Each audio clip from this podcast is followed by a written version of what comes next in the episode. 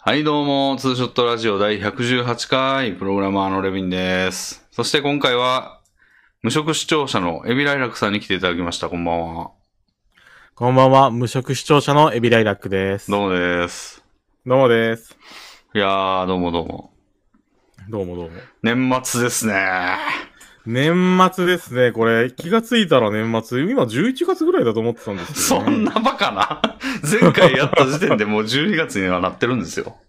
まあそうなんですけど。 は今もう12月28日火曜日ということで、い、1年経つのは早いな。まああと3日で終わりで、コミケも、が行われたりとかするみたいですね、これから。あー、今年はコミケあるんですね。おーやっぱ、こう、絵描きのフラストレーションが溜まってきてるし、やりたいといはいうの機運もあったでしょうし、まあ、今はちょっと、あの、なん若か収ま干、ってきたかなぐらいの。でもちょっと流行ってますけど、まあで も、それは海外、はいやっぱ主に海外ですね。なんかフランスとかだそうと、1みたいですね。日10万人とか行ってるらしいですよ、やっぱ。へえ、それすごいですね。あの例のオミクロンってやつで。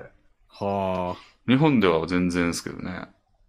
うん。なんですけど、まあそういう状況も、の都合も見て、はい。まあ、強、うん強行ではないですね。強行って言ったらこ れ言葉悪すぎるな。えっと、まあ、実施するのに、まあ、ちょっと、ちょうどいい、ちょっといいんじゃないかぐらいの。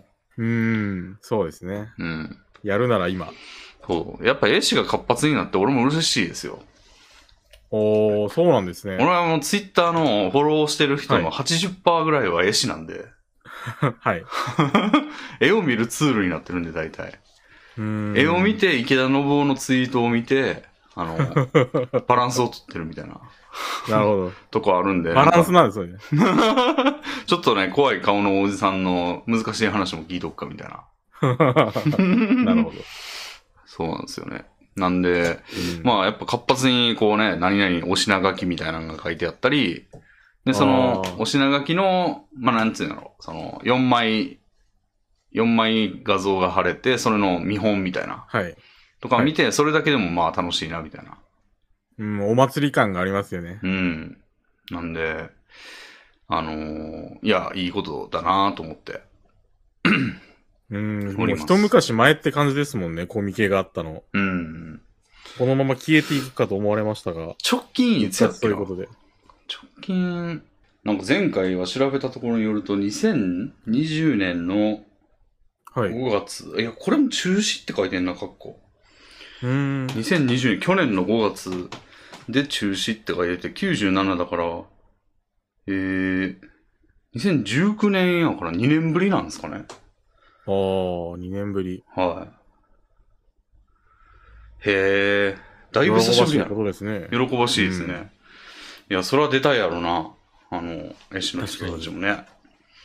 うんそ。れで生計を立ててた人とかもいるでしょうしね。うん。オリジナル、どうしてたんやろね。オリジナルの作品で、例えば、あの日暮らしのナッコロニみたいな感じで、コミケごとにとはいはかいはい。出してたような人とかって、もうウェブでやるしかなかったのかな。もうダウンロードにうん。全てをかけって感じですかね。ああ。やっぱ周りの人との、これって全員に言えることやけど、あの、はい周りの人とのコミュニケーションが取りにくくなって人間関係変わったみたいなパターンってよくあるから、はい。絵師なんかめちゃくちゃありそう、それ。そうですね、結構、うんオフ会みたいな側面もありそうですよね、コミケって。そうですよね。いや、でも開催されてよかったということで。よかったです。うん。もう開催されたんですかねままだだ明日からかなおー ?2 日間やったと思うんですよ、今回。はい。で、年末の日日そのものは含まれてなくて、はい。ちょっと調べよう。C99 だよな。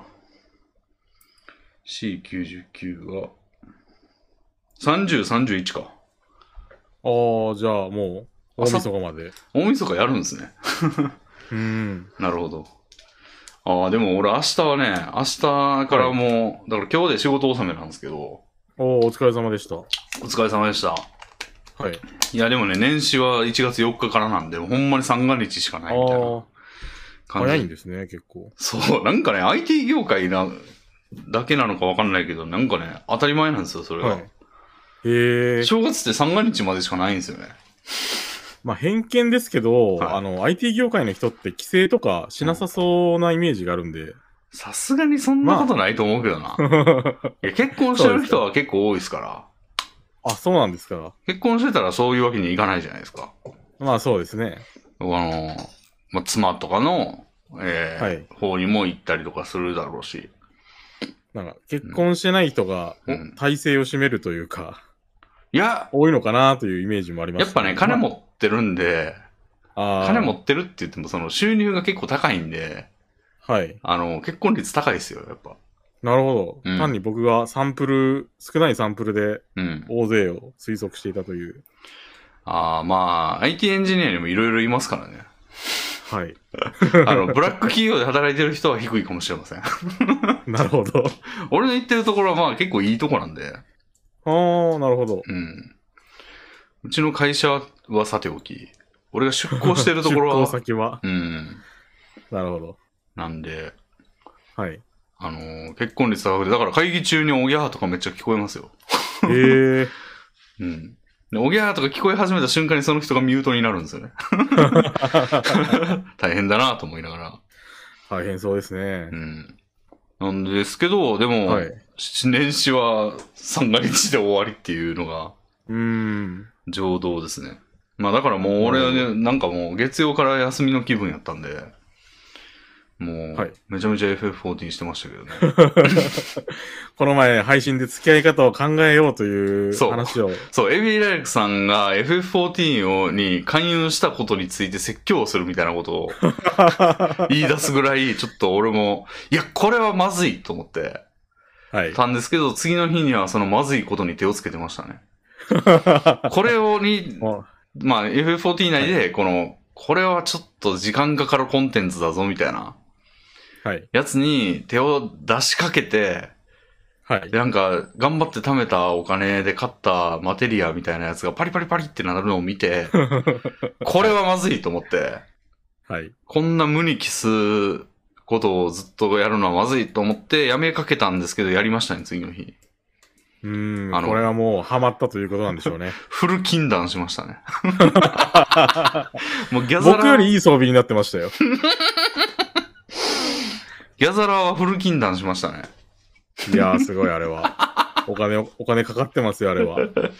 それでね、1000万ギルあったお金がね、ゼロになったんですけ ど、あの、今全日、財産つぎ込みました。今日1000万に復帰しました、また。あら、だいぶ、早い、回復が。そうですね。あの、伝説の、あの、ギャザラでガリガリ買って、はい。あのマテリアいっぱい集めて全部売ったら1000万ぐらいいきましたね。おー、素晴らしいこと で元取りましたね。すね。元取るのが早い。これからガンガ2 3日ン、でこれからもガンガン増取えるってだいきけでますすかからら。そうですね。はい。おー、喜ばしいことですよ。そうですね。やってしまいました。 じゃあ、説教はなしということで大丈夫ですかなしということで。無罪です。いや、でもこれは沼ですよ、なかなかの。うーん。だって馬今だ結と思い構ます。稼げるじゃないですか。はい、そうですね。アップデート直後で。稼げるから、やらんと損やなっていう気になっちゃうんですよね。いやー、それはわかりますよ。うん。そうですね。いや、でもそれに抵抗するかのように、あの、はい。つい昨日、あの、アイドルマスターを買いまして、はい。アイドルマスター、シンデレラ、え、ちゃうわ、シンデレラガールズじゃないですね。あれ、何やったっけな、タイトル。スターリットシーズンと。スターリットシーズンですね。あの、はいまあ、プレステ4でも出てんのかな。おー。あの、アイドルマスターの新作ですね。あ、新作なんですね。まあ結構前に出てるんですけど、夏か、はい今年のどっかで出てたんですけど、はい。まあ、要は、元々のアイドルマスターのメンバーが活躍するみたいなゲーうーム。ん。前が、ワン・フォー・オールっていうやつかなもう一個なんか出たのかな、まあ、それもやったんですけど、はい。今回はその、いろんなアイドルマスターがあるんですけど、シンデレラ・ガールズとか、シャニシャイニー・カラーズとか、なんか、えーソシャゲがいっぱいあるなっていうイメージですけど。そう、ソシャゲのキャラは全部別なんですよ、その。例えば、シンでデレラガールズやったらもうシンデレラガールズのアイドル軍が 100,、100何人とかいて、はい。そのゲームにしか出ない。そんないるんだ。はい。シャイニーガールズも30か40ぐらいかな。はい。にいて、それもシャイニーカラーズしか出ない。で、おーミミリオンシアターズやったかな。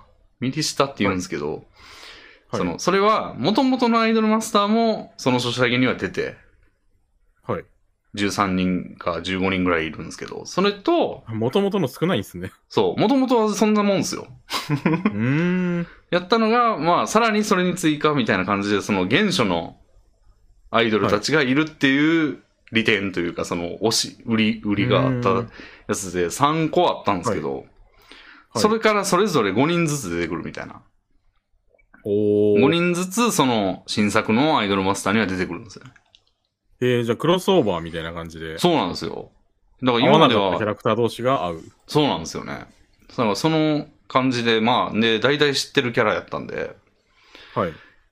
ちょっとやってみようかなって。で、あの、アイ本家のアイドルマスターは、その、ゲームがおもんなかったんですよ。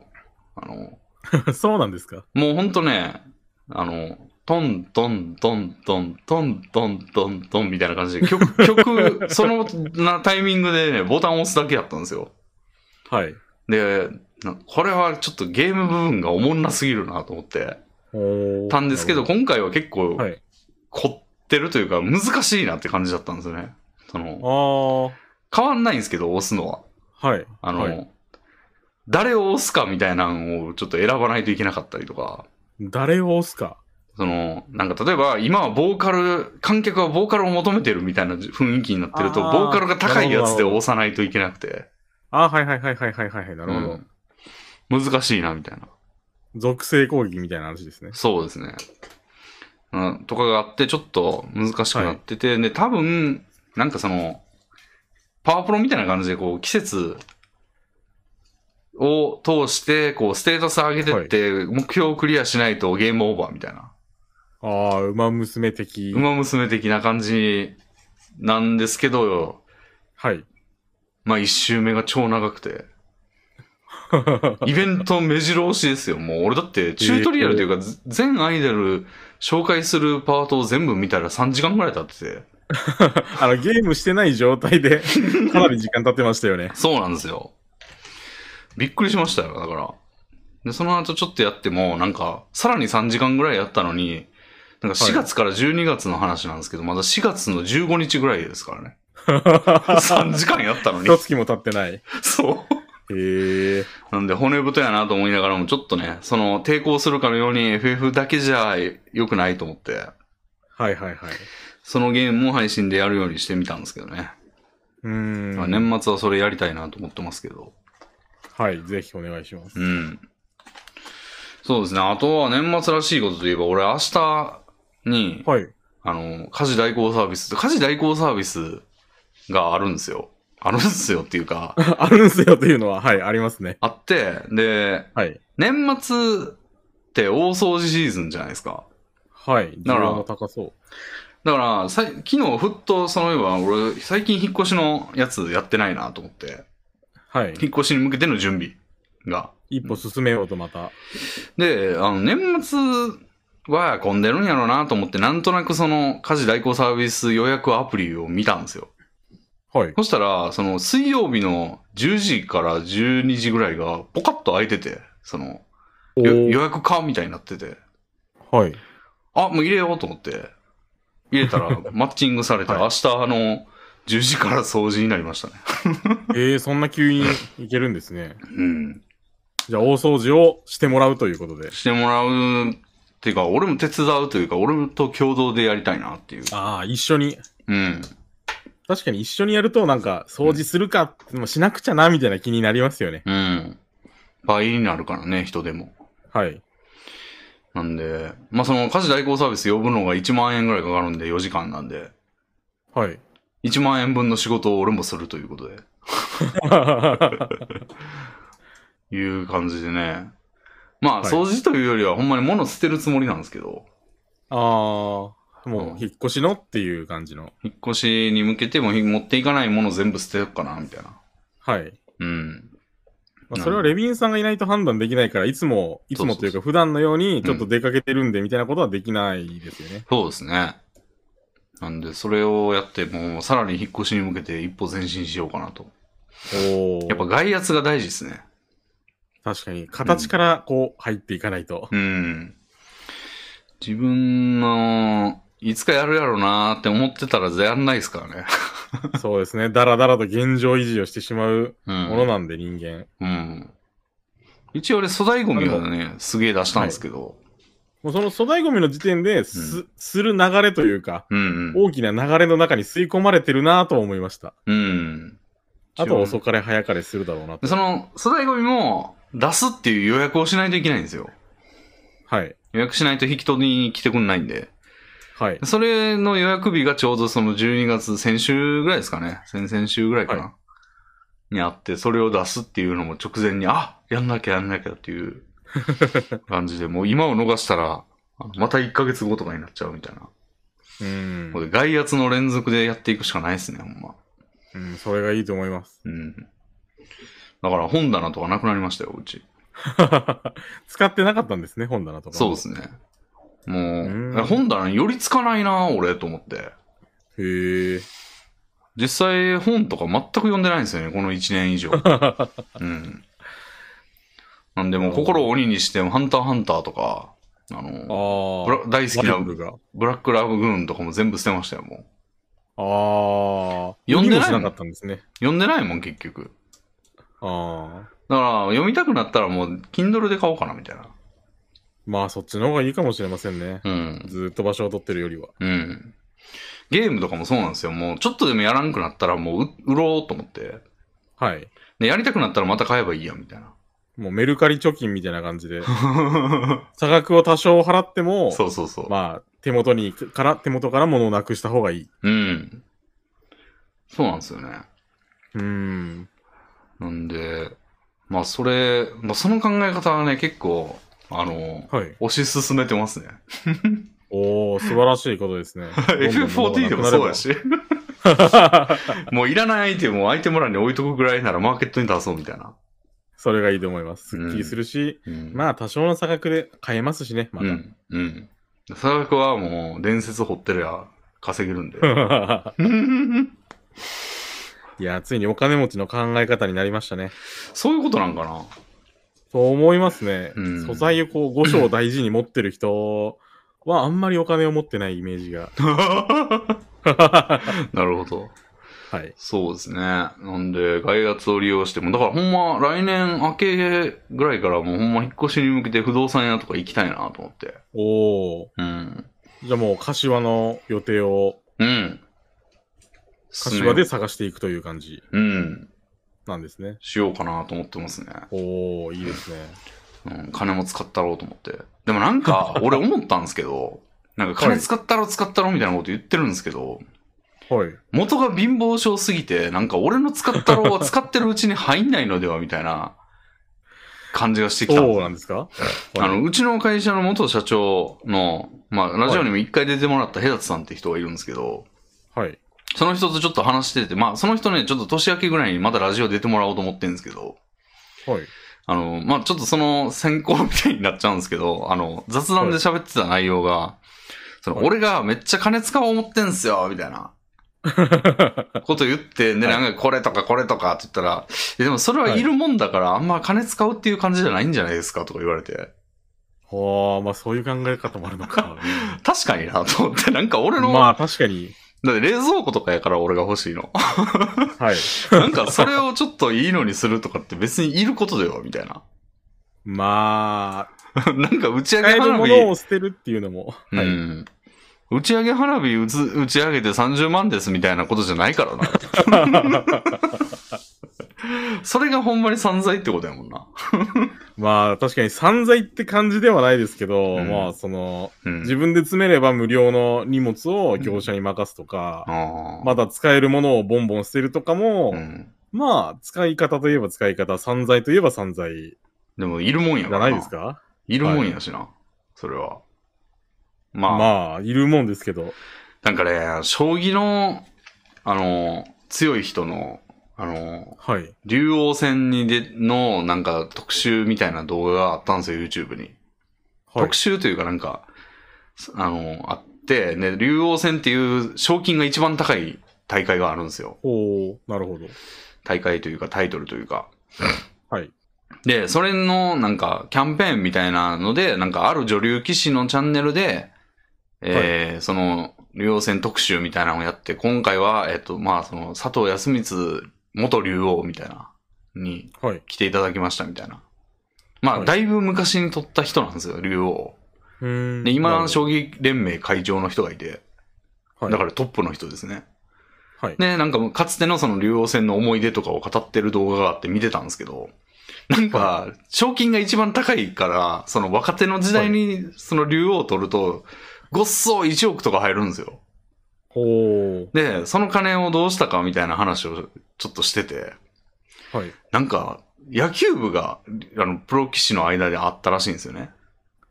ほう、へえ。あの、野球を、まあ、趣味でやるというか、その、騎士も野球するんですね。うん登山部とかいろいろあるみたいですよ。あの、へえ。それを愛好してる人らが集まってなんか、あの、なんつうの、別にその、多分、将棋連盟にそういう制度があるとかじゃなくて、集まってるだけだと思うんですけど、はい、単に。で、まあまあ、一応、あの、形としては野球部みたいな感じで、はいそのや、そう、安光さんが野球部に所属してて、はい。で、竜王取ったってことで、その、賞金、なんか、景気よく行きましょうよとか言って、なんか、東京ドーム借りたらしいんですよ。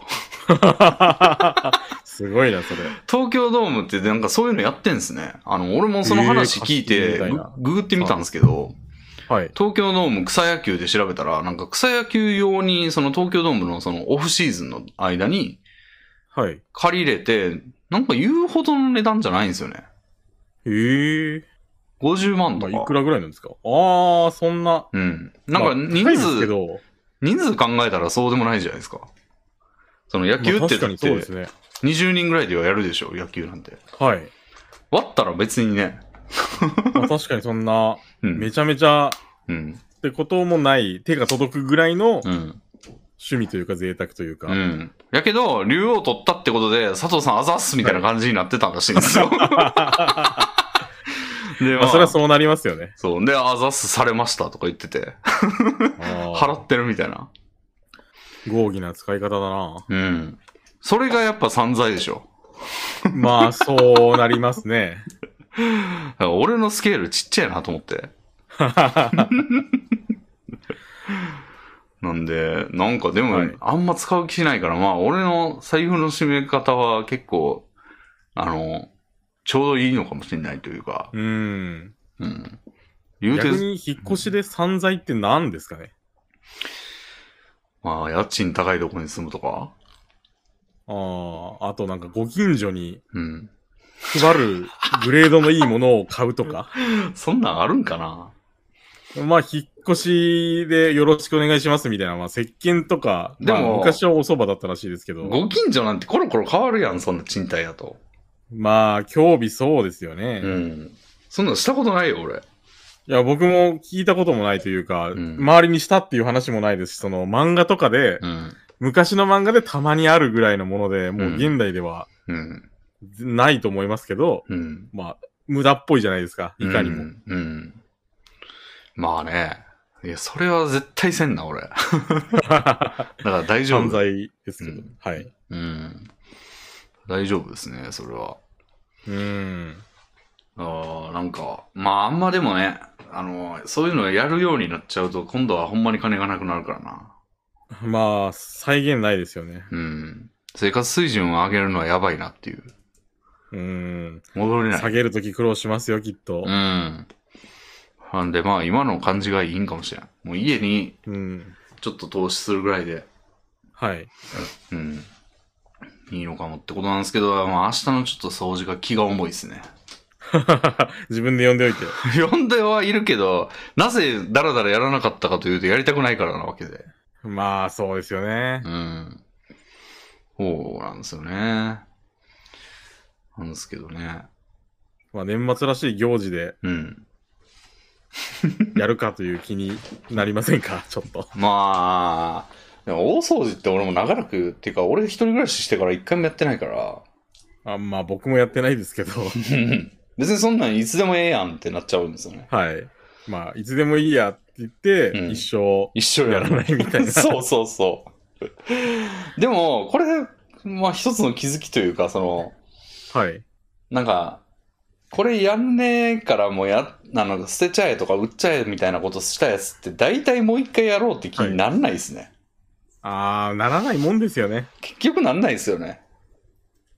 うう。ん。よく言う、あの、1年間触らなかったら二度といらないものだから、おー処分した方がいいみたいなのもあるんですけど、まあ、うん。それ結構真理だなと思います。僕もなんかう、ん。あの、うん。ワイシャツとか、うん。もうここ数年当然のように着てない んですけど、おーまあ、その無駄に保存してて、うんなんか捨てるのもあれかな、みたいな。うん。まあでももう何年も着てないくて、なんか、なんか、だんだん基盤できたな、みたいな感 じなんで、処分しようと思います。いや、ほんまそうですよね。うん、もう捨てたえ、なんか、すべてを捨ててった方がいいのではっていう。と思います。うん。また面接接とか受けるときにね、あの、アマゾンで安いの買えばいいかな、そぐうならんいですよの。ね。そうなりますよね。はい。うん。いや、ほんまに。でも最近あれですね、物価が上がってきてるみたいですね。ああ、感じますね、僕もスーパーとか行って食材を見ると。おー。上がってる。卵が結構顕著に上がってきててほ、んま。あの、安い卵って今まで、あの、特売セールとかは別ですけど、うん。安い卵で150円ぐらいのが普通にあったんですよ、どのスーパーも。うんうん、10個で。もう今は200円にになりましたね。はそういったランクの卵たちは。あ。はあ。え、もうじゃあ150円だった卵、150円の卵自体がもう存在してない。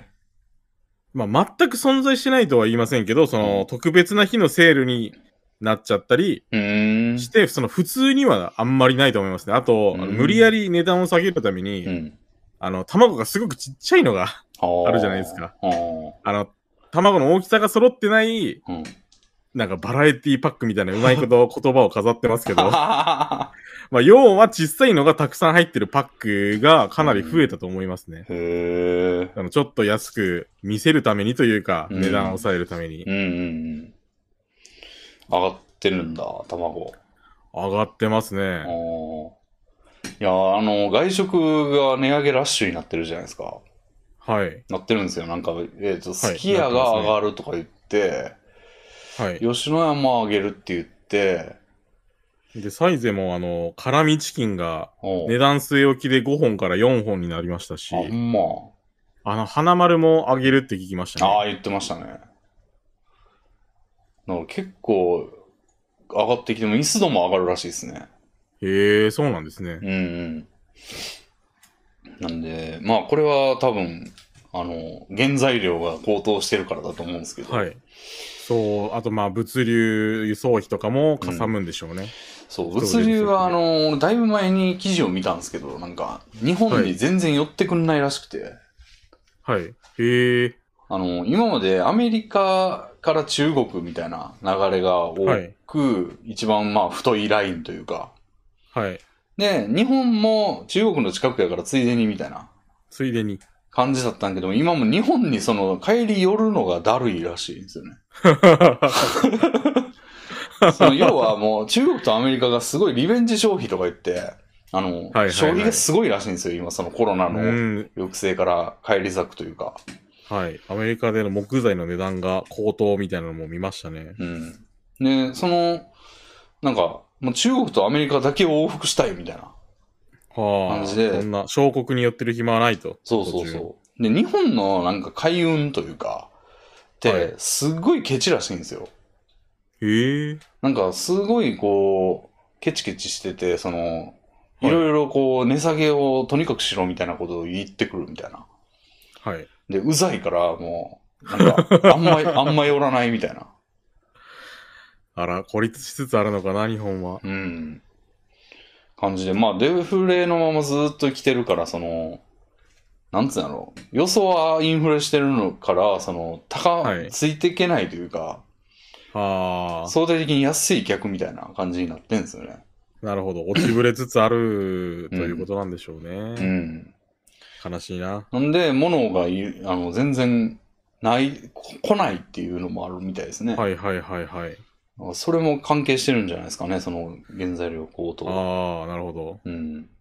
まあある程度でこれ終わってくれたらいいですけど、なんか特にそういう気配も、これが終わったらうん。解決するみたいな感じもしなさそうなんで、ずるずるとうん。どんどんと高くなっていくのかもしれません ね。うんうんうん。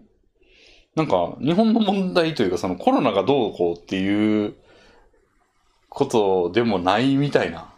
うん、収まったとてみたいなそう感じそでうすそようね。。うん。なんで、国力の低下がいよいよね、出てきましたね。あうんーはぶられつつある。うん。だからこれからは、その、新製品とか、その、はい。大企業の新製品も、あの、日本の発売がめっちゃ後になるみたいなこと になるかもしれないですよ。ああ、あうんとサービスで日本だけうん。ダメですみたいなとか。うんうんうん。だから実際は確か何やったかな ?Google Pixel やったかな、はいと。かも、なんか日本ではまだう、なんかだいぶちょっと遅かったみたいな。ああ、なんか Google のスマホですか。確か。うーん。そうなんですね。プレステとか例えば発売した時に、北米発売日とかヨーロッパの発売日とかってこう、日本が一番最初でだんだんこう、はい主要国から先に発売していくみたいな風になってると思うんですけど、うんうんうんその優先順位が下がってくるということですね、日本では。うん、そうでしょうね。iPhone もなんか日本結構発売が早かったみたいですけど、これからはどんどん後になっていくかも。うん。まあ、iPhone に関しては日本がやたら iPhone 好きなんで、はあ。のまだ優先順位は iPhone は高めかもしれないですけど、うん。まあでも iPhone 高えから Android でっていう人が増えてきたらはい。そうですよね。うん下がっていきますよね。悲しいですね。なんと か、途中で、まあ、V 字回復とは言う言わないまでも止まってほしいですね、この流れが。でもそれはやっぱあの雇用解雇を簡単にできるようにしないとむずいんじゃないやっぱ。ああ、そうなんですかね。今生産性が低いとか言ってんのって、はい。その、なんか仕事の仕方が悪いとかいう話じゃなくて、はい。なんか、その、儲かる事業に大企業が関わっていられるかというか、はい。がほぼ全てだと思うんですよ。へえ。人々の仕事の仕方なんか割とどうでもよくて、はい。その、儲かる事業をやってるかっていうことの方が大事ああで、、なるほど。それに人をドカンと、その今までやってたことじゃないところにドンとフットワーク軽く行くためには、はい。人を解雇したり、でき、あの、簡単にできないと無理でしょ。うん、確かに今までやってた授業はもうやめます、新しいのに全部行きますときに、うん。まあ今まで、まあうん車をずっと作ってきたけど、うん。まあ車作る人はもういらないんだけど、解雇できないから、なんか、整理部とかに回すか、みたいな、そう、追い出し部屋みたいな。デッドウェイトうをんどんどん切り離していかないと、みたいなことなんですかね。うん。そう言うてその人らも生活かかってるから、そんな追い出し部屋に送られたぐらいでは簡単に辞めないやん。はい。ってなってくるとね、いや、無理やり辞めさせることが可能みたいな風になんないと。ああ、うん。まあ僕も、まあ無職ですけど、う弱小市民なので、うん。まあどっちかというと割を食う方だと思うんで、うん。その簡単に解雇になったら、うん。まあ多少の無能はすぐ消えちゃうと思うんですよ。そうですね。でまあ、生き馬の目を抜くような人間しか生き残れないようになったら、うんおそらく困る側の人間なので僕は。はいはいはなのでまあ、だからといって、うんまあ、その、日本にかじりつきうん、弱らせていくというのも本意ではないです けど、い。でも言うて、その状況でまあ割を食ってると思いますけど、ね、卵は200円になってるわけだし。確かに食いつつある。うん。だから、どっちがいいのかな。 ここで一旦痛みに耐えて、うん。その、なんでしょうね、解雇しやすくして、うん。雇用を良くしていくのか、うん日本の経済を上巻きにさせるのか、うまん。あ、でもなんか日本の今までの、うん。なんでしょうね、歩みを振り返ってみると、うん。その雇用を、じゃあ、あの、流動的にしますと。うん。簡単に正社員でも解雇できるようにしますと。うん。しても、うん。なんか、悪用しそうっていうか、企業が、うん。およっしゃ、もう切りまくるで、みたいなうん。刀を手に入れただけで、うん。 特に良くはならず、ただただ解雇しやすくなっただけで終わりみたいな。まあだってその効力が出てくるのってだいぶ後やと思うからな。それが仮に実現されたとしても。その雇用はをいすげえ簡単に切れるわ、みたいな風になって、はい。すぐ良くなるわけじゃないからな。まあ、悪くなるでしょうね。そうのん、短期的には。うん。10年、20年して、ようやく勝負になるかな、ぐらいの。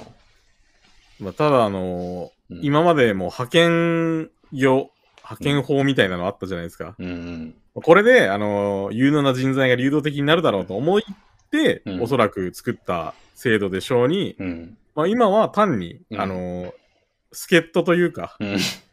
あの労働者をうん期間限定でう、ん。じゃあさよならってできる制度としてしか今、うん。存在してないと思うんですよね。なんか、良くなったんかな、あれでみたいな。なってないでしょうね。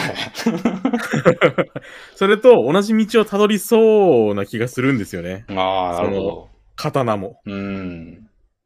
なるほまあ、それで割を食うことを考えど。たら、うん。このままじわじわう、んその弱っていけ、その自分が生きてる間はう、ん。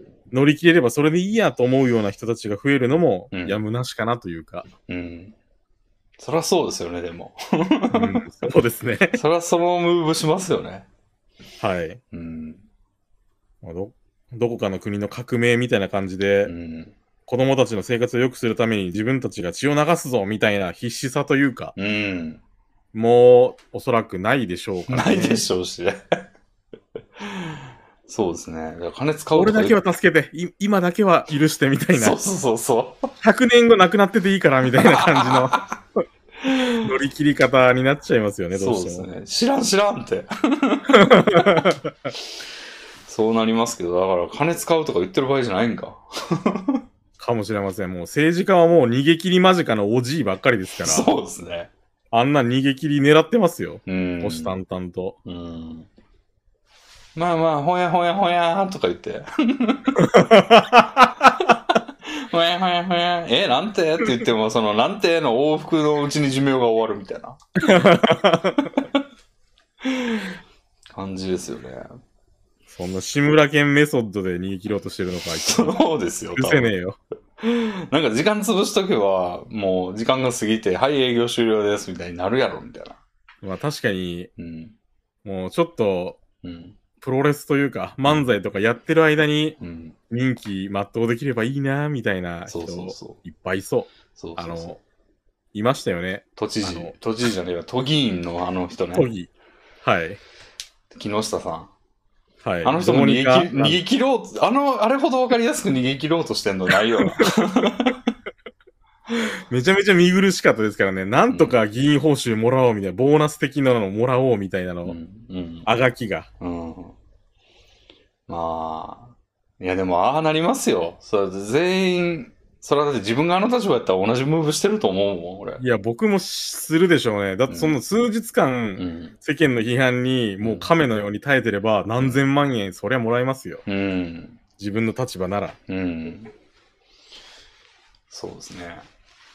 う ーん。未来は暗いのか。え、でも具体的になってきたな。そんな値段が上ながっっててききましたね。うん。なんか今までふんわりちょっと雰囲気、うんあのまあ、ちょっとギャグ風も、風味も加えて、うん。日本終わりだよ、ギャハハみたいな感じだったのが、うん。ちょっと、なんか、熱くなってきたな、 みたいな。カエルが茹でら、徐々に茹でられつつありう、ん。いつまでお湯の中にいられるかぐらいの感じになってきましたね。なってきましたよね。うーん、止まってほしいな、どうにか。明るい材料ないもんね、でも。そうですね、これといっては、まあ、でも、世界のコロナが完全収束した時に、なんかギャンブル的なっていうか、ちょっと、うん。運任せなところもありますけど、うんなんか V 字回復みたいなのをちょっとうーん。しないかな、みたいな、なんかのうん弾みで。でも、全然日本今大丈夫やのに、はい。なんか自主規制みたいな感じで全然何もしてないやん。日本のなんかリベンジ商品みたいなの全然聞かないですね聞。かないし、あの、居酒屋の営業とかも、はい。あの、なんか記事見たんですけど、なんか、コロナ、最後のコロナの同時期、つまり2019年はいはいの今ぐらいの時期と比べても60%ぐらいとからしいですよ。へえ。 60%どころか、4 60%減やから、多分40%とか。それすごいな。うん全然、全然消費しようとしてない。うーん、だから確かに。まあ、結うんはい。コロナ自粛とかって、こう日本にぎ聞いてる気がする。人々の不安を煽りまくって すりすぎて。そうですね。まあ、だから今流行ってないんじゃないっていう側面はあるかもしれませんけど、うん。まあ、かといって経済が死んだらね、別に病気で死ななくても、うん。死ぬのは同じなんで、そうですね。いきなり首絞められるか、真綿で絞められるかぐらいの違いかもしれませんね。うんうんあと、日本の消費結構、あの、他の国のうん。うん。物流とか、うんあの生産とかに頼ってる部分が多いじゃないですか。は食料自給率も低いし、い。うん。なんか部品とかレアアースとかも特に出ないし、まあうん部品は作ってはいますけど、うん。原材料は他国からだし、うん。なんでリベンジしようがないっていうか、そうっす中国とかね、うんアメリカは自国でなんとかなるからいいんでしょうけど、うん。良くも悪くもこうカウンター狙いというか、そうですね。相手がパンチ打ってこないと始まんないみたいなところあります、 ねうん。そうですね。うーん、なんとかコロナ収まって、 うん。 V 字回復してくれ。なんかで。なんかで、運、運よく。日本さんが、あの、ラスベガスとかに行くとかしかないですよね、もう。日も本と して。う国債ではい。かけて、そう大勝ちしたらよし。あの、ルーレットの負あけのたらボもボードの上に国債を乗せていくっていう。う、それで吸った日にはアメリカの州、一つの日本州ということで。もらってくれるかなっていう。 どうですかね、さすがに日本より採算の悪い州もうん。ありそうですし、あとなんか中国へのうん。ね、防壁としてうんうん。良さそうじゃない ですもかもううそう作り放題に作っても。俺らだから休め、休めの姿勢をして中国の方を向くしかないんですよ、もう今じゃ あ。縦になるしかないってことですよ、もうじゃあそれ。まあ、またはもう、習近平にもみ手 して、どうにか、うまいことその間で血を吸うじゃないです けど、御用聞きみたいな感じでアメリカにもいい顔をし、中国にもごまをすりみたいな、それはすでにしてるけどな。まあ、してますけど、うん。結構、あの、うん FF14 とかでも、はい。なんか、マナっていううんデータセンターに中国人の集団、まあ、かなりへえ。たくさんの中国人プレイヤーがうん。来たらしいんですよ。おう。で、あの、中国語オンリうん。ーの募集とかを立てまくったり、おう。まあ、いろんなコンテンツを中国人だけでやるぞみたいなう雰ーん囲。気があるみたいで、結構それがまとめサイトとかで問題になってというか、ああ、まあいやわからんもんこいつらね。はい。言葉が大わから勢んでか来やがら。ったよみたいな、うはい。ーん。日本人としては。。感じなんですすけど、うん。今は、あの、中国人なんてうん来やがってみたいな、うん。地獄でやってろよみた いな風潮が、まあ、うんまあ、日本人には当然あるんですけどう、ん。まあ、数年後には、うんいやー、ありがとうございます。プレイしていただいて、みたいなことになるかもしれません し、机ね。にを支えていただいてみた いなそうですねいやなんかスチームもなんか中国はのいスチームが閉鎖されるとかなんか、ああ、みたいですね。うんき締め付けが厳しくなったと見ました。ううんらしいんで流れてくるかもしれないですねーうん。ん中国はどうなるんでしょうね。気になるな。まあ困る日本がどうなるかの方が気になるけど いや、中国がやる気になったら日本なんかなくなっちゃうと思うんですよね。確かに、うん、ああ、もうめちゃくちゃやったろうってなったら、あの辺のうん、アジア圏あたりはもううん全部、あの、昔のオスマントルコみたいになっちゃうと思うんですよ。 どうなったんでしたっけもうんう、周辺国を、うんあのー何ユーラシア大陸うん併合みたいなおー状態まで、まあ中国ならいけるんじゃないでしょうか。うん今のアメリカが黙ってないだけで。うんもう日本はめちゃくちゃなりますよ、こんなん近かったら。うん。いいや、恐ろしうまいこい。と、どうにか、うん。日本州としてうん。置いてもらえないでしょ うか。日本省として。いいのか、でもそれは。いやー、どうですかね。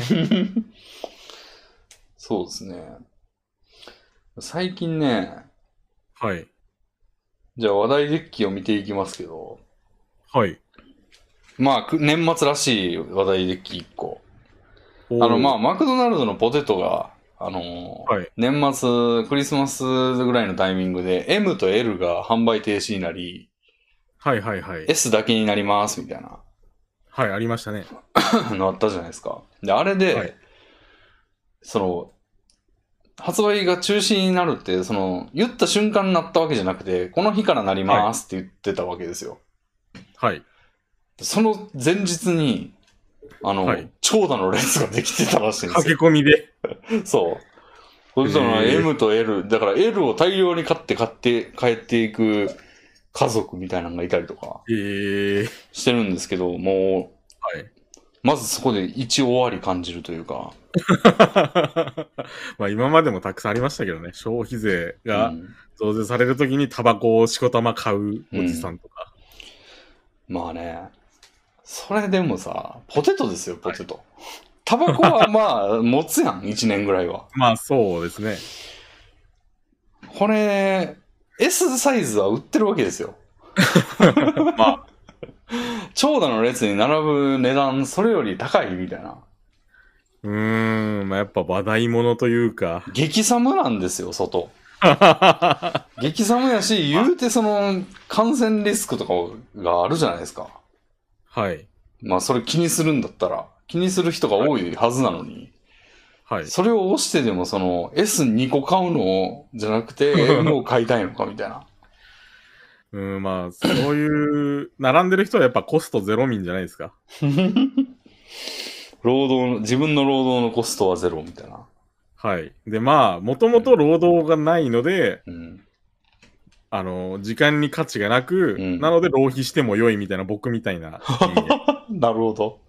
時給0円なので、うん何時間でも並べますみたいなうん。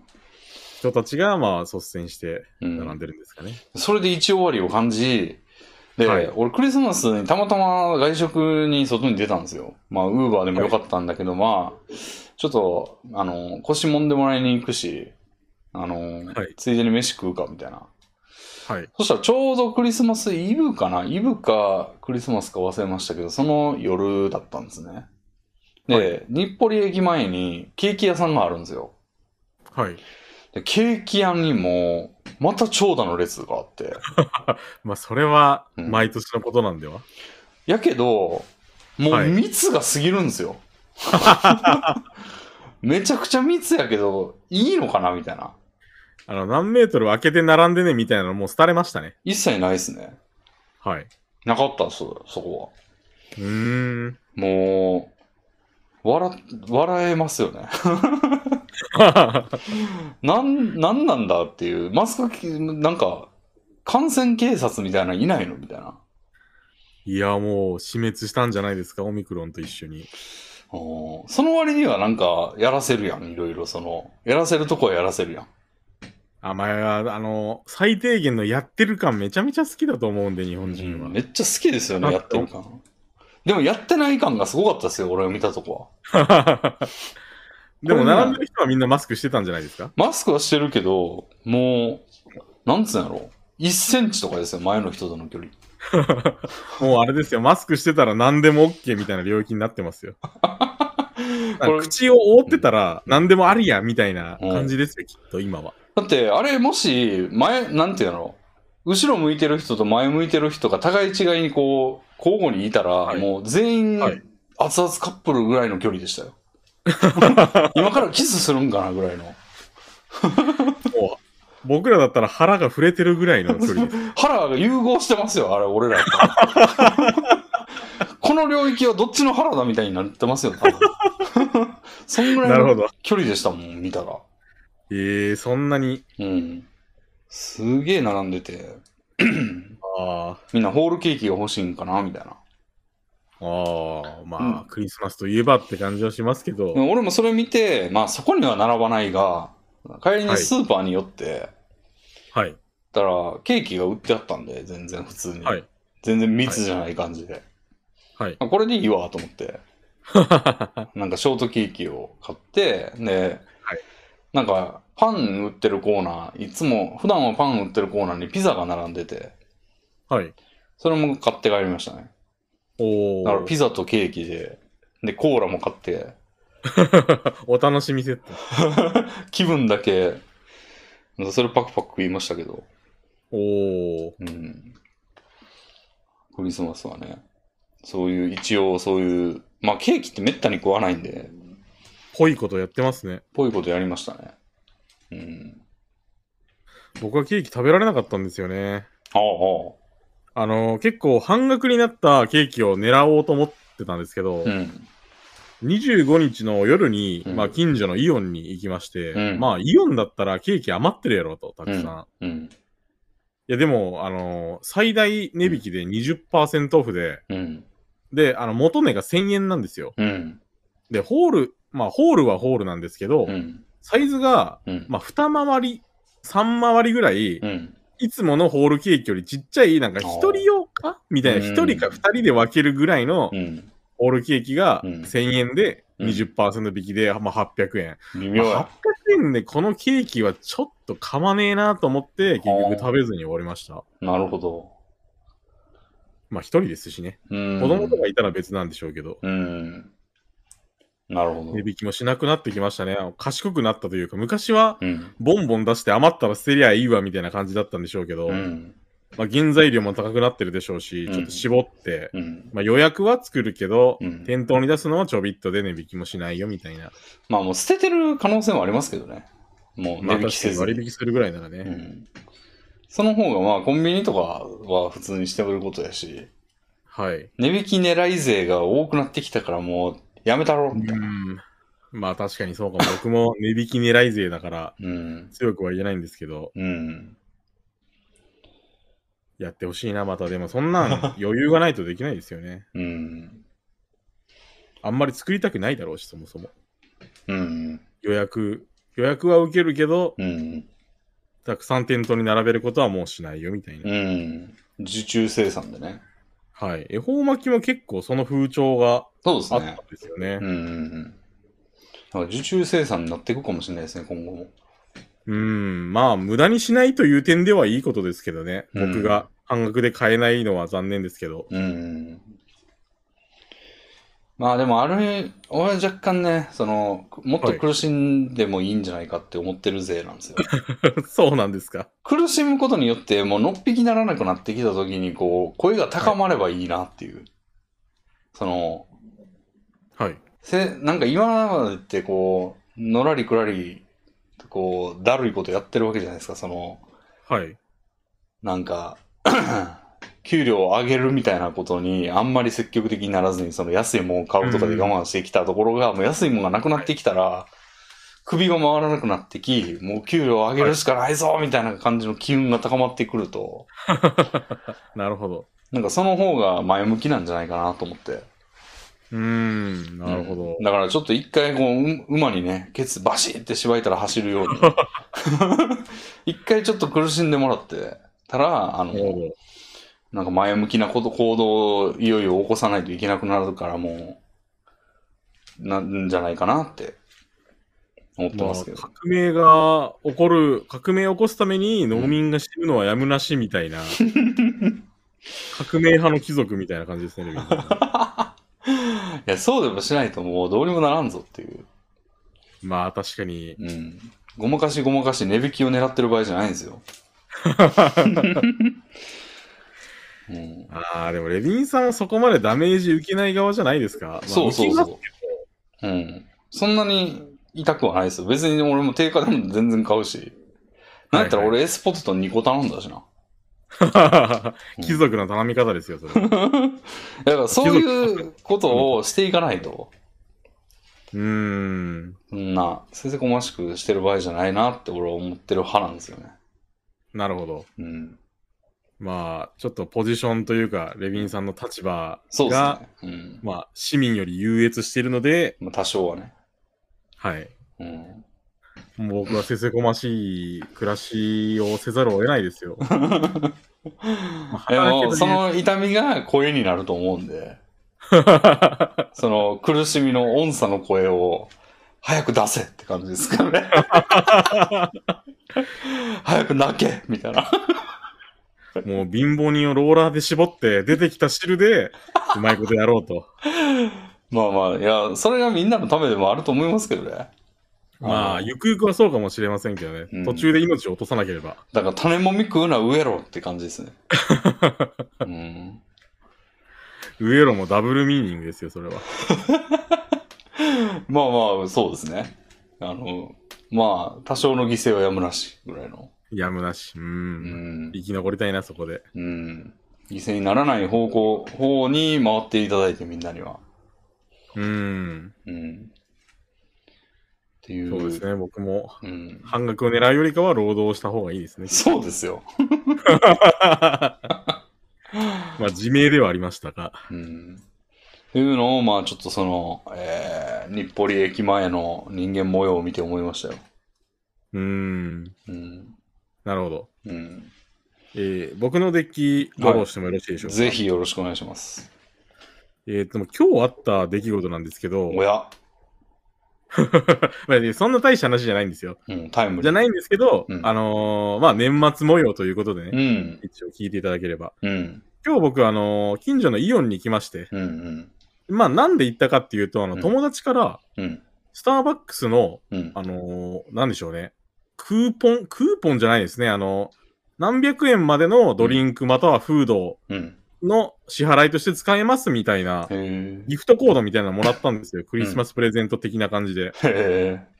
お、サンキューと思って、まあでも、うんスタバって基本行かないんで、スタバか。うん。まあ、香川県スタバあるんすか思うでしょ、うんあるんですよ。あへの、ー2、3店舗ぐらいね。へー皆さん、あの、香川あんまりバカにしない方がいいですよ。スタバもあります から。2、3軒ね。はまあ、ただ、あの、んサイゼリアはないんですよ。あ。うん、なるほ まあ、そういう悲しい立ち位置なんですけれども、まあ、まあ、田舎者の悲しさと言いますか、スタバめちゃ並んでて、ど。うん。まあ、めちゃというほどめちゃでもないんでしょうけど、まあ、店舗外まで並んでて、はで、まあ、10分、合計10分以上は待ったかなっていう感じであ。、はあのー行ったことなかったんで、あの、うん注文した後、どうす、どう、あのードリンクがすぐ出てくるんじゃなくて、あ。うん。なんか順番で作るんで待っててください的なことを言われたんですうよ。ん、うん、で、僕席について、うんこれ持ってきてくれんのかなと思ってたんですけど、どうやら様子が違って、うん。うん。なんか別の列があるんですよ。その注文の列と、うん受け取りの列みたいな。はで、実はそっちに並ばないといけなくてあ。、うん。だから僕ずーっと待ってても来るはずなくて、はでまあちょっと時間を置いてから並び直し、あ。うん。若干冷めてしまったドリンクを受け取り、へ飲んでました。え。え、それって、は受い。け取りも並ばないといけないんだ。そうなんですよ。なんか、列が2本になって受け取り列、なんか順番に作ってるんで、次はそっちの列に並んでくださいみたいな、なんかあの、注文の方を開けさせるために、うん。なんだろう、店の作り的にそうなってるのか、その全国的なスタバでそうなってるのかは知らないえ、んでですけども、さ、その、できました、ははいい、っていうのってすぐやん。いや、すそれがすぐじゃないみたいなんぐでいすやいよ。やいや、じゃあ、もうできてたら、あ、はいはいは出来上い。がって、はいっていうのすぐやん。はい。そんなん、秒で履けるんじゃないいや、全然開けませんでしたよ。え、じゃあ、その先頭のやつはさ、例えばその受け取りの。先頭のやつは、自分のできてないのに並んでんの、ずーっと。そうなりますね、はい。そ今れまさに目の前で作っているみたいな状態だと思いますよ。え、そいつが先頭になってから作るの受け取りの。いや、あのおそらく、本当に一番最初の人は、うん。そのスムーズに作り始めたんだと思うんですけど、どんどんそれが溜まっていった結果、うん。あのなんでしょう、ハードディスクの読み込みのバッファじゃないですけど、うん。あの、どんどん遅れていき、列が形成されるに至ったと。そうやけど、その先頭のやつ、例えば、その並んでないやつのやつができてんのに、そいつが先頭におったって意味ないやん。はい。それ横から去って取れへんのいや、全然そんな雰囲気じゃありませんでしたよ。もマジかよ。う、列みたいな感じで、なんか僕のは、うん。できてたんですよ、すでにその、遅れて並んだから。うん。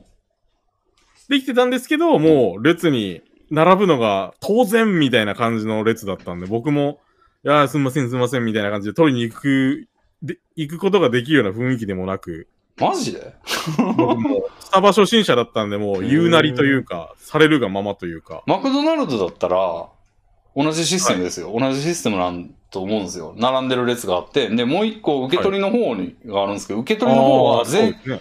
全員壁際でエスティニアンみたいになってて、 はい。その壁際に、伝わこるんかな、それ。う、もたれながらこう待ってて、はいで、何番の人って言ったら、その人だけが、その受け取りのところに行って、去って取って。そうですよね。その、はい番号式だったら僕も並ばずに済んだんですけど、まあ、ふつまり、うん普段からそういう感じじゃないんだと思うんですよ。お店自体。なんか、番号システムが存在しなくて、うん。普段はさっと渡せるから、うんその列なんてなく、番号システムもなくだったんですけど、うん。まあやっぱ、田舎者だからなのか、年末だからなのか、香川県民が暇だからなのかはわかんないんですけど、受け取込みり込み、たまたま込み込みになってる。受け取り側が並ぶ意味をひゅ、意味不明じゃないいや、意味不明ですけど、やっうんぱあの、注文番号みたいなのがないんで、並ばざるを得ないっていうか。え、その店員が言わないのその、何々の方、みたいな。いや、言わないですね。言わないんだ。言わないですし、もう必死で作ってる感じですね。へえ。で、窓口に来たらっていうか、そう自分が先頭になったら、僕のは、あうの、ラグが、並ぶのにラグがあったんでできてて、うん。ああ、何々のお客様ですねっていう感じで渡してくれる。ええそれ、めっちゃ横から行きたいな、そんなん。ああ、行きたいですけだっど。てできてんねんもん。あまあ、できてますから、その、う他の人の権利を侵害することなく、ん。うん。受け取れる、秒そうででしょ受け取れるうん。はずなんですけど、まあ、いかんせん僕は、あの、初めてなのでああ、。まあ、これが、しきたりというなら並びますよと。めっちゃアホのふりして言ってんじゃん。あー って。俺の俺のって言って。したら多そ分こまでいけ人間捨てたくないですよ、もう。あの、あのやっぱ、この時期って、あの、うん家族連れ、家族連れもいますし、たうん。カップルもたくさんですし、なんか、スタバって、んその、お、おっさん一人で行く店じゃないっていうか、まあそうでしょうね。あのーやっぱり、女性同士の、うん。なんか、やっぱ女性がたたくさんいるお店んっ。っていううか、うん。だったので、うん。もう僕もそんなに、なんでしょうね、我が物顔で振る舞えないっていうか、まあちょっと MacBook ぐらい持ってないと無理ですね。うん。もう僕はね、都市空 間で、あと、あの、友達に、うん。あのーなんでしょうね、スタバも、うん。二郎みたいな感じで呪文があるっていうのをご存知ですか、まあ知ってますよ。あのーなんか、なんたらミルクをうん変更してほしいとか、うんうん。シロップを変更してほしいとか、なんか、何かを追加してほしいとかみたいな呪文があるんです。まあ、うんそれのうん。おすすめを教わってたので、うん。あのー窓口というか、レジで 栄唱したんですけどえ、、そうしたんだ、スマホ見ながら。はい、必死に栄唱したんですけども、これめちゃくちゃ恥ずかしかったですね。うーん。あ、もう、ジローでは、野菜増し、ニンニク、油、みたいなことを平気で言えるんですけどう、ん。、やっぱりこう、お前はメイン客じゃないよ、みたいなのが、こう、ひしひしと伝わってきてそれでこう、お腹が膨らんだ男性が、フラペチーノなんたからかんたらかんたら、油マシマシみたいなこと言ってると、はい。顔がだんだん赤くなってくるみたいな。まあ、そうですね、もう、場違い感がもりもりというか。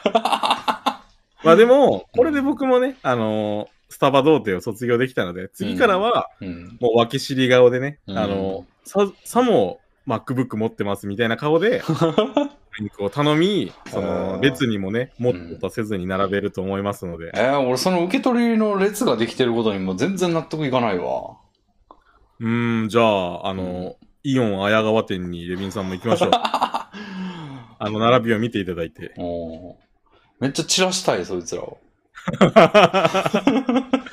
多分、僕とレビンさん二人で行けば、あうの、んタッグを組んで、こう、うんラリアットみたいな感じで二人で突撃すれば、 紐の子を散らすようになると思うんですけど、あちのファイナょっルとファ僕イ一トの人では、ファイナルファイトのハガーみたいに こう、でやーって感じでこう、ラリアットでぐるぐる回るから。はいうん、まあ、やっぱり一人ではちょっと、うん。力が足りませんでしたね。圧倒されてしまいました。へえ。でも、美味しかったです。あ、でもあったかいのを頼んだんですね。はい。あったかい、えっ、と、 ほうじ茶ラテっていうやつを頼みまして、うーん。僕、あの、ほうじ茶ラテっうんてなんか、名前聞いたこと、商品名は聞いたことあったんですけど、う一、ん回も頼んだことなくて、うん。まあ、友達がおすすめだというので、うん。頼みました。美味しかったです。ああ、そうなんだ。で、ああの、うん調子に乗ってね、うんピスタチオケーキも頼みました。ああ、いいですね。 で、あの、すごいちっちゃいんですよ。はこれ一口じゃないみたいな見た目なんですよ。いはいはで、500いくらぐらいするんですね。やっぱ、こう、おしゃれな雰囲気と、はい。やっぱ、あの、中も結構こだわってたんで、うんそれ自体に不満はないんですけど、うんなんか、半額のケーキを狙ってるようなデブはお呼びでないのかなとちょっとお思いま呼したびねでないやろ な。はい。 俺もね、スタバ一回行ったことあるんですよ。はい。でも、何にも呪文演唱せずに普通のやつ頼みましたね。ああ、は多分なんかスマートで、コーヒーだけ頼んだのから、アイスコーヒーって。い。おの、ちょっとデカめのやつみたいな。お、 そんな霊光みたいな感じで頼めるんですか多分、俺もうだいぶ前なんで覚えてないんですけど、多分大塚の、大塚で人と会った時に、はい、つまり池袋の隣なんですけど、はい。になんか、ちょっと人を待ってる時にスタバ入るかと思って、はい。入って、その時どうしたんだろうなんかアイスコーヒーって言って、で、サイズ聞かれて、なんか、何があるんすかみたいなことを聞いて、 はい。多分なんか真ん中か1個上ぐらいの大きさのやつ。L, L かオ M ールぐらいかグ。ランドですね。うん。もう頼んで、それ飲んでただけですね。うーん。だあから真のスタバを経験したとはまだ言えないのかもしれない。あー、確かに、栄唱してください。アンチョコを見ながら。あー結構恥ずかしいっていうかなんかう、ん。まあその場所にはそぐう行動なんでしょうけど、うん。やっぱりこうね、うん半額顔の僕がするには、 半額顔。でも俺なんか書いてって見せたりするかもな、それ。ああ、まあそれの方がスマートではありますけど、それなんか、うんその、味栄唱をうん避けてますみたいな感じがひしひしとするじゃないですか。まあね。でもそれを恥じるほどのものが特にないっすね、俺。ああ、なるほど。わからんねんからもうしょうがなくないみたいな。なるほど、なるほど。わからんけど、食べてみ、食べたり飲んだりしてみたいっていうのを叶えるためにもう、バッてスマホ見せて、催眠アプリ見せるみたいに、 バッて見せて、かしこまりました、みたいな感じでそう。そう。やると思いますね。ああ、まあそっちの方がスマートでしたかね。うん。まあ僕もそれやれなくはないですけど、うんその、なんでしょうね。ディスコードの教えてもらったアンチョコをそのまま見せるとかなったら、うん。いかにも人に聞いてる感がありありじゃないですか。うまん。あ、そんな、向こうにはわからないでしょうけど、人から聞いたかどうかなんうて。ん。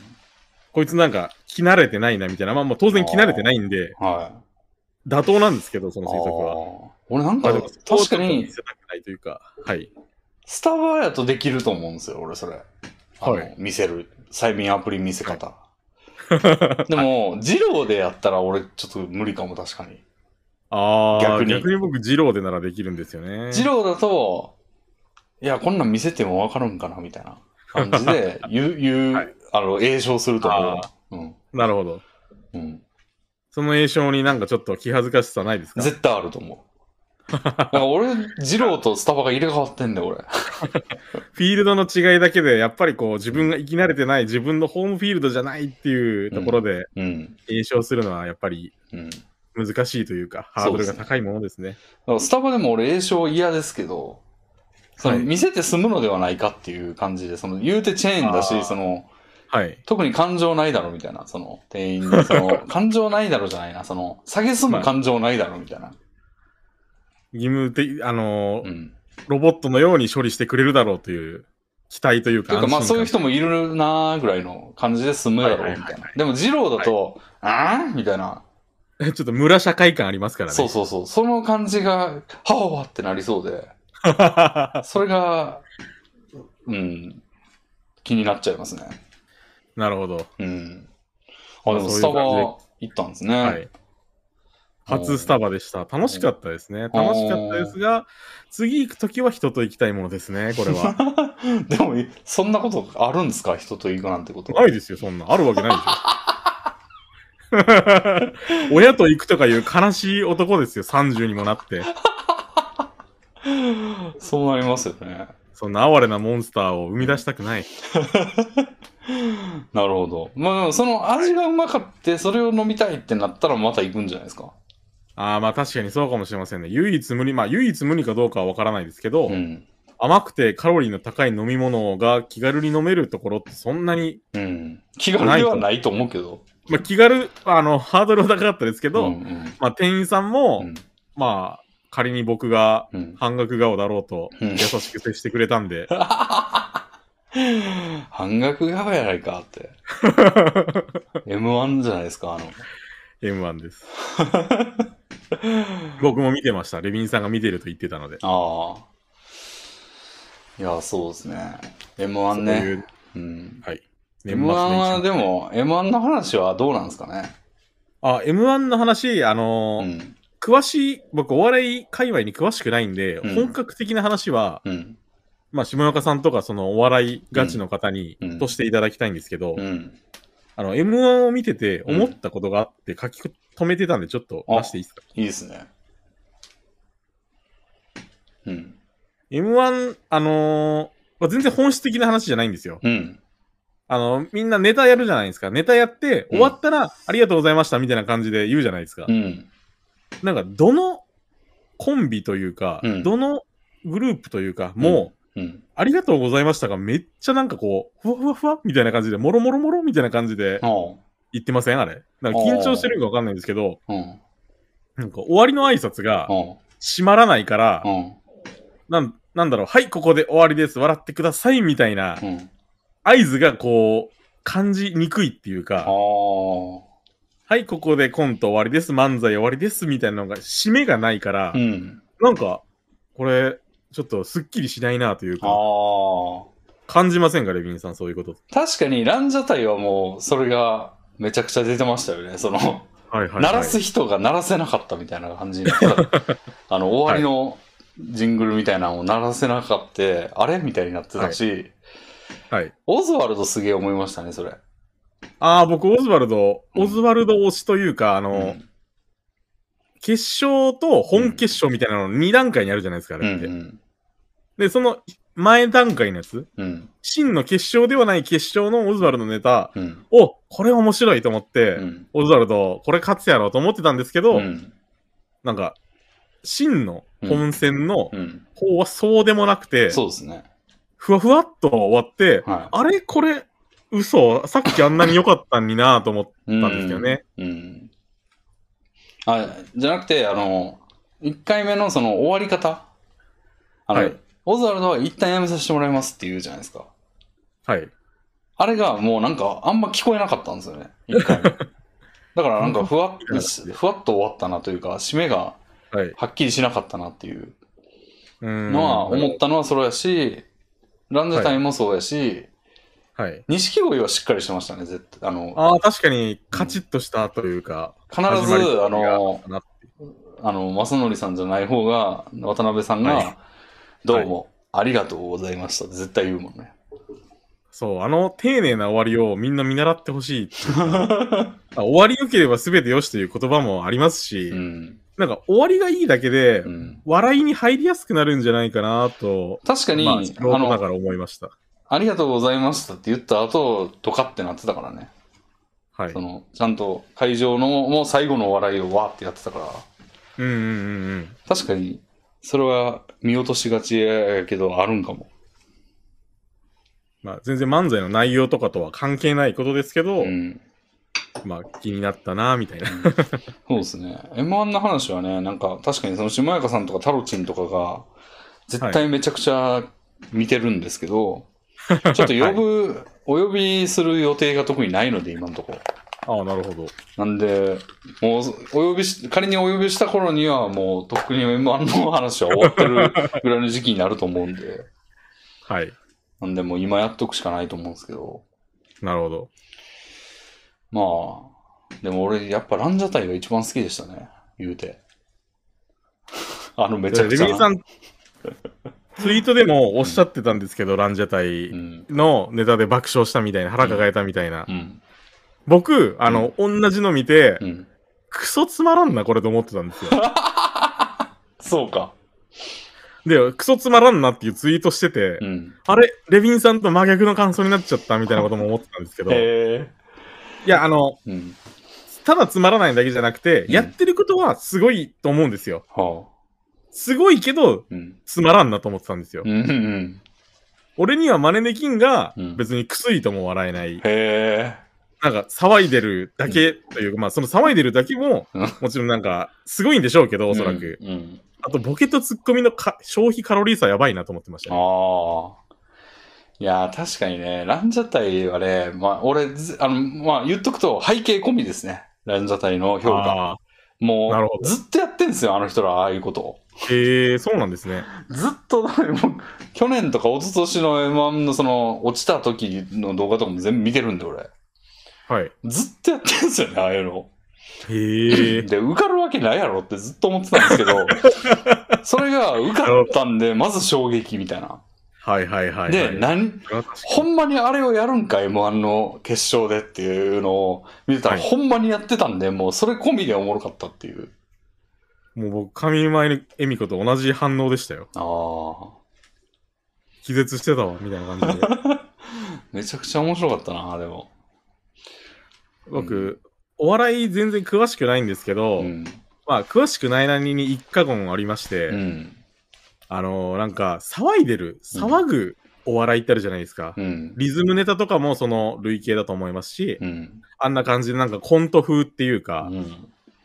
なんか暴れる系の面白さ。うん。あれってう僕んあの、喋りで笑わせるうん。オズワルドとかと比べて下だと思ってて、はいはいはい。で、なんかこう、そんなんされたら誰でも笑うじゃ んと。のお滑稽なうん。ことされたら笑うじゃんと思うんですよ。うん。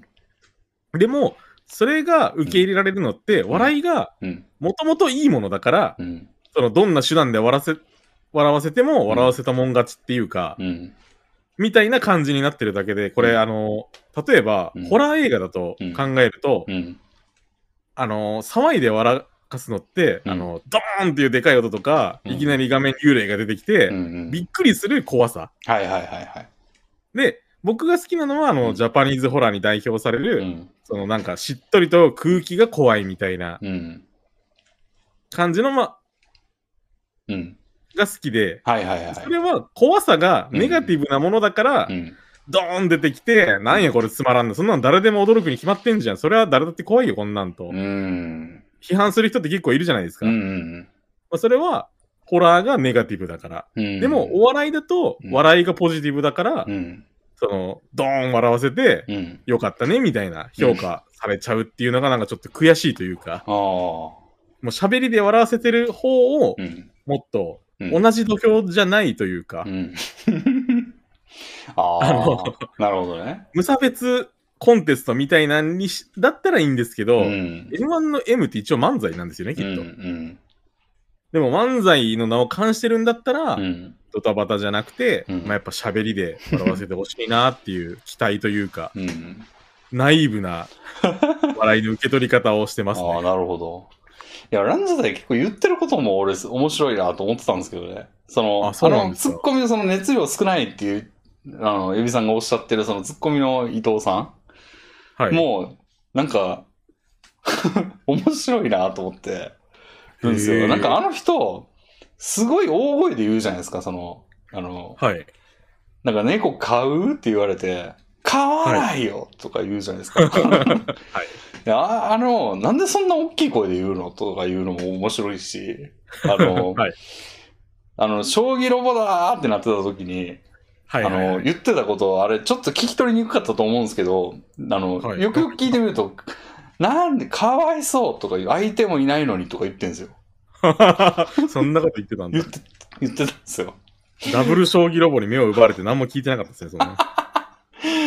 かわいそう、相手もいないのにって何みたいな。 その、ロボの、将棋の動きを、みたいなことをさせられてる状況がかわいそうって言言ってるんだ、みたいな。 しかも相手がいないからよりかわいそうって言ってるんだと思って、ちょっと笑けてくるみたいな。 ああ、なるほど。で、なんであんな大声で言うのみたいな。 うん。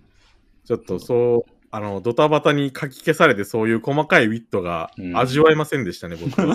まあ俺何回も見てるしな、は M1 の、ああの、ー決勝の動画も上がってるんで、はい。何回も見てんすよ、全部。あーめっちゃ面白いなと思って。ああ、テレビで一回見た限りだと、もうなんか、騒いでんなーぐらいの感想しか出てこなくて。なんで、ちょっとね、あの、背景もあるんで、あの、受け取り方は全然違ってるとは思いますね、確かはに。いはいはい。うん。文脈込みの面白さってどうなんですかね。でもまあ、文脈知ってるからしょうがないやん、こっちは。 まあそれもちろんその、文脈込みで笑えるっていうのは全然いいんですよ。その、うん。笑ってる人はね。うん。でも、文脈込みで笑えるから、うん。いいコンビだとか、うん。お笑いの新しい形だみたいなのって、うん。どうかなみたいな。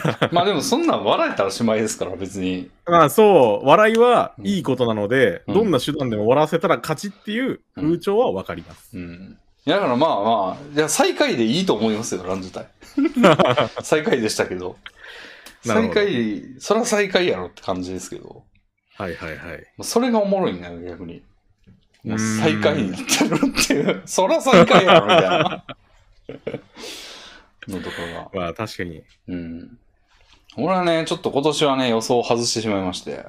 あの、去年はあーマジカルラブリー今年あるでって言ってたんですよ。はい。で、優勝してすげえみたいな感じあって、当てたぜみたいな感じあったんですけど、今年は大外れでしたね。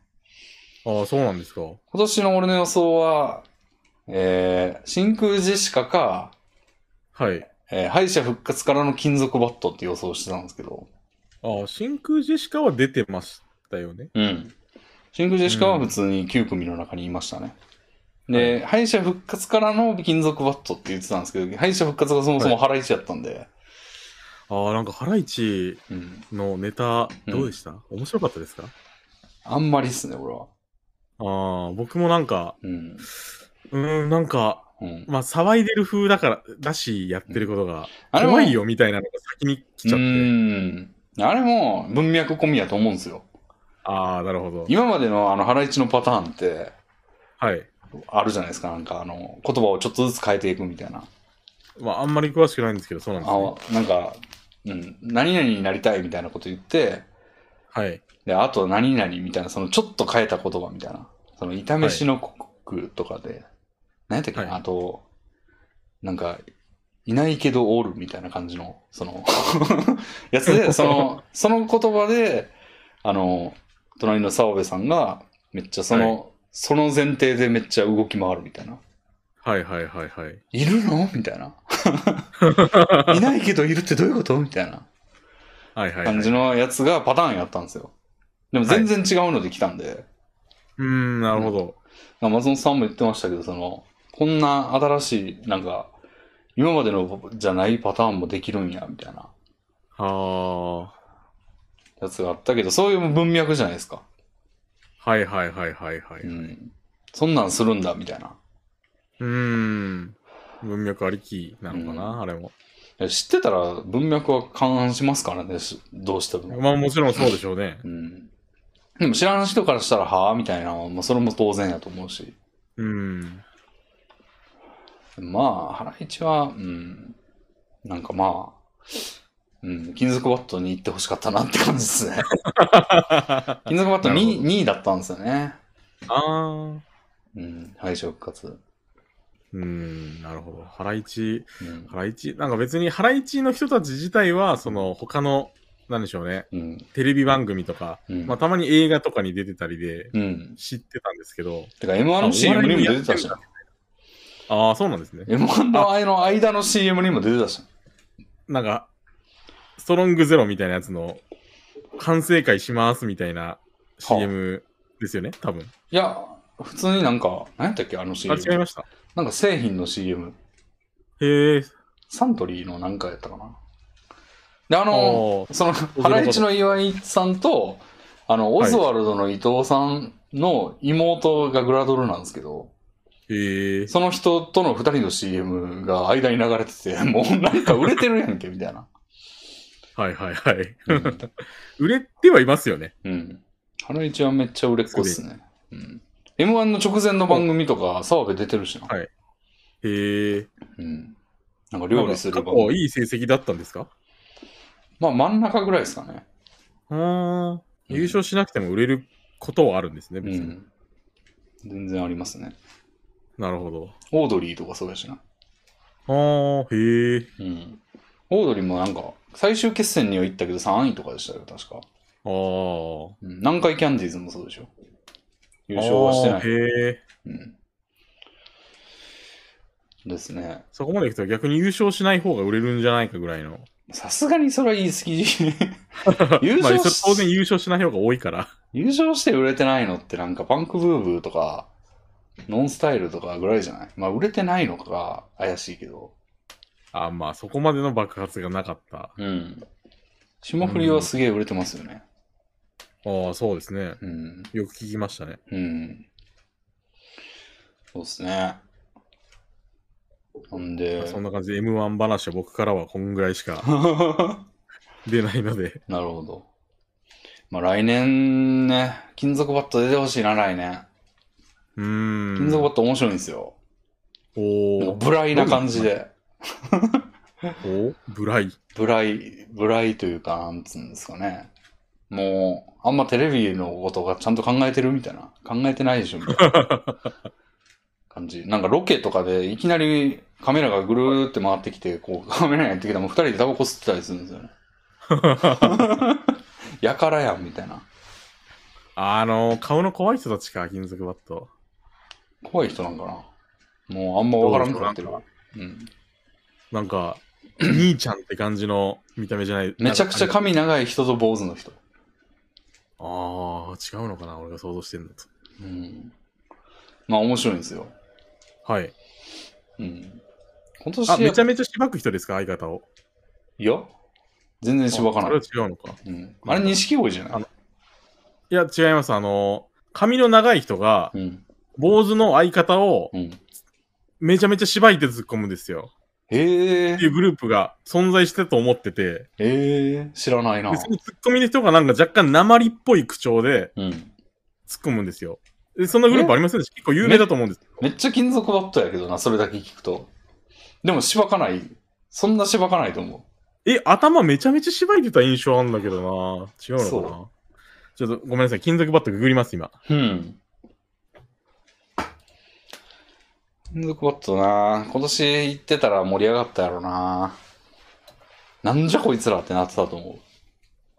あ、金属バットです、僕が言っえ、てたの。芝居てたえなんかもう、このツッコミの人が縛きすぎて嫌いになったんですもん、この、ええそういうネタもあんのかな縛いてたと思うんですよね。これ、頭の形変わるぐる、変わるぞぐらい縛いてて、ここの髪のい長い人が。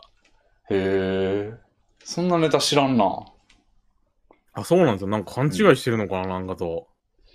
なたまにしばくけど、そんなしばかんと思うよ。本当ですかもうう、んこの坊主の人の方よく耐えてんなぐらい思ってました。へえ。基本喋りでなんとかする人らやから。へえ。うん。たまたまそんなの見たのか、うん。勘違いか。うん。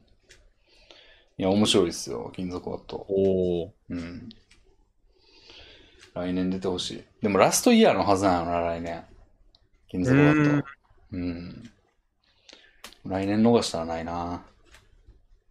ハライチが今年ラストなんでしたっけうんうん。そうですね。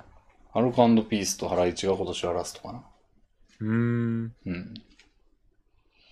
やっぱラストだと気合入るというか、入れるというか、特別な思いがあるんですかね。うん。そうですね。まあ、来年また楽しみですね。はい。うん。ぜひね、あの、文脈知らない人に受けるのは優勝してほしいなと思います、ね。俺はめちゃくちゃ動画見てるから文脈ありでもいいけどな。もちろんそうですけど。うん、でも、その他大勢っていうか、結構お笑いファン以外は文脈知らないんじゃないかと思うんです結構受け入れられてるんですかね、広く。まあ、いや、まあ、なんやろ、別に、な、なんつうんやろ、戦えるから出てほしいってわけじゃなくて、その、点数取れるから出てほしいじゃなくて、見てみたいっていう。あ M1 ーの舞台に出た時のみんなの反応とかを見たいなっていう。はうん。でランジャタイ出て、だからそれは成就されたんですよ、ランジャタイに関しては俺 は。なるやほっどぱそう受け取られるよな、わはは、みたいな。あ優勝しなくてもいいといううか。ん。なるほど。はい。奥が深いものですね。見る人によって全見るに然は情報量が全部一緒ですみたいな人って多分いないと思うんですよ。そうでしょうね、きっと。うん。どれかは知ってるけど、どれかは知らんとか。はい。やった時、まあそんなんばっかりなんで、はい。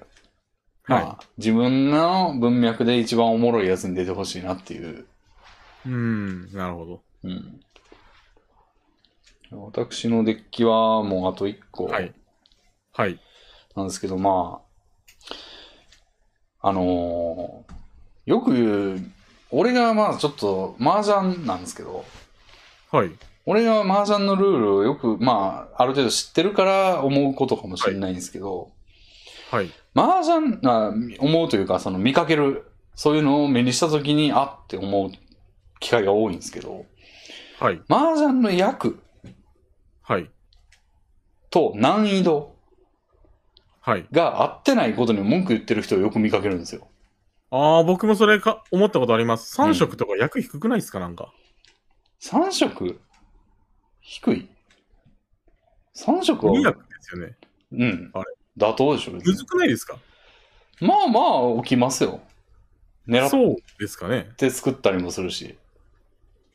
うん。え、でも、よくある、あの、赤ドラあるじゃないですか。うん。あんなんが1役なのに、うん。頑張って作った3色がたった 2? で、泣いたら1でしょ、あれ。はいはいはい。そうですね。うん。と思っちゃいますね、うん僕も。。で、それ、そういう人がどうしたんですは、何を言うてんのって感じなんですよ。 何を言うてんのって思うんですよね。はい。なんか難易度と点数って合ってないとダメなのって思うんですよ。まあ、あっててほしいじゃないですか。うーん。ゲームのレベルデザインというか、こう、順当にうん。なっていくのが、こう、しっくりきやすいっていうか。でも全員平等じゃないですか。全員平等やん。はい。もうその時点で何でもよくない。まあまあまあまあまあ、うん。対人ゲームなんで、まあ、相手も同じそ不う利そうとそういうか、うん。仮にその3色が不遇なんだったら、相手も不遇、自分も不遇で、まあ、そうそうそうじゃあ狙わなきゃいいじゃんっていうのはまあわかりますけど、うん。結構な んか自分一人のゲームみたいに感じることがあって、うん。まあ、他人が上がろうが何しよううが、んとにかく自分が上がるんだみたいなゲームだと僕は認識してて、これがまあ間違ってる可能性は全然あるんですけど、うん。その中で、うん。なんかやたら強いけど経験値少ない敵いるなみたいなうん。うん。感じを受けるんですよね。いや、 狙わなきゃいいだけやん、それって。まあそうですけど。うん。いや、なんか、まあだからあの、うん。難3易度。色役上げろ運動などはしないわけで、うん。で、例えばじゃあ、ハイパイが配られて、例えば、はい1、4、5、8万と、2、はい3、7、8、9ピンとっていう、なんかまあ、出てくるじゃないですか、手配が。はいはい。はい。その手配になる確率って、全手配のパターン分の1やけど、めちゃくちゃレアやけど、これも100万ですかって話ですよ。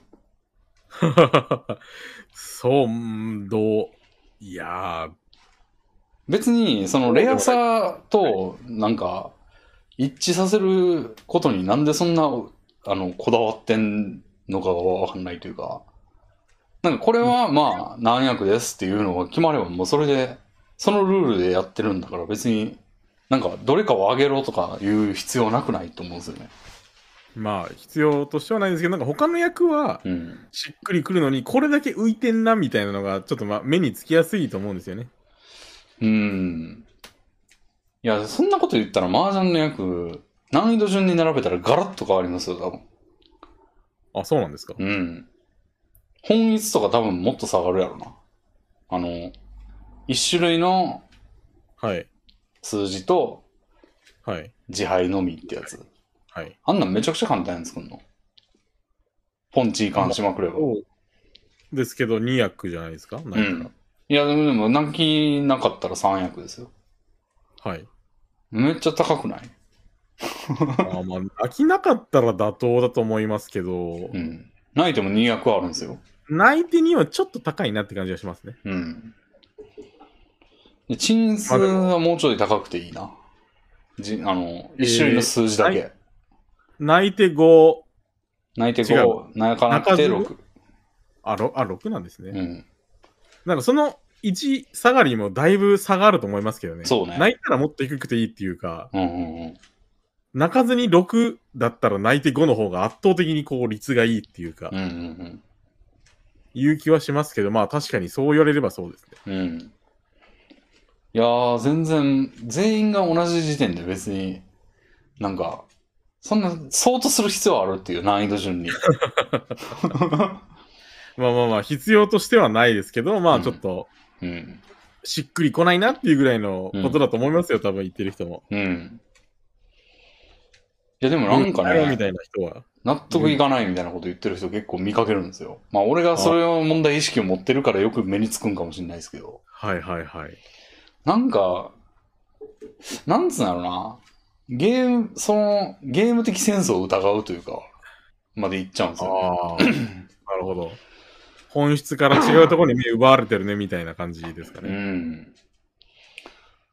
その、そのゲームフィールドの中で、なんかどう振る舞うか。だからたまたま、例えばちゃんたとかめちゃくちゃそういう意味で言うと難しい割に役低いんですよ。そうですね。ちゃんたなんて2役ですからね。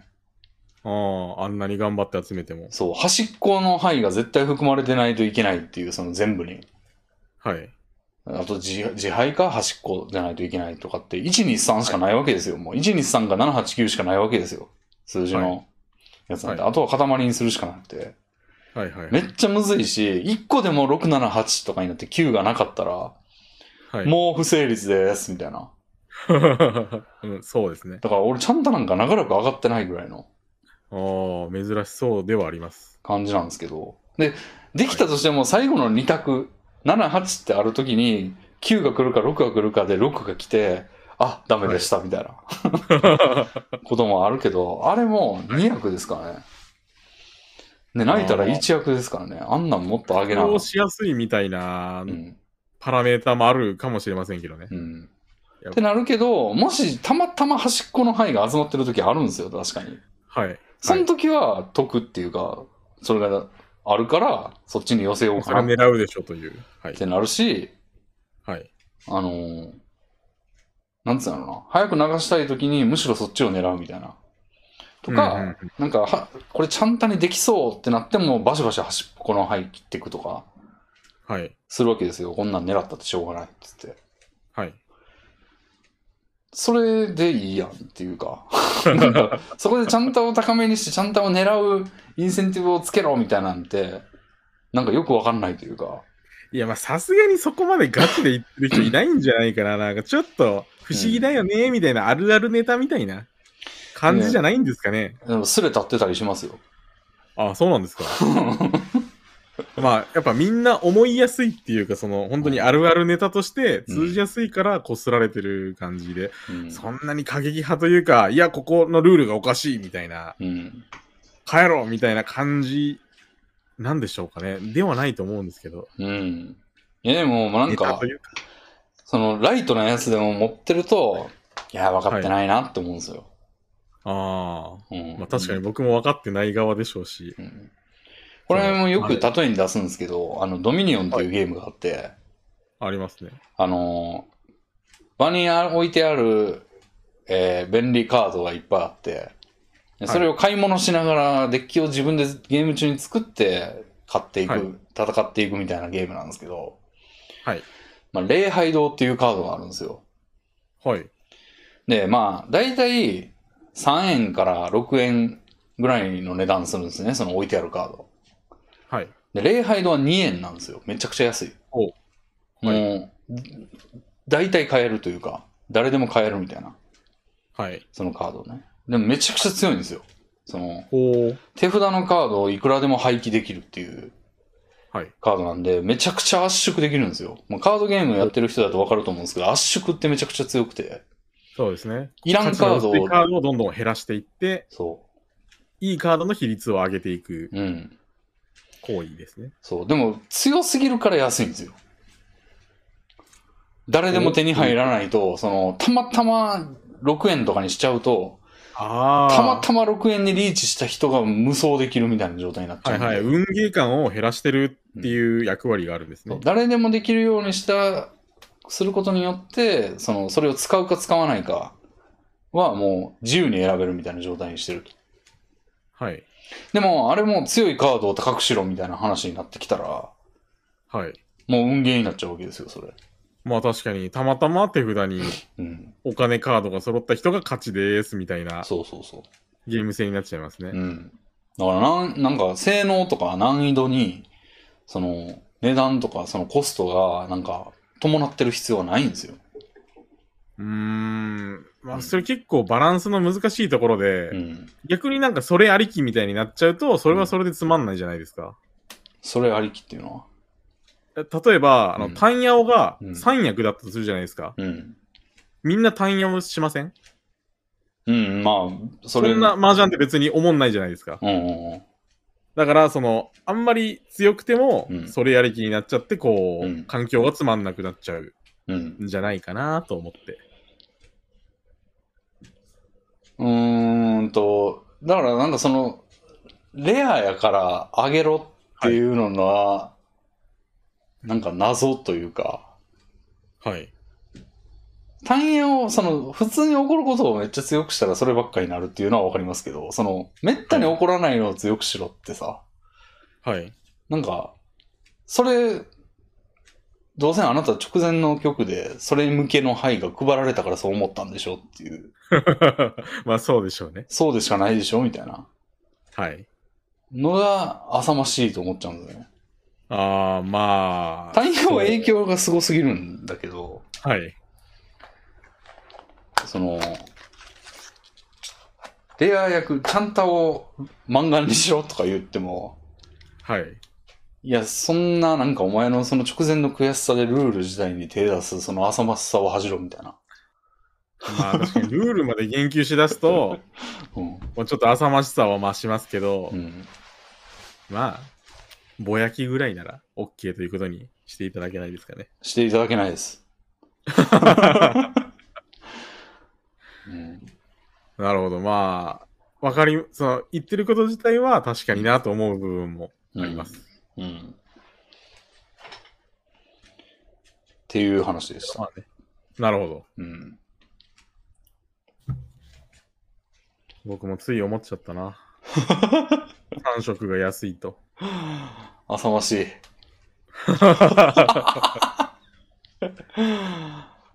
いいんだよ、それは。トイトイ大好きおじさんになっちゃいますよ、そんなこと。うん。 3色があんな安さじゃ。 3色かトイトイしかないんか。まあ、初心者なんで結構そんなもんで、うん。うん。あのー、本ロートとか珍ロートとかみたいな、その、何それみたいな役って基本的に初心者は、あのうー、ん。データベースになくて、うん。仮にそれが、こう、来てたとしても称号されないことが多いんですよ。うん。よっぽど強かったり、その、いや、あのー、役満みたいに華々しかったりしないと。うん。まあ、なので、うん。なんて言おうとしたんだっけな。ちょっと結論を忘れてしまいました が、うん。その分かってない人たちなんて、うんそんなもんなんですよ。僕もそうです。はい。だから、ルールには言及すな。まあ、言及までとは僕も思ってませんよ。うん。いや、まあまあまあ、わかるようはするんですけどね。まあ、ルールに言及したいことはありますけどね。はそい。の、点数計算簡単にせえとか。ああ、それは思いますね。うん。でもそんなん覚 K えたさんらとか、ダルビンだみたいな。うん。でもそんなん覚えたらええやないかって言われたら、シュンってするしかないんですけど。確かに。うん。まあでも、浅ましいな、俺はって、思う、思ってたら、まあ言ってもいいかもしれないですね。 なるほど。無自覚にうん。ルールに言及してるうん。者どもに勝つとい うことで。勝つ改めたいと思います。は。三色はいうんあれでいいのだと。うん。そういうゲームなのだと。そうなんです。エビさんカードありますかえーとですね、はい。あ、そう、レビンさんにうん映画を進めたいっていう、あの、うん。河野助さんとのラジオで、はいあの、いろんなね、インプットをしたいっていう旨をおっしゃってたじゃないですか。ああ。じゃあ僕が進めてもこれは、まあ、であと、今まではあの東京湾に沈められてましたけど、いや、沈めるぞ。僕はダメ。いや、それは課題図書みたいなことに、を、一個用意しようかな、ぐらいのことで、その、おすすめを無限に受け入れます。はい、どんどん来なさい、じゃないですよ。まあ、無限に。ああ、そうですか。僕もワンパンチしたかったんですけどね。課題図書みたいな感じにして見ないといけないみたいなものを一個制定するっていうのはいいけど、その、これ面白いですよみたいなのが来ても見ない、見ない、 見る外圧がないんで。ああ。うん。僕の課題図書には入らないです か課題図書をね、ゲストごとに設けてると、俺はその全員分をやらないといけなくなるん で、どうしようかなって感じなんですけど、まあじゃあ聞きましょうあか、ー今回に関しては。今回だけ解禁。やったー。これで堂々と進められますね。えー、っと、まあ途中でイヤホ僕好きな映ン、画監督が。はい。まあ途中でイヤホンを外す可能性はあります けど。 でも、冗談です、冗手談です。短に進めいやたいいと思いや、大ます。丈夫です、大丈夫です。全然。はい。僕、あのー好きな映画監督がいまして、は僕は、あのーホラー映画が好きなんですよ。い。うん。で、あの、ホラー映画を主に撮ってる白石浩二っていう監督がいるんですね。へえ。で、うん。えーっと、あの、ニコニコ動画で、うん。ホラー映画祭りみたいなのやってる時に結構、うん。ラインナップに入ってることが多い、あの、視聴者の人気もすごく高い、うん。怖すぎっていう、うん。あの、B 級ホラーの金字塔を撮った監督でもあるんですよ。うん。で、本当は怖すぎをすごく進めたいんですけど、うん。あの、アマプラに今はないので、うん。ちょっとさすがにないのは、あの、借りてみてくださいとか言うわけにもいかな いんで、その監督が撮った、うん。あの、別の映画で、うんあの、カタカナ3文字で、うんカルトっていう、のがありまして へー直球やね。 はい。で、あの、結構直球のタイトル多いんですよ。カルトとか、うん呪いとか、へえ。怖すぎも言うたら安直じゃないまであ、確かに。はいはい。すか。で、この監督の得意なのは、うん。あの、フェイクドキュメンタリーっていうか、うん。あの、ドキュメンタリーを撮ってる風なんだけど、うん。なんか、別にそんなことは当然起こってなくて、うん。編集でなんか幽霊の何かを入れたり、うん。あたかも本物っぽい体で撮ってるうん。ホラー映画へえ。が得意なんですよ。へえ。まあ、カルトはちょっとそこからは外れてるんですけれど、うん。あの、世界観を他のホラームービーというか、その、怖すぎとか、うん。呪いとかと共有してて、うん。で、まあ、何が面白い、まあ、おすすめポイントは、うん。あの、やっぱり B 級なんで、うん。映像自体はすごくチープなんですよ。うん。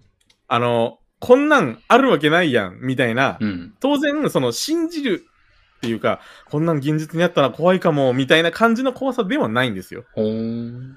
もう明らかに、あの、 ハンターハンター見て、は念能力すげえ俺にも使えるかもみたいなのって普通思わないじゃないあ。ですか。まあ、そうですね。そんな感じの、うん。あの、ファンタジー、その、ホラーはファンタジーですみたいなのは強く伝わってくるんですけど、うん。それでも、それを込みにしても、うん空気というか、その、表現されてる世界はうん怖いぞと。うん。これは、あの、こういうことが実際に起こったら、うん。絶対怖えなと。まあう、当然、映像を見てたらそんな怒るはずねえじゃん、バカめみたいに思うんですけど、ん。うん。納得させるようなへえ。リアリティと言いますか、B 級ながらもうん読ませるというか、見させるというか、うん。魅力があると思いますね、この監督の映画に。まあ、かあのー、よしあしというか、うん。僕最近この監督の撮った、あのー、幽霊ゾンビっていう映画見たんですけど、うん。あの、ビビるぐらいクソ映画でうん、これ、進めたらマジで沈められるなと思ったん で、もうこっちは全然見なくていいんですけど、カルトは結構良作というか、うん。王道を行くうんホラームービーですし、うん。人に勧めても、まあ、納得いただける。で、レビンさんが、あの、得意なジャンルっていうか、うんレビンさん、こう、ホラーを、うんこんなんあるわけないやんみたいなツッコミを入れてみるのが得意じゃないですか。売りというか、はい。味というか。はで、そういう楽しみ方もできますしい。、うん。ちゃんと見られる。うん。見る楽しみ方もできる映画だと思いますね。うーん。カルト。アマゾンプライムにありますので、おすすめです。はで、なるほあどんまりね、ホラーを見てくれないことが多いので、い。うん。こういう機会にぜひとお願いしておこうか と。なるほどね。はい。おっさん映画の話聞いてるときって、はいなん。か、うん、うん、ふーんって言うしかないのが嫌なんですよ、ね、まあ確かに、僕も人に勧められたら、あ、もうそうなんだ、へえぐらいになっちゃい、いますよね。うん。それがね。まあでまあもそれは一応メモっといたんで、はい。まあもしかしたらお願いし次ます回のウォッチパーティーはそれを見る可能性はなきはい。なきぜひお願いします。もうホラーは散々ちょっとね、あの、煮え飲まされてんですよ、俺。あ、そう、何で二遊飲んだんですかえー、っと、来るとか。ああ、いや、でも来る面白くなかったですかいや、心に残ってないもん。あ、そうですか。あのう、ん。オムライスのシーンに、あ、プリンかなオムライスかな忘ぶちれ切まれでししたたけよ、ど。あれは。 心は動いたじゃないですか。心は動いた。動きましたっけなんやこれっていう動きですよ。だかいらん、そんな。ら、 いらないですか来るは俺45点なんで、はい。まあまあまあまあ、妥当だと思いますけ不ど、合格ですね。うん。まあ、そうなんですけど、うんまあなんか、食べた結果、うん全然味しなかったなーみたいなより、なんかパンチが効いてて、うん。もしかしたらまた食べたくなるかもみたいな味の方がいいというか、うん。まいあや映画なんでね、な、面白かったなーっ何でも心が動いてたなったことないんですよね、ホラーで。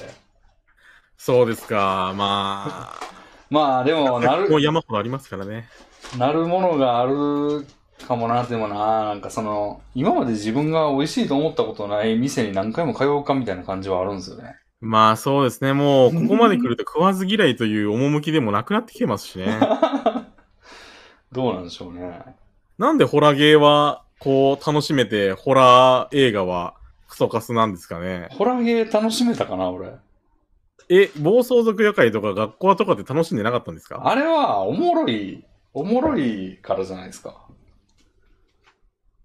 おもろい。おもろかったですよ。はい。あのなんつうんやろ。ホラー以外の部分がおもろいから。まあまあまあまあまあ。うん。そうで、暴走族が怖い話してるっていう時点で面白いですから、暴走族野 外を。まあ、そそれはそうですけど。うん。だからその怖いものっていうのがツールになってんですよね。うんうんうん。うん。だからが学校でやった怖い話とかもそうじゃないですか、その、はい。奴らのおふざけの題材 がホラーみたいなとこあるじゃないですか、あれ。はいはい。まあ、得てしてね、ホラーはそういううん。ところがあります。うん。なんか、お色気の味付けだったり、うん。なんか、ただ低予算の味付けだったうり、ん。にされがちなんですよね、ホラーはう。ん、カメラを止めるのはもはい。う、うーん、まあ、あれもね、そんなに点数は高くないんですよね、俺の。俺一応見た映画を点数化してるんですけど、はい。うカメラを止めるのは60点。ーん。まあまあって感じ。メタフィクションとしてはまあまあって感じ。あ。はいはいはい。まうんレヴィンさんの好みからすると、うん確かに僕が今勧めたカルトも、うん。そんなに高得点は出ないと思うんですよ。出なだいんからこそ見てほしいんですよ。えレヴィンさんの好みの映画を勧めたってしょうがないっていうか、ー、なんでよね。その、インプットは増えないじゃないですか。そんなことないよ。そうですかうん。なさそうなところを進めた方が、うん。なんか、幅のためになるんじゃないかな、みたいな。うん。まあ、僕のこれが味というか、だと思ってください。 うん。逃げ恥もレヴィンさん見なさそうなところだったじゃないですか。逃げ始めはだってあの人が言ったから、幸之助さんが。はい。言ったからしゃあなく見て、みしゃあなくというかまあ見たんですよ。はい。 まあ結局、結果は11点だったわけですよ。えー、カルトもそういうわけにはいきませんか僕がこんなに頼んでるんですから、見ていただくわけには。いやー、うーん。 そう。うーん。いやー、結構嫌なんですよ。おもんないもんを見て後の気持ちって。うーん、まあそう、当然そうですよね。うん。まあ逃げ恥も結局その後別の映画見たじゃないですか。口直しに。だかはい。らもうあの時間は結局そんなに良くなかった時間ってなってるわけですよ、それを見てた時間は。そうなんですか。なんか、僕としては、うんおもんなかったけど、うんなんかネタにできていいかな、みたいな、その、なんでしょうね。うん。拾い方っていうか、うん。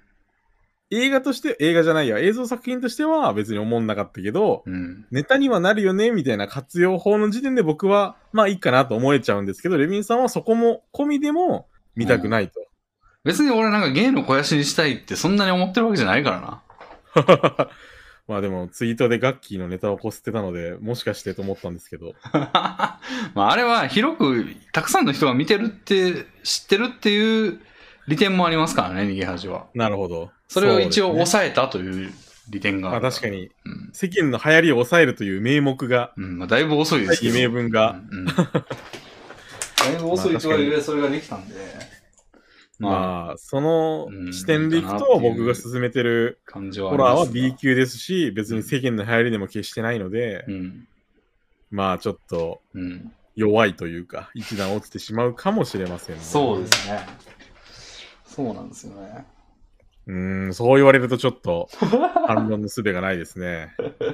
じゃあ僕はこの後東京湾に沈んでいき ままあまあ、ウォッチパーティー自体は好きなんで、すはい。まあ、もしかしたら見るかもしれません。はい。まあコメント的には伸びるんじゃないかなと思うんですけどね。うん。ネタとして、ネタとしてっていうかその、まあ、人狼ゲー人ム。狼ゲームみたいなノリで。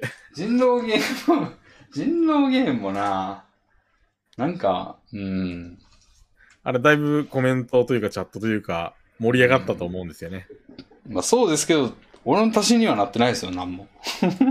うんまあ、そうだとは思いますけど。 うはい。ん。うん。なるほど。そういう感じでした。まあ、お俺のカードはもうないんで、どんどんください。はい。えー、なんかね、は最近、人吉そば、そうや。人吉そばっていう、はその蕎麦屋さんがあるんですけど、行きつけのお蕎麦屋さんですね。うん。これカードじゃないけど、今思い出したわ。あの、はい、なんでしょ最近ね、行かなくなってんですよ。う。あら、その24時間空いてる蕎麦屋で、まあ蕎麦自体がそんなに激うまってわけじゃないんだけど、トッピングがいろいろ乗せれて安いっていう利点があって、天ぷらなどがね。はい。そう、人気で、俺もさ、あの、あるトッピングが好きですげえ行ってたんですよ。そこ伏せるんですかで、はい。最近行かなくなったのは、まはずいその、ニンニク醤油鶏天っていうそのトッピングが、なんか、最近行ったらなかったので、もああ、たまたまなかったんですかう、ね。いや、終わったんですね。あれ、あーもとそうもと、ななんんか、期間限定みたいなのが、確かによく考えたら書いてあったっていう。へえ。思い出したんです個人のお蕎麦屋さんであるんだ。うん。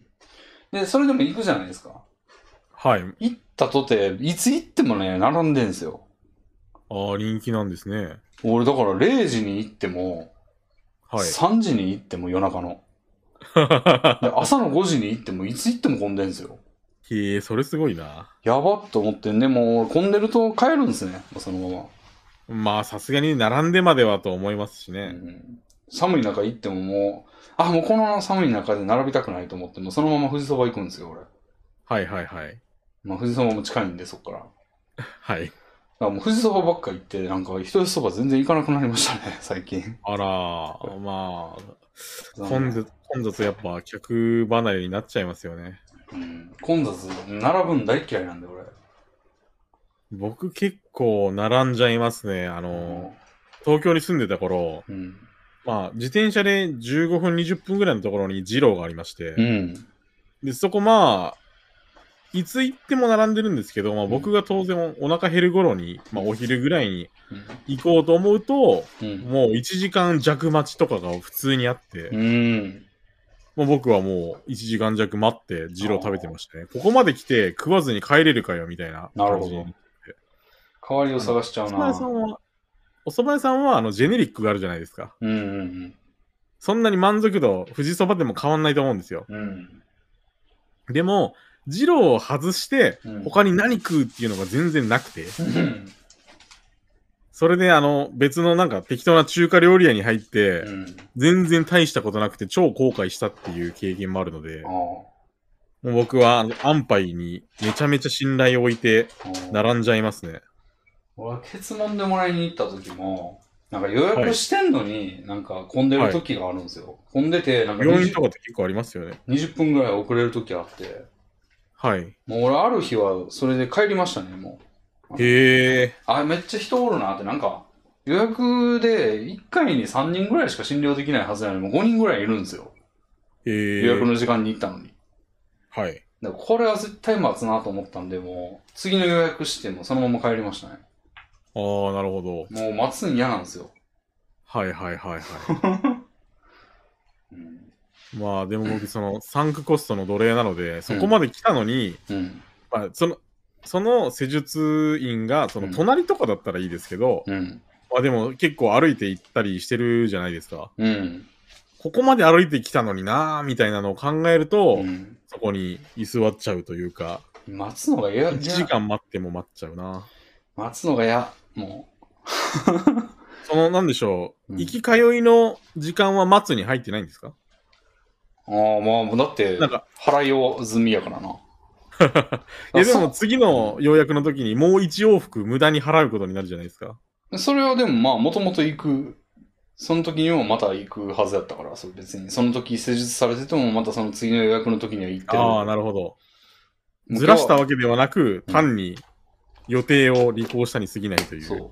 その日はスキップ。はい、なるほど。うん。なんか待ってる時間って意味ないやん、マジで。意味ないというか、一番 なく無はないですけど。無の時間って感じがするんですよ。まあ、投資の時間というか、うん。まあ、無といえば無かな。うん。待ってる間に本でも読むんやったらまだいいけど、別に俺家での方がやること、やれること多いしって思っちゃうともう、待ちたくなくて、すぐ帰っちゃいます僕。も早く家にという。 さすがに電車で1時間かけて来てって並んでたらさすがに並ぶよ。なるほど。うん、俺も電車乗ったりする過程が挟まってたらそれやりますけど、はいまあ、。もう歩きとかやったらもう帰るなってなる。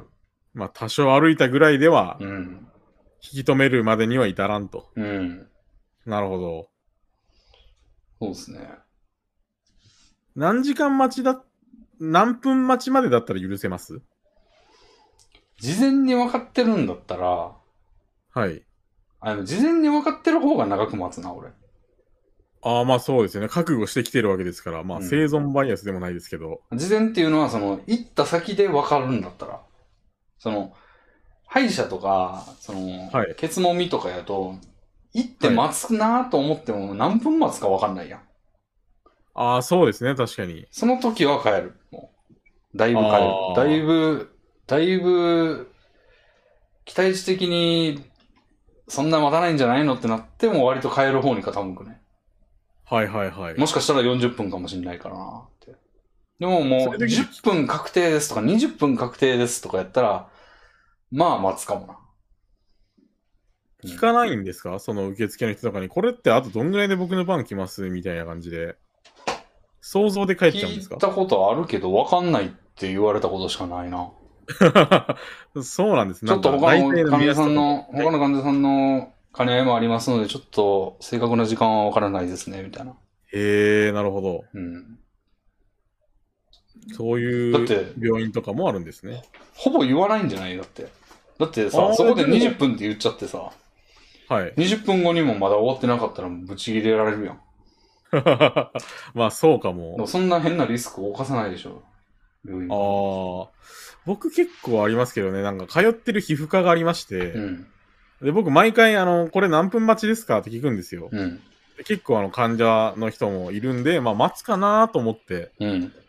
で、まあ、30分待ちですとか、うん。何時頃なら案内できますみたいなこと言われるんですけど、うん。それが当たってるか外れてるかってあんま気にしたことないですね。うん。そっかーって待つモードになったら、だいぶ待っちゃうとというか、そうか。 30分ですって言われて、1時間待っても、うん。まあ、いっかぐらいの、まあ、こへれは時え。間の価値観の問題かもしれませんけどね。もうイライラして、その二度と行かないまであるな、そこまで。そんなことになったらあなるほど。うん。めっちゃ待つまの、あそうほんいまうに人の気持ちも。ほんま嫌なんですよね、待つの。うん、まなあ、んかそれは僕も、はい。なんか制限付きのそらスマホいじったりできるけど、それって仕方なくしてることやん。家に同じ時間いたら別のことしてるやん。まあそうですね。なんかこの時間を強いられてると思ったら、なんか、なんだろう、その待つっていう時間を、を、こう、支払ってる感覚になるんですよね。はいはいはい。うん。まあ、やっぱりレビンさんは、うんその、仕事もうん。高単価というか、時間に直せ ば、たくさんのお金を稼げてるから、その時間のチップが、いやーチップ1枚が高い価値。僕は、もう湯水のように、いやー、どうしてもそいいんなことないと思うけどな。 そうですかだって別にその時間で、じゃあ金を稼げたのかって言ったら別に決まった額しか稼げないわけですから別に。まあそうですけど。う、ん。時間を寄せ集めてそこに投下すれば同じ単価が得られるっていうタイプの仕事じゃないんでまあまあまあまあ、それはもう単純にそういう話ではないですけどう、ん。僕は結構その病院のうん。待つ時間にスマホいじってても苦じゃないっていうか、うーん。まあ別に家でもこんぐらいやるしなーっていうか、その場所が違うだけで、うん。やることも同じみたいな風に思っちゃいますね。なんか俺強いられそてれるもチッ感プがが、安いからかなと思って。強いられてる感がね。まあ強いられてはいます。うん、確かに。に。うん。なるほど。うん。まあ、僕も待つの嫌いですよ。うん。あの、これまあうんどうかと自分でも思うんですけど、うん。弱火で10分焼いてくださいみたいな料理があったとするじゃないですか。はい。これ強火5分でいけるなみたいな感じでやっちゃうことありますか、 まあ、あの、料理ベタにありがちなことなんですけあど、ー僕もやっちゃいますね、つい。うん。し、なんなら、あのーいけるやろと。うん。絶対、中冷たいだろうけど、うん。早く食いたいから、もう、10分炒めるところを5分でいったれみたいな感じで、食べたい、すぐ食べたいあまりにあげちゃって、うんやっぱちょっと冷たいな、みたいな、へえ。愚かなことをしてることはあります。なるほど。まあ、それは大体でも、あ、どうなの料理やとは合ってないのかななんか、電子レンジとかやと、なんか、はい。ワット数かける時間が一致してればいいのでは、いい、いいっていう話はあるじゃないですか。ああ、まあ、あるんですけど、やっぱり、高ワットで短時間だと、なんか、ある部分はあちあちになってるが、うん。奥の方は冷え冷えみたいなことが往々にして起こり得ます。ます。そうなんだ。はい。やっぱり、ゆっくり、じわじわとっていうのが向いてるものもありますし、なるほど。煮込み料理とかはね、特に時間が重要ですからね。まあ、それはそうですね。温めること、まあ、あ、これが熱くなれさえすれば何でもいいんだっていうやつやったら、はい。ワット数かける時間が一致してればいいってなりますけど、まあでも、肉焼くとかはそうじゃないからな。うん、と思います。うん。いきなりね、高温でカチカチになっちゃう。ここはカチカチ、ここは生みたいなことも全然ある 両方嫌やん。 そうなんですよ。うん。いたしかゆしで。うん。まあ、なんでちゃんと時間を守った方が当然いいんですけどう、ん。もう、食欲の奴隷である僕は、そうやっあて待てずに、なんか、本来なら美味しかったはずのものをちょっとまずい状態で食べてるみたいなことはあります。うん。 あの、ソーセージを調理せずに食べたりね。言ってましたね。 なるほど。いはい。や、そういうね、感じで、あの、人よそばちょっと行かなくなりましたね。うん、やっぱり待ち時間というのはうん。悪ですね。うん。じゃあ、エビさんのカードをいただきますか。はい。えー、これ、これをまあ最後にしたいというか、うん。まあ、心当たりでお便りに行きたいんですが、どうしても言いたいことが僕一つありまして、はまあ、レビンさんに対してはもう複数回言ってるんですけど、い。うん。僕、あの、人生で最高のポテトチップスを見つけたんですよ。レビンさんにはもうい耳たこでしょうけど、あの、ね、リスナーの方に向けはていす、進めたいというのも、そんなに聞いたっけな ?1 回しか聞いてない気がするけど。いやー、多分2回は進めたと思います。だからこれで3回目かなと思うんですけど、へえあれき勘違いかな。で、うん。どうしても進めたいポテチがありまして、うん。これがカルビーから出てるうん。クランチポテトうんダブルガーリック味っていうポテトチップスなんですよ。うん。これ、めっちゃめちゃうまくて、食べたら。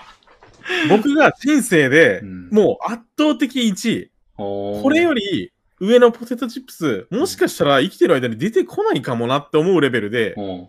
うまくて、うん。まあ、おすすめポイントを挙げると、あの、うん僕、あの、片揚げポテトうん。が今まで大好きで、うんよく買ってたんですよ。うん。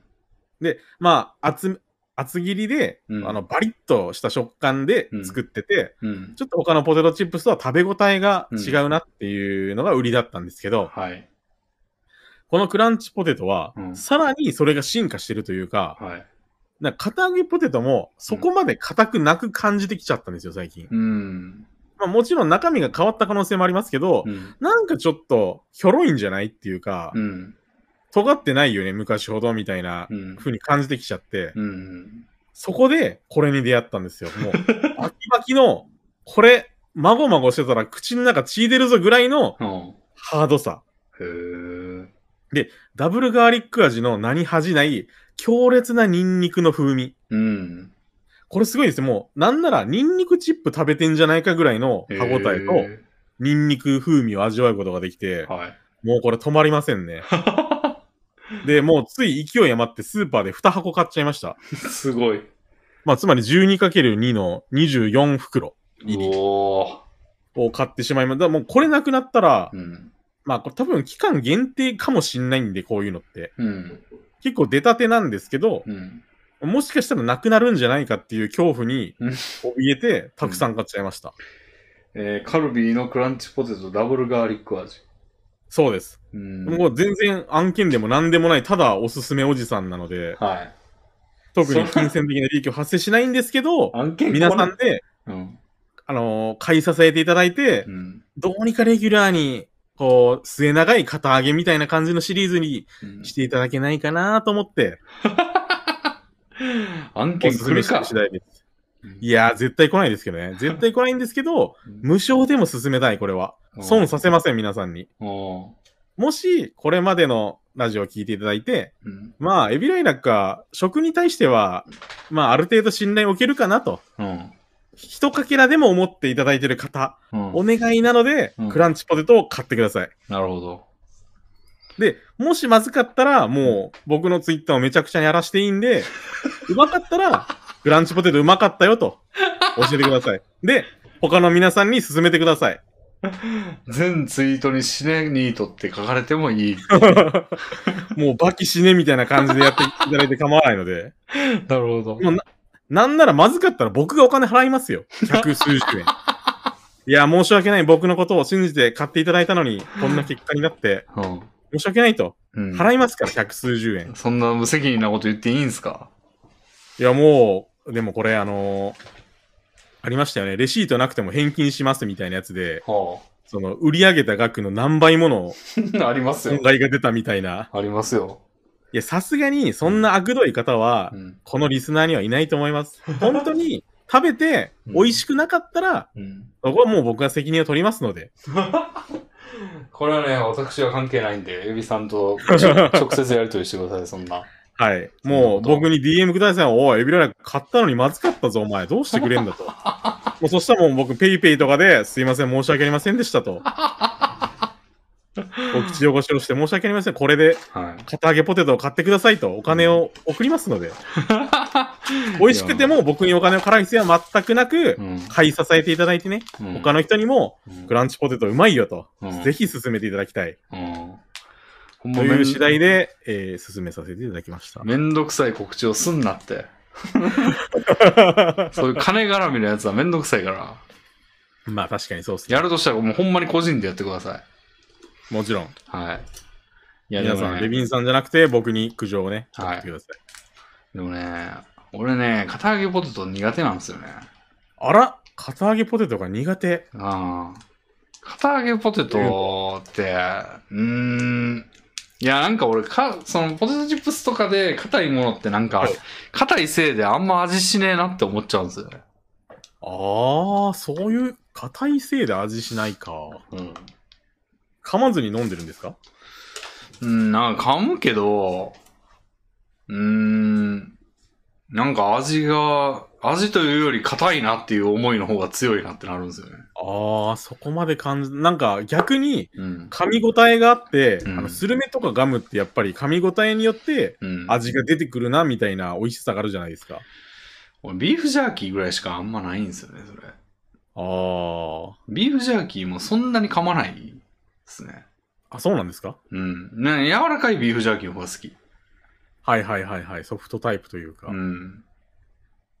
そうなんですよ。なんで俺、硬いもんあんま好きじゃない。まあ、歯の問題もありますしね。うーん、なる歯の問題題なくてもそうなんですよ。もともとそうなんだよ、俺そ。うなんですね。うんへ。え。だから、やられ上手さん、ゲストにも出ていただいたことのある、やられ上手さんの家に住んでたことがあるんですけど、はい。彼ね、多分片揚げポテト好きなんですよ。ほーだから、よく、なんか、お菓子買ってきてもらった時とかに、片揚げポテトが含まれてたりするんですけど、ほう俺は避けてましたね。 そんなにですかう。ん。俺は好きじゃないんだよなーって。でも人気あるじゃないですか。酒の妻にはいいみたいな。だいぶありますね。ポットでかと思ったら長く長く続いてますね。片揚げポテト。ね俺も酒の妻としていいんかなと思って何回かチャレンジしたんですよ。だから5回ぐらいはチャレンジしたはずなんですよ。あ全部幸せにはなれなかったですね。 あ。ああ、じゃあ、よっぽどというか、not for you というか。 not for you でしたね。なんなで、るほど俺には合わなそうですね、それは。ああ、なるほど。じゃあ、片揚げポテトが好きな人はぜひということでお願いします。うん。そうなんそうでかすよ。。こんなに美味しいポテチが嫌いなのか。うん。硬い。で、しかもこれなんか硬さを誇ってるやん。なんかパッケージを見る限り。売りにしてますね。カルビー最硬って書いてある。たまらない噛み応えとまで書いてますから、うん。最も硬いと思いますね、僕も。い偽やりー、なし。俺は無理やな、多分。そうですかう。ん残念だな。うん。なんだよ、やわい方がいいですかもう、だからあの薄い薄い、薄い薄い方がむしろいいかも。あの、プリングルズみたいな成形タイプですかそうですね。まあ、あれは分厚めですけど。あ、そうですか。うんブリングルスはだって普通のポテチより分厚めでしょ。あー、でもあれ、一旦、あの、芋をマッシュポテトみたいにして、うん。その形作って焼いてる感じなので、その、うん芋本来よりかは柔らかいような、に思うんですけど。まあ、柔らかさというよりは、まあ、薄さという。厚さ。はうん。いはい。はいはい。だからもう、ノーマルポテチの、もう、あの、なんか、なんやったら、オーザックぐらいの、あの、スカスカ感。いや、大阪厚くないですかえ、オーザックってなんかスカスカじゃないですかったでしたっけあれ結構ボコボコ膨らんでるからスカスカに思えますけど、結構厚みあると思いますよ。うーん。まあでまあも、その食感がスカスカな方がいいんですよ、俺。パリッみたいな。パリ、あの、ザ、バリバリというよりはシャクシャクに近いような。そうですね。はいはいはいはい。まあ、うん。一般的なポテトチップスはそっちですね。うん、俺、その方が好きですね。うん。うん。そうですか。うんでは、噛み応え派の皆さ ん、ぜひ、そうですね。うん。どうしてもこれは伝えたかった。なるほ ど。僕の人生の友かもしれません、彼は。彼って言ってるよ、も まあ、青いパッケージなんで男性かなと。う。うん。ニンニクですしね。はい。はい。 ということです。はいお便りね、はい。お便りね、ちょっと最近あんま来てないんですよね。あら、残念です。えー、そうですね。12月は1件ですね、はまだ。あら、まあ、でもしょうがないですね。うん受け止めなければ。でとりあえず12月の1件を読みましょはい。う。では、えーすするさんからいただきあまら、した。すずるさん、ありがとうございます。えー、っと。はい。レミンさん、エビラヤクさん、こんにちは。こんばんは。こんばんは。今回は堺市の老舗甘味屋、甘味屋の紹介です。はい。本日紹介するお店は缶袋。えー堺市堺区にあるくるみ餅のみを販売する、時は鎌倉時代末期、元徳元年西暦お1329年創業の甘味屋です。それすごいな。メニューはくるみ餅と氷をかけた氷くるみ餅、あとはお抹茶のみ。へえ。店内での飲食とお持ち帰りができます。はいくるみも、くるみ餅という名称は、くるみで作られたあんではなく、お餅を編んでくるむところ、ことからくるみ餅と言われています。はいはい。ここのくるみ餅は唯一無二。27代にわたって受け継がれてきた秘伝の調合で練られたあんは、あらゆるあんに属さない、ここだけのあんです。粒あん、こしあん、味噌あん、ずんだ、白あん、芋あん、どのあんに近いとも表現できません。えー、ねっとりと濃厚なあんは、一口運ぶと、未来から細胞へと行き渡るかのように、心身へと浸透します。そのあんに包まれた、つやつやとした餅山の白玉。一口大の幸せです。おー氷くるみ餅はくるみあんの上にかき氷を乗せています。かき氷を崩し、あんとともにいただくと、ねっとり濃厚なあんが、甘みはそのままに、すっきりサラサラとした喉越しへと変化します。おー私は世界一うまいかき氷だと思っています。うんうん。日本に住む甘み好きな方は死ぬまでには一度は食べてほしい。それほどまでの幸福な体験です。堺市にお越しの際は絶対に味わってください。ということですまた熱量の高いお便りでしたね。 すごいね。なんか仕事なんかな、この人。なんか書いてる、普段書いてるでしょっていう文章を。これ、あの、うんお便りのた、このお便りのためだけにうん。書いてるとは思えない慣れ方をしてる 文章で。でだからも逆に、うん。はい、何で すかいや、仕事でボツになった方を送ってきてるみたいな感じ。そんな廃品利用みたいなことされてる ぐらいの感じですよね。クオリティというか。そうですね。これ本当なんかに載せるために書いたんじゃないぐらいのうん整い方っていうか、うん。出来方っていうか、でも逆に僕、こんなに上手におすすめされると、うん。なんかプロが仕事で進めてないみたいな、うん。 ガイドブックに書いてあることって別に100%そうなんだろうんう、信用できないっていうか、あの、なんでしょうね、その脚色してる部分あるんじゃないみたいなうん。のを感じてしまうぐらい、うん。その、ぽい文章、グルメおすすめ文章みたいな感じを受けますね。うん。今、食べログをちょっと見てますけど、僕も見よでもなんか、ああこれのことかな。なんか、ウグイスあんっぽい色ですね。う。ああ、それはずんだじゃないんですかでもずんだじゃないんだね。あ、そうなんですかえ、だってずんだとは違うって言ってるやん。ああ、確かに、なんか緑っぽいあんこがかかってる。うん。このすするさんがずんだとも違うみたいな。はい。これな、小豆でもないですよね、これ、うん。見た感じ。は。なんでしょうね。であと不思議なのはこれ、くるんでなくないですか、別に。ね、周り全部そうじゃないんで、これ。ああ、まあそうだと思うんですけど、なんかくるむっていうとこう、なんでしょうね、風呂敷みたいな、こう、覆ってるというか。まあ、包まれてるというか、おはぎみたいなことじゃない。ああ、なるほど。だから、おはぎもくるみ餅ではって感じですよね。なんかこれちょっと見た目だけだと、ソースがけみたいな感じの印象を受けたので。うーん。で白玉がくるまれてるんじゃないですか、こああ、まあそうだと思います。れ。うん。まあ、こんなもんは当然うまそうですよね。まあもちろん、うんでもちょっと、あんの色からは味が想像できないですね。美味しいとは絶対思いますけど。ずんだを想像するな。。はい、この緑色はうん。うまそ気になるな う。めっちゃ腹減ってんだよね、今。僕も晩飯食べてないんで腹減ってます。うん。食べたい。 食べたい。堺市に車で爆走しなきゃ。 もう、たどり着くのに餓死してるんじゃないですか。いや、エビさんはね。エビさんは車で行ける距離でしょ。うん、まあ、行ける距離と言っ ても、餓死、餓死深いんだと思いますけどね。そんなに意識が近いのか、今。いやー、だいぶお腹減ってますよ、これは。うん。美味しそうだなういんつ。もありがとうございます。ありがとうございます。うまそう。うん。そんな感じですね。じゃあ、次行きますか。はい。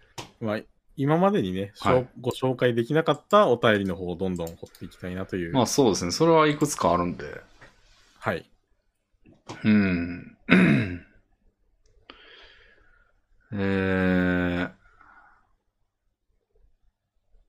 これもなこれはちょっとな僕はあの別に飯オンリーの人間じゃないと思いたいので、全然他の話題で送っていただいてもいいんですよ。そ の、飯の話題ないからやめとくか、みたいなうん。のじゃなくても何でも本当に送っていただきたいと思ってます。うん。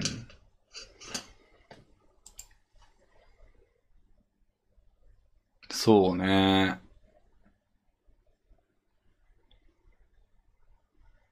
ああ、じゃあこれ行ってみようかな。はい、お願いします。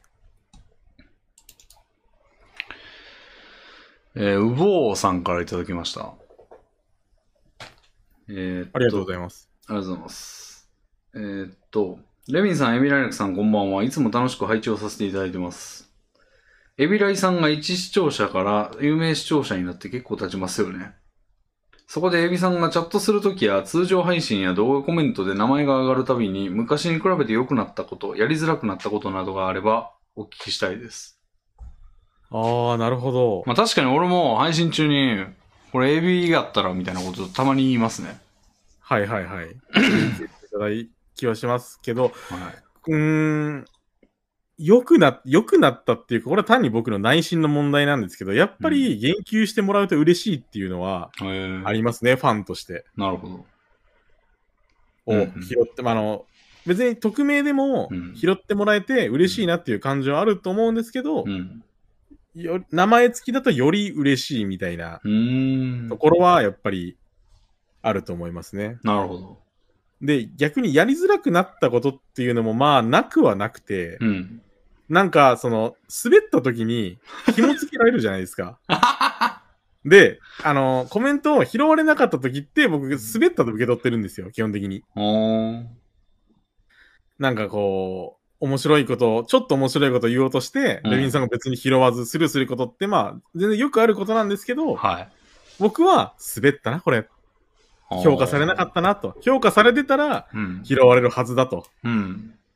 でも、スルーしたってことは別に思んなかったんだな、と思って、ああの、ー傷つきというか、ショックも増えます。おー。匿名だったら、僕も流せるんですよ。わはは、こんなこともあるよな、みたいな感じで。うん。でも、エビライラックって表示されて、あ、スルーされてるって思うとう、ん。悔しさもひとしお。あ、そういうもんなんだ。俺としてはなんか野球の打率みたいなもんかなと思うんですよね。その、はい。一番打ててるやつでも5割はいかないじゃないですか。まあ、そうですね。だから、なんかいちいちショックを受けない感じはあるんですよね。俺もその、なんつうの、自分が、の名前が出てない状況でコメントするときあるんですけど、あーはい。その時も拾われる率そんな高くないけど、まあ、2、3割かなうんみたいな時とかって、別に拾われてないその8、7割ぐらいの時に悲しいっていうわけじゃなくて、はい。うなんか当たった時に、おお、拾ったみたいな。ーん。だからなんか悲しくはないですね、別にスルーは。なるほど。うん。その都合もあるしね、その読む側の。その、まあ、そそうれ、ですね。流れとか。それどころじゃない時とかがはいはい被った時とかって、まあ当然読まれないと思うんですよね。はい。その時はその状況にチッって思いながら、はい。まあでも別に悲しくはないという。なるほど。うん。まあ、これ認知の歪みなのか、僕はもう否定と取ってますね。だいぶ。実際はそうじゃないかもしれませんが、はこれは俺が思んなかったせいだと思 って、手首を切ったり切らなかったりい。。それは歪んでますよ。それは認知の歪みですよ。だいぶ歪んでます、それはう。ん。まあ、そこまでではないですけど、やっぱり自分と紐づくことによってうんダメージも増える。で、うん、もう一つこれあるんですけど、うん。僕、あのーなんか活動するときはもうエビライラックで通したいっていう願望があって、うん。あのーコメントもそうですし、うん。だから、ことさら匿名に戻ることをしたくないので、うん。あのーお便り、あのーツーショットラジオにお便り送りたいなと思うことあるんですよ。うん。幸之助さんの回とか、竹内さんの回とか、うん。いろんな回で、これなんか問題提起とかしたいなとか、感想を言いたいなとか、うん。あるんですけど、うん。ここで、エビライラックで、うん。コメントしたいっていう、コメントっていうか、お便りを送りたいっていう欲望もあるんですけど、うん。これなんかきついファンに足突っ込んでないみたいな価値観も依然としてあって、はい。なんか、こう、ちょっと、プレッシャーかけてる風に見られないかなっていうか、ああ。エビンさんも僕から送られてきたら、なんかちょっと拾わんといかんかもみたいなのって、うん。ちょっとですけど、芽生えると思うんですよ。まあね。拾ってやらなきゃみたいな。ああ。でもそれって、なんかこう、視聴者から押し付けてるっていうか、うん。その立場を利用してうん拾わせてるうん。っていう、別に面白さで評価されてない。そうですね。顔なじみだから、うん。みたいな、その忖度と言いますか、ちょっと手心みたいなのが発生するし、うん。でもそれってどうなんかな別に、それでも読まれていいという面もあるし、いやうんでもそんなんで読ませてもしゃあないやんみたいなうん。価値観もあるんで、そうですね。だからおお便便りり、が遅れ、はい、お便りで紐付きの名前、その、はい、コンテキストがある名前を使うときっていうのは、もう、その名前を名乗ってますっていうことじゃないですからね。その、そうですね。紐付きの話題で、その、プラスになりますっていうつもりがあるときしか名前つけたくないですよね。うーん、うん。でも、何でも名前つけたいっていうか、うんなんか、これ拾われんかもな、でも、うんなんだろう、フラットに拾ってほしいから、匿名で送ろうみたいなこともしたくないっていうジレンマがあるんですよ、ね。そこしたくないんだ。したくないですね。もう全然もそう単れなるところでも、うん。はい。全然したいですけどね、その、俺、俺ほんまね。ね、あの、YouTube でコメントしたいときあるんですよ、俺。はい。 YouTube ライブとか、YouTube の動画とかで。はい。ただ、なんかコンテキスト一切持ちたくないなって思うんですよ、よく。ああ、なるほど。もうその単発で言いたいことがあったり、その突っ込みたいことがあったりしただけなんで。はい。その時にいちいちログアウトするのめんどくさいなってなってしないんですよね、結局。うんうんうん。なコメるほンどト自体を。はい。それでね、困るんですよね。もう、あとにかく、だから、だから、コメント専用のブラウザを作った方がいいかもしれない。あ。 なるほどコ。メントするアカウントでログインしてあるブラウザ。はい。で、したいときはそっちで見るっていううーん。のをしたいぐらいですね。特に俺の知り合いとかだと絶対コンテキスト入るんで、まあ100%批判、おい、レビンさんなんか言ってるぞみたいな。なるでしょう。チャットもなるでしょうし。絶対、それが邪魔になるんですよね。はいなんか例えば、竹内さんの配信よく見るんですけど、はい。なんかその、竹内さんはよくボケて放置されること多いんですよ、竹内さんが。はい。コメントの絶対数がまあそんなに多くなかったりして、その、明らかに振ってんのになんか、ツッコミがないせい で、無言が続いててもったいないなと思うときに、もう作業として入れたくなるんですけど、 はい。それ、やりにくいんですよね。まあ確かに、レビンさんがしてるっていうのとはちょっとう、んしてると、なんか、普普通、にチャミンというか、匿名がうん。盛り上げてるっていうか、拾ってるのとはちょっとニュアンス変わってきちゃいますもんね。うん。もう単にそのボケを回収したいだけなんですよ、俺。なるほど。 作業として。うん投げられた球をキャッチしたいうんという欲望がう。ん例えば、なんやろ、そんな状況なかったと思うけど、例えば、竹内さんが FF5 やってて、はい。なんか銀融詩人がいたとして、ジョブはい。キはャ。いラが。で、銀融詩人がなんか攻撃するときに歌歌ったりとかしてたら、はい。あの、あれ銀融詩人やめたみたいなこととか言いたい言いたいわけですよ。その、なるほど。あれはいすっぴん、すっぴんいるみたいななるほど。こととか言言っときたいんだけど、俺が言ったらちょっと場が壊れるんで、まあ確かに、過剰に注目されちゃったり。めんどくさいなってなって、結局、そのツッコミはせずに、竹内あの、1分ぐらい無言が続くみたいな、あもったいないなってなるときあるんですけど。あ。なるほど。うん。それはそれで損失のようなそ気がしちゃうんですよね。う。うん。かといって匿名というか、まあ僕が思んないのは、うん。僕が受け止めたいうん。ので、うん。まあどういう、まあた、この内容思んなかったんかなと思いたい、逆に思いたいというか、うん。まあでもこれちょっと出しゃばり感があるんで、うんその、まあ結構な方に嫌われるというか、そういう態度良くないねみたいなうん。思われるかもしれませんけど、うん。なんでしょうね。そういう、まあ、うん。やりづらくなった、まあそうですね。やりづらくなったのはそういう点ですね。お便り送れなくなりました。だ から、送りたいなと思ったことあるんですけど、送ったことないです。匿名で送りゃいいのいや、それはちょっと。に。それはな、そのこだわりはちょっと俺にない感覚ですね。あめっちゃ匿名でやりたいですよ、俺。あ、なるほど。うん。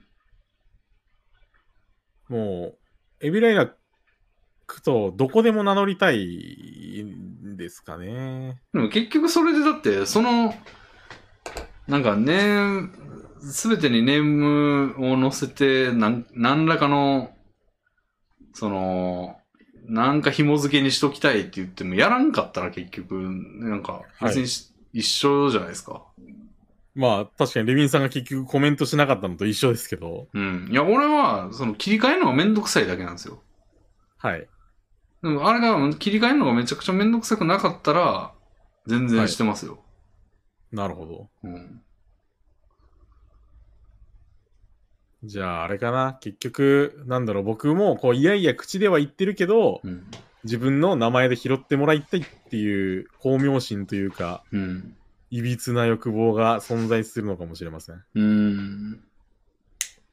いやー、ない方がいい、ない方がいいっていうか、僕もあんまり持ちたくないですけどね、そういう、なんだろう、目立とうみたいな、うん。なんだろう、場違いなところで、目立とうみたいなうん。欲求って、うん持ちたくはないですけど、うん。生じてしまってるかもしれません。そういうところで。ほほでもまだ、そのエビライラクで送ってなくて、踏みとどまってる。段階ですあーまあ、でも確かになんかエビが普通の自分に引き寄せてない内容で送ってきてたら俺スルーするかもな結 構。いや、全然いいんですよ。うん。スルーしてください、本当に。うん、あ、エビだって拾わないでください。うん。仮にそういうことがあっても。うん。内容のみでお願いします。うん。それはね、そうしますよ、もちろん。お願いします。はい。じゃあ次行きそまうすか。いう感じですね。はい。はい。えー、そうだね。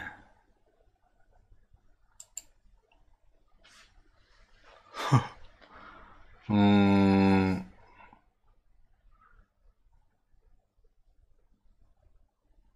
これね、はい。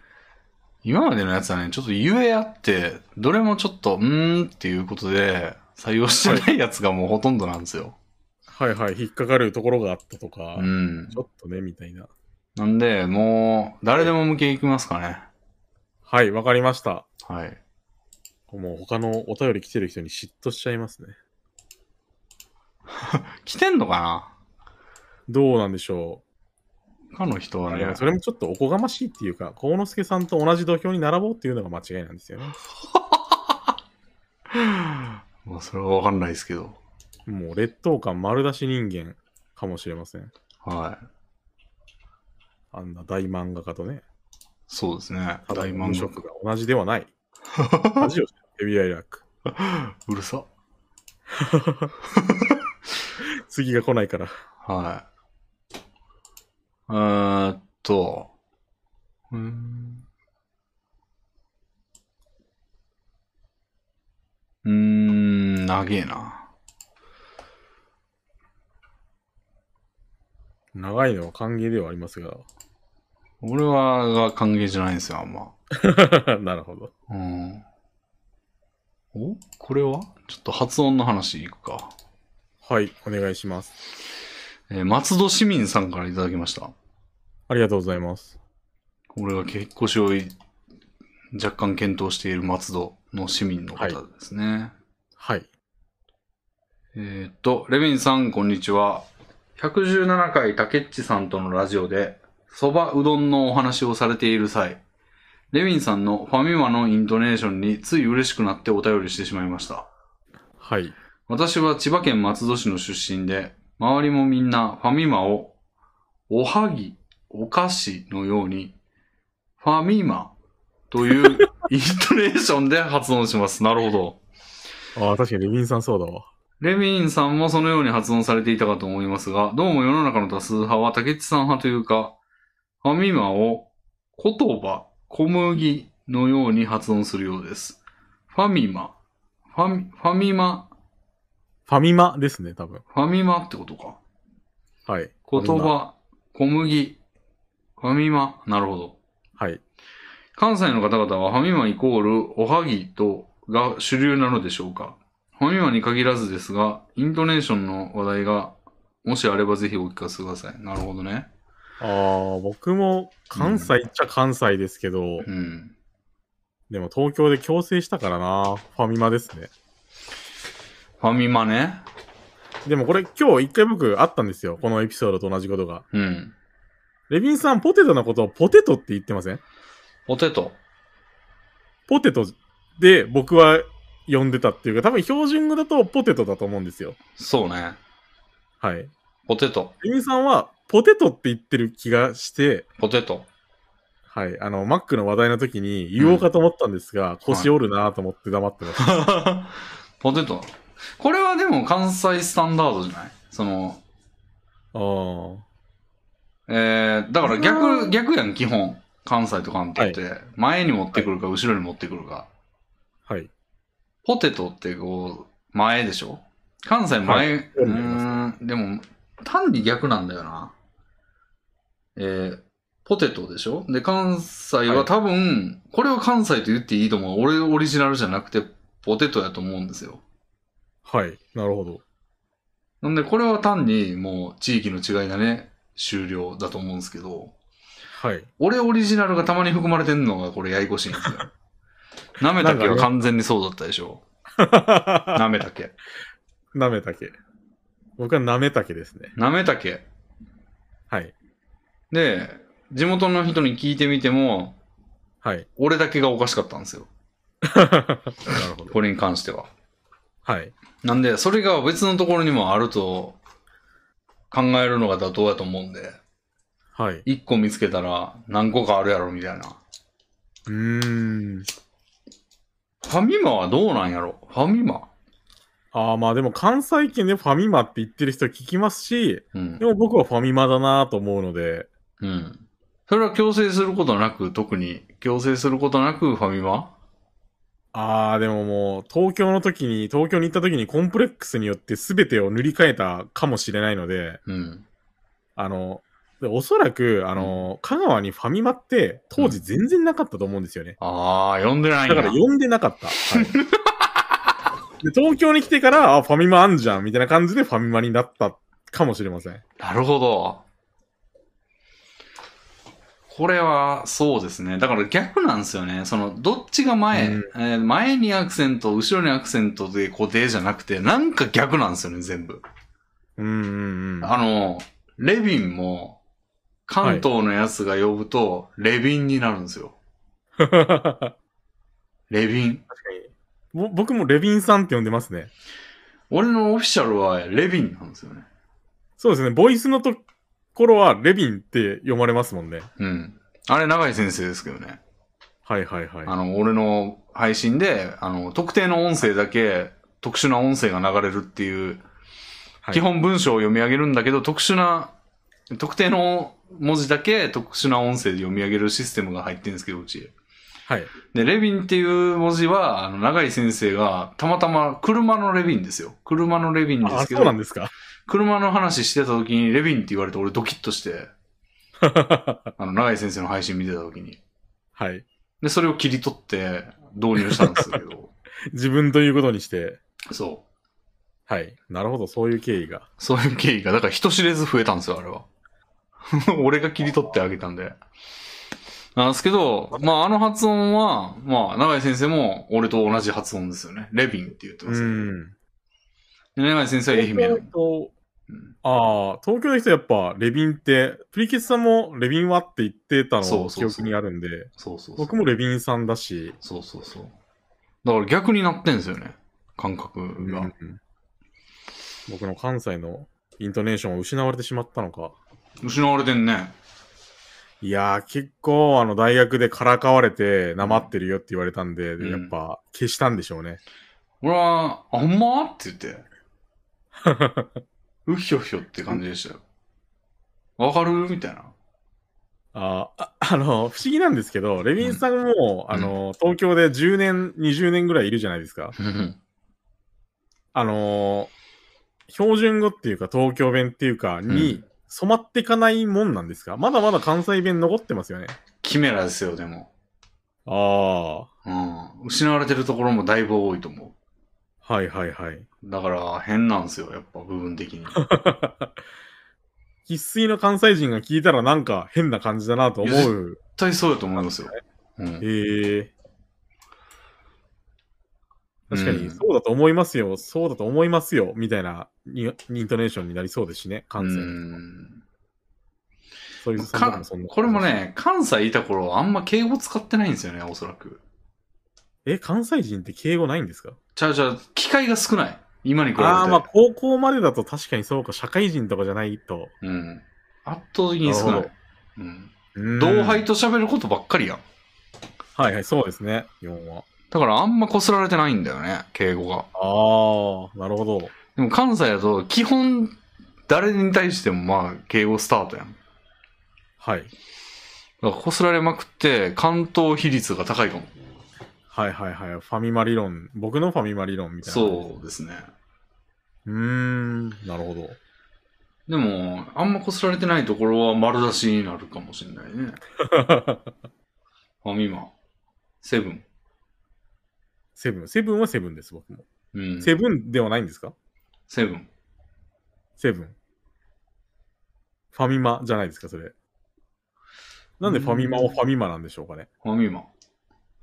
なんセやろブなンであってもおおかしくなさそうですけ ど。ハソマカンペイの影響ですかね。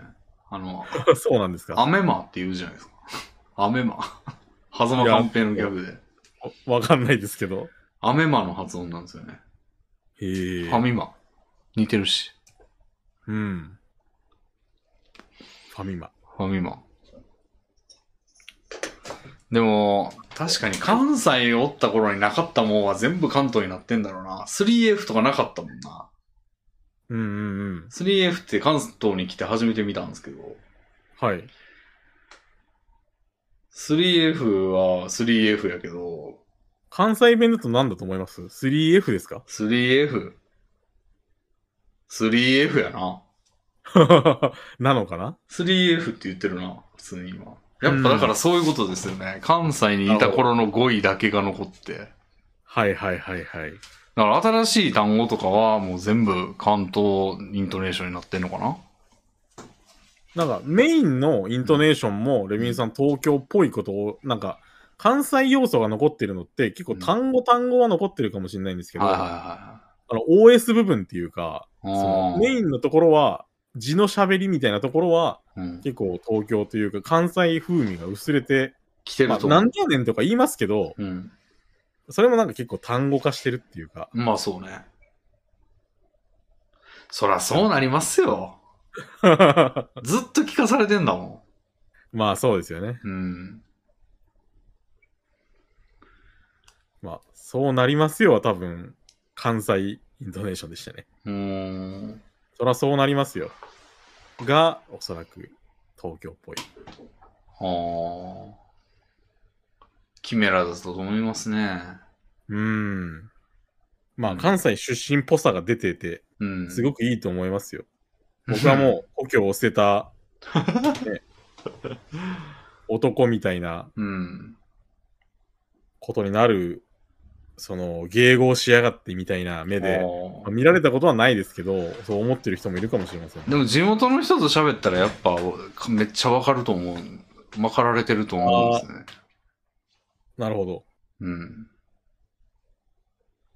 僕、父親と喋るときは、すごい俺方言で丸出しだな、みたいな、へえに。なってますね。なんか、うん安心するのか、うん。単に向こうが使ってると引き出されるのか引、き出されるんちゃああ、もううん。う、父と話してるときだけですね、僕の方言が出るのは。うん。それ不思議なもんやな。なんか、バイリンガルみたいやね。全然使い分けとかもできないですし。親とはフランス語で喋るみたいな。そんないいもんじゃないですけ ど。なんか自然に出ちゃう。僕も意識して、さぬき弁使って、うこうんなんか、ほがらかというか、空気を柔らかくしようみたいな、うん相手に同調しようみたいなことは全然思ってないんですけど、うん。やっぱ無意識にこう我慢してるのか、その、レビンさんとか他の人と話すときは、あの、うん東京弁というか、標準語じゃないと、バカにされるぞとうん、いう意識があるから、こう、無意識に強制してて、へー安心すると出るのか、バカにされるんだ。出るのかうんいや、もうバカにされ、あの、サークルでからかわれましたよ、僕。へえ。あの、どこがなまってるんですかって、まあ今は、こう、きこう発音しましたけど、うん。まあ当時は違ったんでしょうね。もうそれがすでになまってるよって言われて、恥ずかしい思いっていうか、へえ。あ地方出身の田舎者だ俺はと結うん構強く自覚しましたね、そんなんなんか、はあってなりますけどね。まあ関西はパワーが強いじゃないですかお笑いとかでも結構権力得て るし香川も関西みたいなもんやろ。まあ関西要素は多分にあるんですけど、うん。やっぱ讃岐弁と関西弁だったら、うん関西弁はその力が強いから強く残りうん。もう讃岐弁は淘汰されというか僕の中から抹消され上書き だと僕もあの関西出身というかうん大阪出身とか兵庫出身とか三重出身とかだったら、うん。関西弁が残ってるんだと思いますけど、やっうんぱ、讃岐弁では太刀打ちできませんでしたね。そうなんだ。讃岐弁って知らんけど、違うんだ。ああ、でも、イントネーションとかやっぱり関西の要素を受けてますよ。うん。あの、全部ちょうだいっていう標準語を、うん。讃岐弁で言うと、うんマンデガンいたって言うんですよ。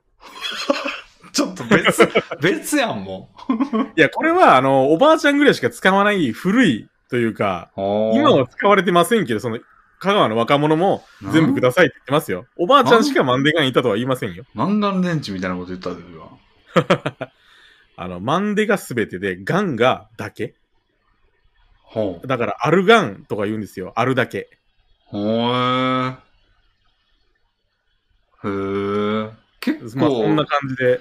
結構なんか語尾が違いますぐらいでは済まない感じだね。ちょっと、あの、単語に、うん。もう変化が現れてるなっていうか、独自性出してんな、みたいな感じもしますうね。ん。まあ俺も関西弁というより神戸弁だと思うんですけど、はい。まあほぼ一緒ですけどね。うん。ほぼ一緒やけど、なんか語尾に反映されてるとかそんな感じやから、あんま、えーあんまそのなんか、なんていうの、助詞が違うとか、そのだから、あるだけはのいだけが違うとかっていうのはあんまないな。うーん。そう関いう西出身の人なら、はい。助詞はそのまんま流用して語尾だけ違うって感じやん。ああ、なるほど。あるだけくれや、みたいな。ああ、やっぱ島だったから昔は、そうのんガラパゴス化じゃないですけど、うん。ガラパゴスインガラパゴスみたいな感じの進化があったんですかね。そうなんかもね。えー、なんかあるかななんか、神戸弁で一番多分特徴的なのは、はい。何々しているっていうのが何々しとうって言うんですよね。へえ。関西弁やとなんて言うんだしろとうな。何々しとるか。しとる。ああ、あの、讃岐弁だと何々しょんって言いますね。しょん。あ何しよんみたいな。あ。なんしょんぞ。なんしょん。ああ、それは、あの、何がでっきょんって言いますね。なんがでっきょん。何ができているのですかっていう、まあ、標準語で書き直すと何ができているのですかなんでですけど、ああ、何ができているでっ、ていうのは、ビルドじゃなくて、うん何が起こってるんですかっていう、へえ。うんなんか、ちょっと人がざわざわしてるところがあったとするじゃないですうか。ん。で、讃岐弁は喋る人が何がでっきょんなって聞くんですよ、そこで。へえ。何ができているのですかうん何が起こっているのですかっていう意味ですね。ああ、怒るができるはないな。まあ、あああの、、なるほど。特殊かも。でもお、ー何々、ション、ションみたいなのはあるかもな。ああ、確かにありそうですね。でも、あ微妙に違うかな。何、しおるん、しお、でもそんなん言ってたかな今、永井先生の影響が入ってないか、俺。永井先生、愛媛やからちょっとね、はい。ボーダーが曖昧になるんだよ な。でも、何々しとうって言いますね、その、うん。へー現在進行形を何々しとる。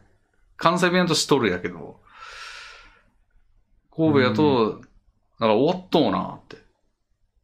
へえ。おっとうわって言いま確すかね。に、関西出身の人だと、あ、この人は奈良だな、この人は兵庫だなとかわかるんですかね。うーん。まあ、この人神戸はわかるやろな。へえ。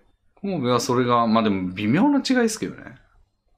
もう、僕から見れば、大雑把に関西弁だな、レビンさんは関西のう人ん、まあつまり、大阪弁なんだろうという意識を受けましたけど、うん。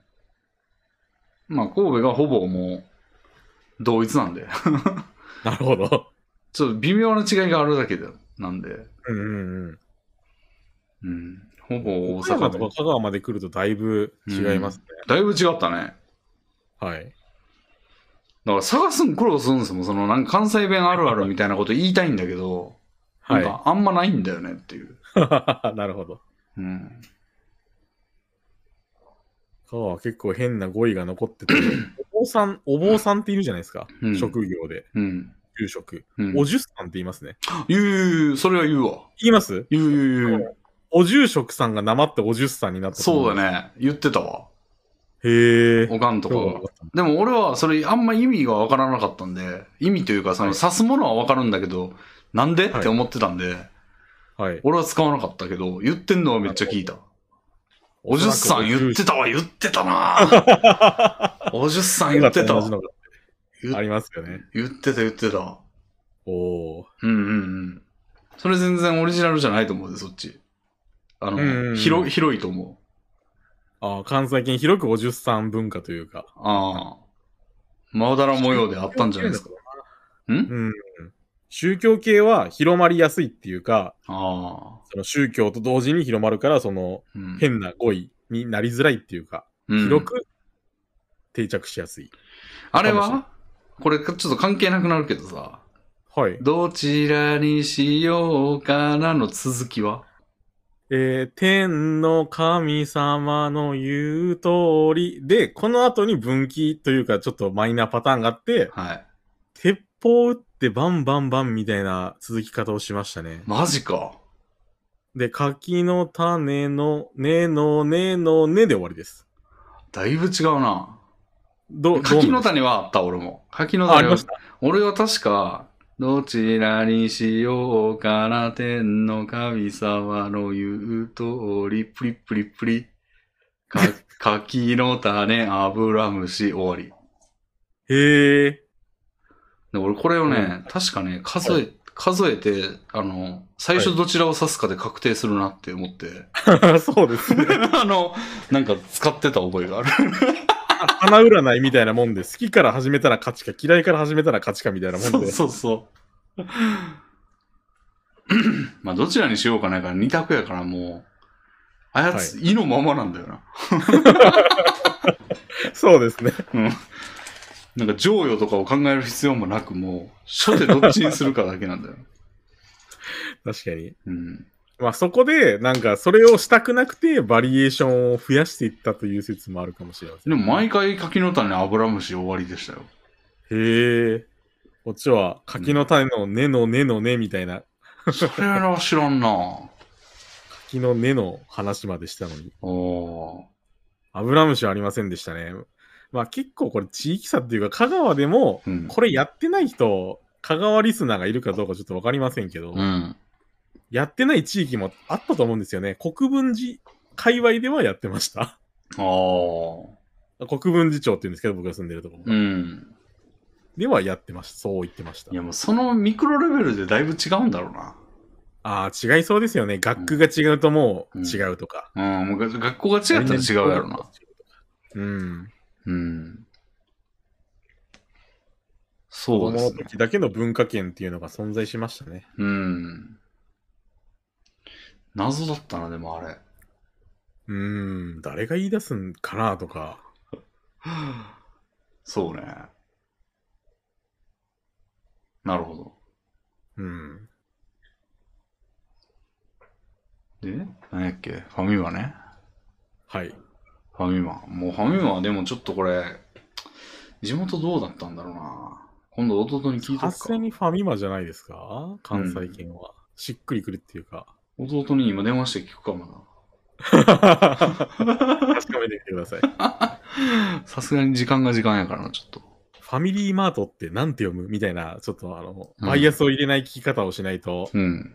ファミマってなんて読むっていいくと、多分ファミマって言っちゃうと思うんで、ああ。あれや、あの、セブンイレブンと、ローソンともう一個はでかいコンビニあって、あれなんやっけって。 そんな関西弁で聞いちゃダメですよ。セブンイレブン、ローソンというコンビニがありますが、もう一つ大きなコンビニがあります。なんでしょうみたいな。 そうそういう聞き方じゃないと揺らぐかも。でもこれはこれで標準語に寄せられちゃうんじゃないか。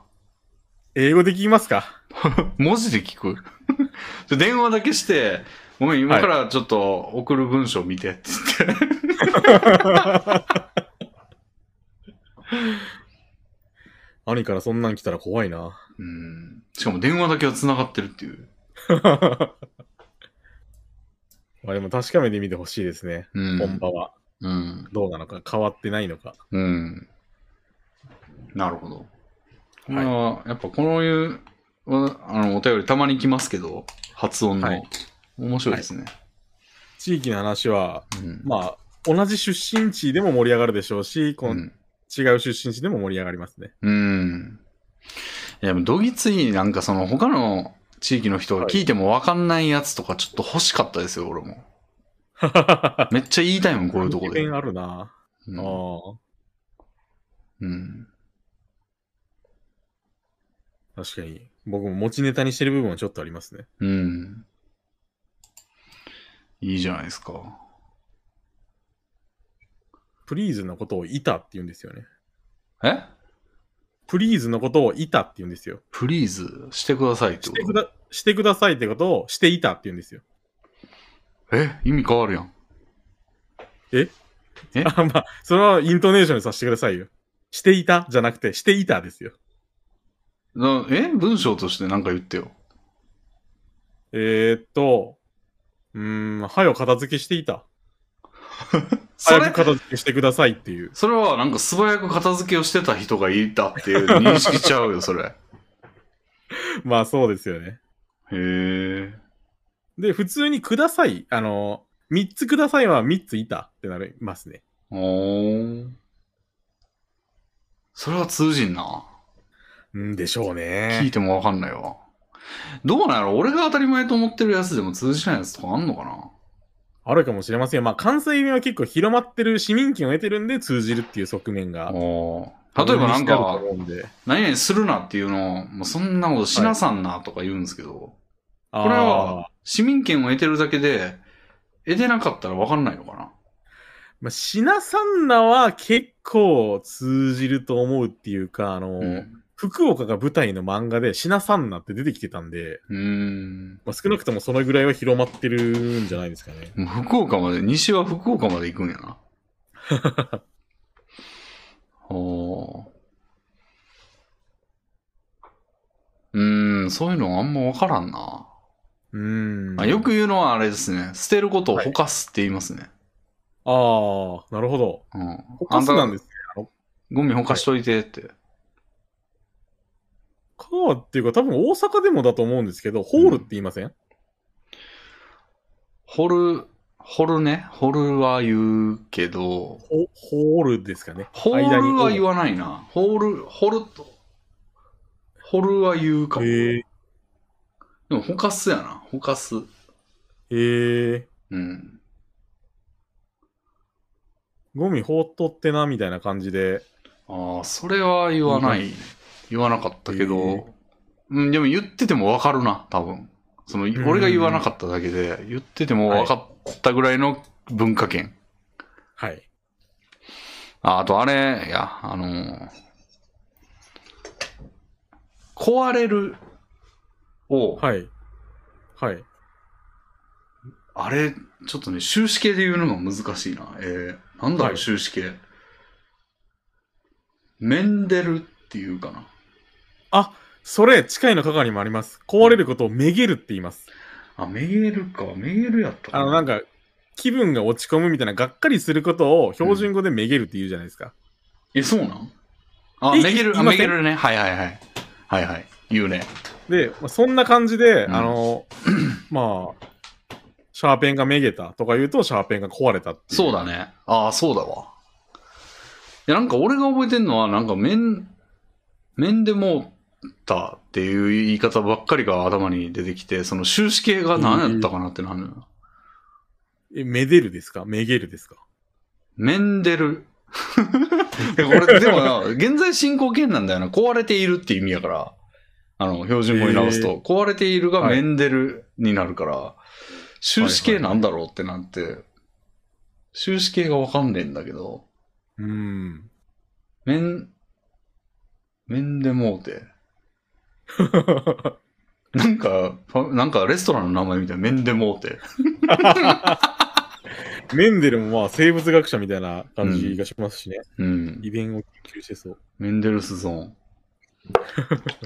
音楽。メンデルっていうし、なんか、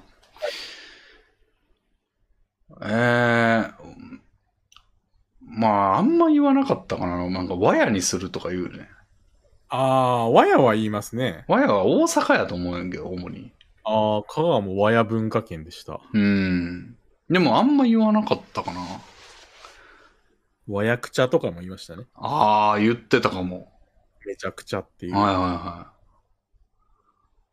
うん、おばあちゃんがね、おばあちゃんの記憶がもっとあれば、おばあちゃん結構早めに死んだんで、でもめっちゃ。ゃ言ってた気がするんだよな、そういうこと。僕、おばあちゃん子だったんですよ。うん。母親が仕事で忙しくて、おばあちゃん家に預けられて、 幼少時代を過ごしたので、うんかなりおばあちゃん語っていうか、うん。古い讃岐弁が来てると思いますね。ああ。ああのあ。、絶対通じないと思うんです、思うんですけど、うん。天語下にせんのってどういう意味だと思います天語下にせんのはい。天語、天語は言うよな。天語は、なんか、あ、天語言います天語は使わなかったけどわかる。あの、あー、なんなですか、んじゃあ。なんつうんだろうな。ニュアンスむずいよな。えっと、天語は、なんかバカみたいなこと言う、バカみたいなことっていう感じ。あー、た確かになんか僕のイメージでは、うん。遠回りっていうか、へえ。まあ、例えば、あの、ゴミ箱を近くに持ってきたいとうん。いう時に手が届かんと。ほじゃあ、その近くにあったほうきの絵を使ってうん、ゴミ箱をずずずっとやる、やるじゃないですか。うんやることもあるじゃないですかう。。うん。そうすると、おばあちゃんに天狗芸にせんのと言われましたね。せんのは、まあ、するなってことでしょはい。だから、ゲニは、 あの、ゲニってまあ、言葉ありますけど、あの、はい。ま、マジでみたいな意味。芸に恐ろしいみたいな芸そうそう、それじゃない。じゃないですね。じゃないんだ。ライクなんですよ。のようになんですよ。あー。あー、お何か々、しげにせんのとか。何々ゲニ、なんか、えー、なんつうんだ。確かに何々何ゲ気ニ。にの芸に。何ゲ何ニ気にと。うんいや、何気にとのけ、げはうん気分の気なので違うような気がするんですけど、うーん。うん。おかしいようにするなだとおかしげにせんのでしたし。うーん。天語は天狗はさっき言ったようになんか、ちょっと遠回りなというか、まあ、愚かなっていうニュアンスも多分あったと思うんですけど、あなんか、めんどくさそうにとか、うんその、いやいやみたいなニュアンスも含まれてましたね。ー。へえ。それもまた違うかもな。天語、俺のイメージは、はい。その、だから、なんつうのな。眠たいことみたいな意味。あー、まあまあまあ、近いと思 います。うん。眠たいことを抜かすな、みたいな感じで、天狗言うなみたいな。天語言うな、みたいな。へー、そういう感じでは使わなかっでたな。も、使ってはないなギ。リギリうん。あー、あったぐらい。わかるぐらい。はいはいはい。うん。へえ。おばあちゃん、おばあちゃんが何言ってたか。おとましいとかありましたよ。おとましい。はい。それはわからんな。鬱陶しいって意味です。へえ、それは全然わからんわ。こう じゃれついてくると、うんおとましいって言われました ね。まあ、うとましいから言ってるんだと思うんですけどね。うん。疎まれてるやん。子供時代も疎まれてたということ で。 おばあちゃん子やったのに。まあ、そういう時もあるということで。はい。おばあちゃんもねう。そうね。でも、そんぐらいなんだよな。うん。思いつくの。うん。まあ、香川県民も使ってませんから、そんな単語。おばあちゃんが使ってたっていううん。単で、僕にも受け継がれてるっていうぐらいのもんで。うん。ああ、でも悪口系はあるわ。あの、ダボ、おーダボは言いますうん。あーダボは言いませんけど、やっぱ漫画とかで、ダボがみたいな、不良漫画とかでよく出てきたんで、うん、覚えてはいましたけど、香川では使ってないと思いますね。バリバリ使ってたな、俺。てかへ、ーバリ、バリも言ってたな、すげえ。ああ、ババリリはバリでした。私はバリ終わっとんな、とか。バリって、もしかしてベリーから来てるんですかねだと思うんですよね。今とあ、ー今になってみれば。はいはいはい。当時は謎でしたけど。確かに。ダボは言ってたな。悪ダボかって。ああ、 関西弁っぽいうん。悪口というか、喧嘩口調というかでいいですね。そうですね。どぎついよあななんだったかな別にその辺は特になかったかな普通だったのかな。ああと、まあでもこれは言うか、さらすは言うよな。さらす。俺何さらしとんとのんじゃっていう。そうそうそああ、でも、それも結局僕、他から仕入れた知識で香川では行ってなかったな。う。めちゃくちゃネイティブですよ、俺。それは。もおう、ーわあの、売り言葉買い言葉はもう、めちゃめちゃ言ってましたからね、普段から。俺何さらしとんじゃ、調子乗ったらいてまうど、みたい な。めっちゃ言ってましたよ。ラングがペラペラ出てくる英語講座みたいな。ダボか、あれみたいな。言ってたな。ああ、香川ではナンションナでしたね。へえ。ナンション。なんかちょっと可愛い な。はやっぱこっちは相手を威嚇せなあかんから。いはいはい。あれ何さらしとんじゃって。怖いよ、確かに。言ってましたね。威嚇効果はありますね、少なくとも。うん。悪口は結構いっぱいあった気がするな。でもそんぐらいかな。もうそればっか言ってた気がする。現場にだからもう縦板に水ですよ、もうそこは。互いに受け流し合ってるので聞いてない。うん。でもまあ、東京の人とかそれ言われたら、だいぶビビると思いますね。ああ。ビビるも方言かいや、さすがにこれは全国区だな悪ビビっとんが、ほら。って言ってたな。怖っね東京の人もビビるって言うだろうな。まあ言うな。うーん。うん。ああ、あの、差別用語なのありましたよ。うん。チンバです、チンバ。言いますチンバ知らん。わわかりますからん。あの、標準語差別用語に直すと、片輪ってことです。あー。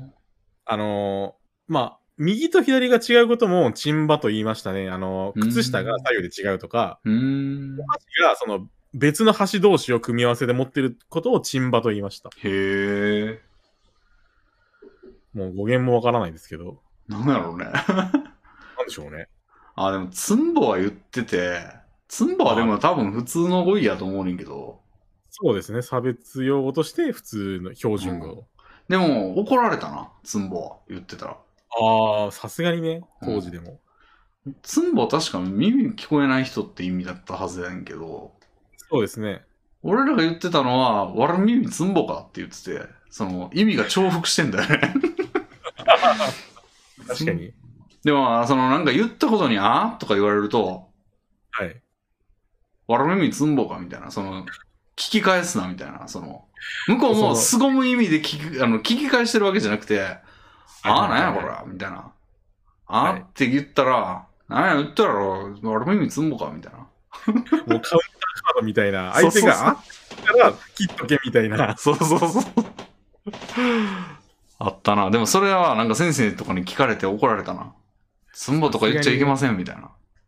まあ、チンバも、もう、うんおばあちゃんしか、お年寄りしか言わない、若い人は、若い人っていうかもう親世代でも、うん。チンバはちょっとね、みたいな感じでしたね。うーん。そうね。でも俺もその先生にツンボはいけないって言われてから俺使ってないと思う。 ああ。素直に聞いて た。う素ん直に聞くような年齢だったんですね。小学生やもんな。ああ、その時期からツンボ買って使ってたんですか。小学生の時期ばっかりですよ、今の5位。全部。ああ、あなれるなめほとど。んかとか、そういうはい、凄み方で相手にマウント取ろうとしてたのも小学生ですね、ずっと。すさんだ小学生時代を。そうですね。別にでも暴力とかあったわけじゃないんですけどね。口喧嘩で、はい。もう、それが出てくるみたいな。なるほど。うん。ああ、めくらは別に標準語でありますよね。盲目そうのです人ねのことですけど。うん。漢字もありますね。だから、盲目の盲って書いてめくらだったと思いますね。うーん。うん。でも、めくらは言わんかったな。めくら言ってたような気がするな、こっちでは。うーん。言わんかったっていうのは、その、罵倒として常用しなかったっていう意味ですよ。そうですね。まあ、めくらという語彙自体は存在しましたが、うん。めくらかみたいなのはさすがにひどすぎて言わないっていうか。ひどすぎぎるというか、何をもってそう判断したのかが分かる状況が少なくないその、見えてないん。かっていう、その、言ったこと聞き、なあとか言ってきたら、聞こえてないんかってす即座に言い返したらこう、なんかポイントになるけど、はい。その、見えてないんかっていう状況ってなかなかないやん。いや、結構ありまして、さっき戦術のナンションナで、うん。のカウンターとしてめくらかを返せると思いますね。お前何してるんだって言われた時に、うん。見てわからんのか、という感じですああ、かね。なるほど。ああや。ついたのかなこんなにスラスラ出てくるのは。でも、お悪行をして喧嘩になるわけじゃないからな。まあそうですね。なんで喧嘩になってたんだろう小学生の時。いや、でも結構いたずらしてる最中を見とがめるみたいなこともあったと思うんですよね。うーん。なんか人のカバンをごそごそいじってて。そんなことしないもんだって。しないですかうん。香川の民度の問題かな別になんか普通にあったと思いますけどね。なんやろ、その、悪事をやってるわけじゃなくて、もう相手に、相手だけやねん、ターゲットは。その、面と向かった相手だけやねん、はい。ターゲットは。だからはい鬼ごっことかしてて、なんか、例えば足が当たったとかで発生するとかやから、はいはいはい。あんまりその、め視覚情報に関する罵倒がなかったかも。はあ、なるほど。うん。で、あとこれ関西限定じゃないかと思うんですけど、ん部落ってありましたよね。うんうんあの、被差別地域ともううん言い直せるかもしれませんけど、うん。うん。で、まあ、別にその喧嘩とかで常用されてませんでしたけど、うん。あそこは部落やから付き合ったらいかんと、ああ。おおばあちん。ゃんに言われたことがうん。ありましたね。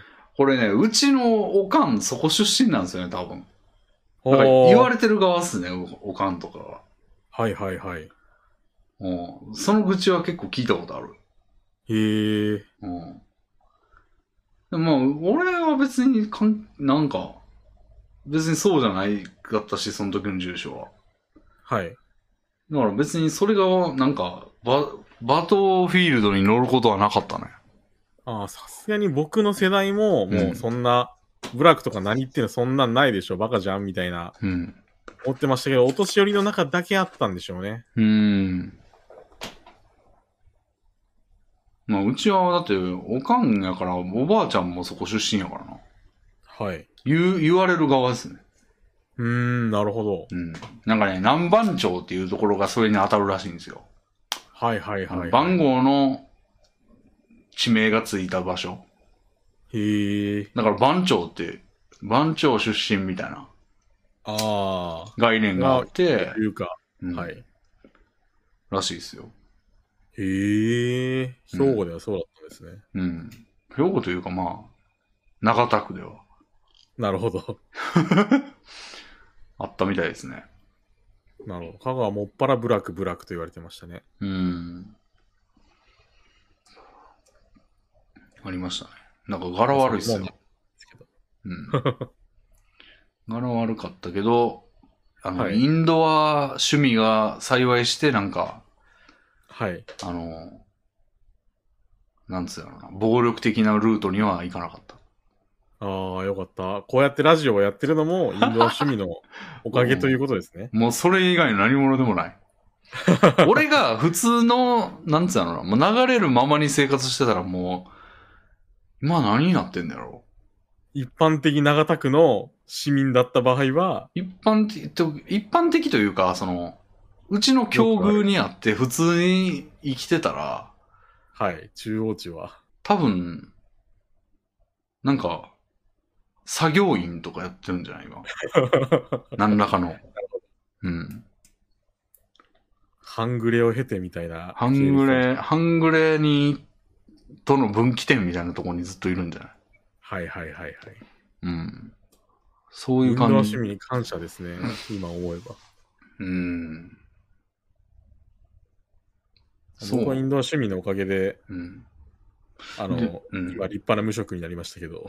でもね、多分ね、結婚してると思うのよな、そのルート。ああ、飽きてそう。子供 3人ぐらいいるんじゃないですかいると思う。てかもう、高校を、あの、妊娠で、が原因で中退とかしてるかもし れない。いや、そういうやつね、何人かいるんですよ、同級生。ええー、さすがにいなかったな。うん。小学校のえ、で友も達進と。学校じゃないんですかえっと、中、だから小学校の友達が。ああ、なるほど。だからもう、その高校の時点では俺もインドアルートにずっと行ってるから、はいはいそはのい。分岐前のところではなるほもはい。う、そんなやつばっかりだっなるほど。た。うん。おかんからそもうめちゃくちゃそういう話聞いてたよ。その、 へえ。最近のおかんからね。その、はいはいはい。うん。あの子どうなったみたいな。結婚したみたいな話を。うん。俺のね、はい。小学校か中学校の同級生にね、あの、はい三木さやかってやつがいるんですよ。おー。窓巻きのへやつと全く同姓同名。はいはいはい。さやかちゃんですよ。三木さやかっていうやつがいて。はいそいつが、中退したん ですよ。高校で妊娠して中退。はあ。だからちょっといろいろ思うとこありましたよね、窓巻きでも。 思うところあったのだいぶ後になってじゃないですか、それ。あれ、同姓同名やんって思いましたよ、ちょまず。でも、高校を妊娠して中退したってことは、うん。その当時は窓紛なんて影も形もないわけいでや、。そりゃそうですよ。だから、窓脇見たときに思ったんですよ。ああ、なるほど。 うん。あれあいつと一緒の名前やねんけど。うん。確かにね、中退したやつと同じキャラクター出とるみたいな感じ。うん。全然人格は似てないけど。まあそうでしょうね、さすがに。うん。あああんまりそういう話は聞かなかった。まあ僕もあの、高校ではだいぶインドア、まあ別にずっとインドアだったんですけど僕うは。ん。生まれも育ちも。うん。あの、一人だけクラスで、あの、妊娠じゃないと思うんですけうど、ん。あのなんか、先生との淫行疑惑っていうか、おお。なんか学校をサボって、うん。あの、関西に遊びに行って、うんまあ出会い系じゃないですけど、そうの、彼氏に会いに行ってたみたいなの、女の子が、なんか大問題になって退学してましたね。うーん。いい子だったんですけど、はあ。バレるんだな、そんなん。みたい、なんか、あの、ツイッターじゃないと思うんですけど、なんかで自慢してたって聞いて、うーん。バレた経緯が。それはバレるわ。 まあ、高1とかだったと思うんで、やっぱ言いたい盛りというか、確かに言いたい棒やな、それは。はい。生きりたくなるよな。まあ、別にどうでもいいことなんですけど、これ、あの、まあ、そういう似た事件がうん。ありまして、うん。僕の高校、あ、中高一貫なんですけど、うん。の、あの、数学の先生、僕の数学も受け持ってもらってましたし、うん。あの、僕、一年、高一の時だけバスケ部入ってたんですよ、お遊びで。うん。で、そこの副顧問の先生でもあったんですけど、うん。の数学教師が、あの、盗撮で逮捕されましたね。あー。なるほあの、なんか海辺でど。うん。着替えを撮影してたとかでう、ん。まあ当然学校からも消えてましたし、うんあの、ヤフーニュースに載ったみたいです。はいはいはい。友達から教えてもらいました。俺も小学校の時のやつ、先生の一人が盗撮でなんかいなくなってたな。やっぱ狂わせるのかな、人を、教師は。うーん。女子トイレになんかしカメラ仕掛けたとかいう話でしたね。ああ。で、全校朝礼が、緊急全校朝礼がいつかれてなんか、はい。なんつってたかななんか、うまいこと言ってましたね。リアルタイムにあったんですね。うん。うまいことっていうのはご退職なされましたみたいなぼんやりした言い方で。いや、だってもうその事実は知れ渡ってるんで、はいはいはい。あの、まあ、なんつってたんだろう。恥ずかしい限りみたいなこと言ってたかなへえ。いや、言ってなかったかも。なんかで も、なんかでも当たり障りない感じで、はいはい、はい。特に別に騒がれ隠蔽る、風味で。そんなに騒がれることもなくって感じだった。なるほど。 うん。いや隠蔽ではない。だってニュースになってたからな。うん。なるほど。うん。いやそんなリアルタイムだったんですね。うん。僕はあの、卒業して、大学1、2年生の時に捕まってましたね。ああ。なるほど。リアルタイムで捕まってほしかったな。結構いけすかない先生だったんでね。へえ。あの、僕が数学でちょっと居眠りしてると、ネチネチネチネチ、延々説教してくるような。居眠りすな。確かに僕は てあの数学の点数12点とかでしたけ ど、もっと高い点取れ。まあそういうストレスによって変わってしまったのかもしれませんね。悪いこと したな。エビさんが12点取って居眠りしてたせいで。一人の男の人生を狂わせてしまった。罪な人ですよ。うん。はい。だいぶね、あの、地元トークをしてしまいましたが、してしまいました。じゃあ次あたりラストで、はい。何にしようかな。うーん。うーん。もう何でも。じゃあ、これ、ちょっと社会派いきますか。はい、わかりました。これ社会派、12月結構やっぱ、誰でも向けにはいっぱい来てますね。へえ、じゃあ単に僕の人気が。というかなんか結構基本誰でも向けに送ってる節が可能性がありますね、これ。ああ、そうだと僕も救われるんですけど。誰でも向けって全然読んでないのに、そうですねこんなにくれてんだ、みんな。 認識もしてなかったですか、あんまり。いや、これもしかしたらなんか70%ぐらい誰でも向けの可能性あるな。へえ、そんなに。今まで全然見てなかったけど、ちょっとこっちから拾うようにもしようかな、今後。そうですね、やっぱり。じゃあ、クレナズムクレープさんからいただきました。はい、ありがとうございます。ちょっと社会派な感じ。こんばんは。最近ある女性タレントが妊娠発表の後に謝罪を行っていました。はい。というのも、その人は30代後半で子供を授かるために妊活を行っており、はい。ブログでも進捗を話していたらしく、自分のブログを読んで勇気づけられていた妊活中の読者を焦らせるような報告になってしまい申し訳ないという群れで謝罪をしていたようです。もちろんこの謝罪自体に批判が殺到していました。うんうん。最近のインターネットでは炎上を避けるために様々な方向に配慮した結果、一般的な認識からずれてしまうということがよく見られる気がします。お二方はどう思いますかこれはすごいなこれはね、なんか、なんか、怒られて炎上じゃなくて、自ら先回りした結果炎上ってことですよね。うん、過剰適用というか、うんな感じしますね。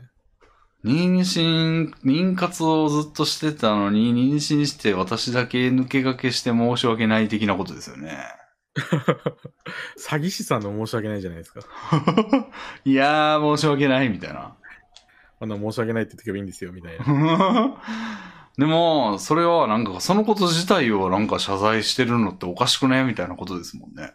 うん。普通に考えて。まあ、日がないのに謝罪するとなんかちょっと、うん。なんか持って回ったというか、うん。なんか予防線かとかうん。思われますよね。うん。それは、まあ、これはおかしいもんね。そうですね。うん。まあ、やっでも読者というか、ブログの読者には、うん。お前だけ妊娠しやがってみたいなうん層が多いと踏んだから、こんな謝罪をしたわけですよね。確かにな。 うん、なんか、そう。これ、結構、謝罪とか、こう、言い訳とかって、はい。一番防御力低いところというか、あの、はい。その人が民衆をどう捉えてるかとかを、はいはいがはい、割と出ちゃうよね。ああ、そうですね。うん。よくあのーなんか政治家とかがうん。よくやりますけど、うん。いや、そういう意図ではない、なかったんですけど、誤解をさせてしまったら申し訳ありませんみたいなうん。謝罪ってあるじゃないですか。うんあれもまあムカついて、うんいや、お前は本意を捉えられてないけどね、わらみたいな。なんというか、あの、うん。アクティブアーマーというか、うん構成防御というか、ああーの防御風反撃はいはいはみたいな使われ方をしてると思うんですよね、あれは。い。うん。あくまで自分は失言をしてないと。うんお前が読み違えただけだけど、ああ。そういう風にさせてしまったならごめんね、みたいな。うんうんまあこれって攻撃じゃないですか、言うたら。まあそ防うです御風攻撃。うん。うんトゲトゲの盾みたいな。うん。はいはいはい。まあ、そんなイメージを受けちゃいますよね、こういう謝罪には。うん。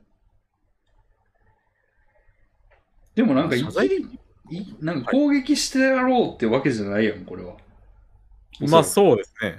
はい。く攻撃する理由が全然見当たらないから。だはい。からなんか怒られると思ったんだろうね。もう、盾構えてるってことは、俺らが殴ると思ったんだろう、みたいな。そうそうそう。。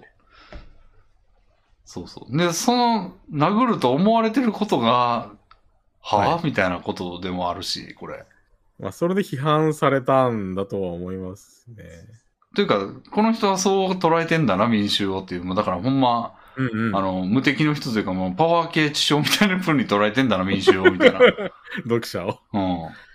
はい。そうでしょうね。うん。なんか見えちゃうよね、それ。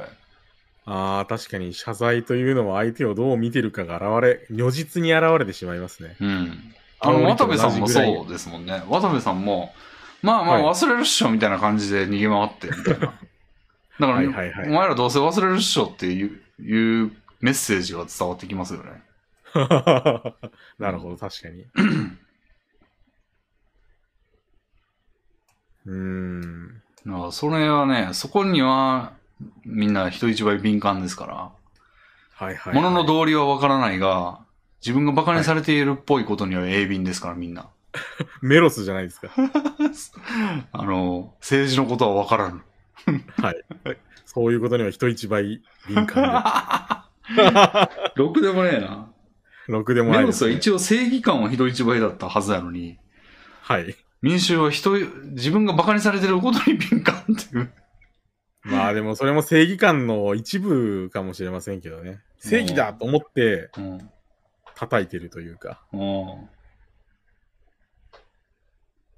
お前が間違ってるぞと。うん。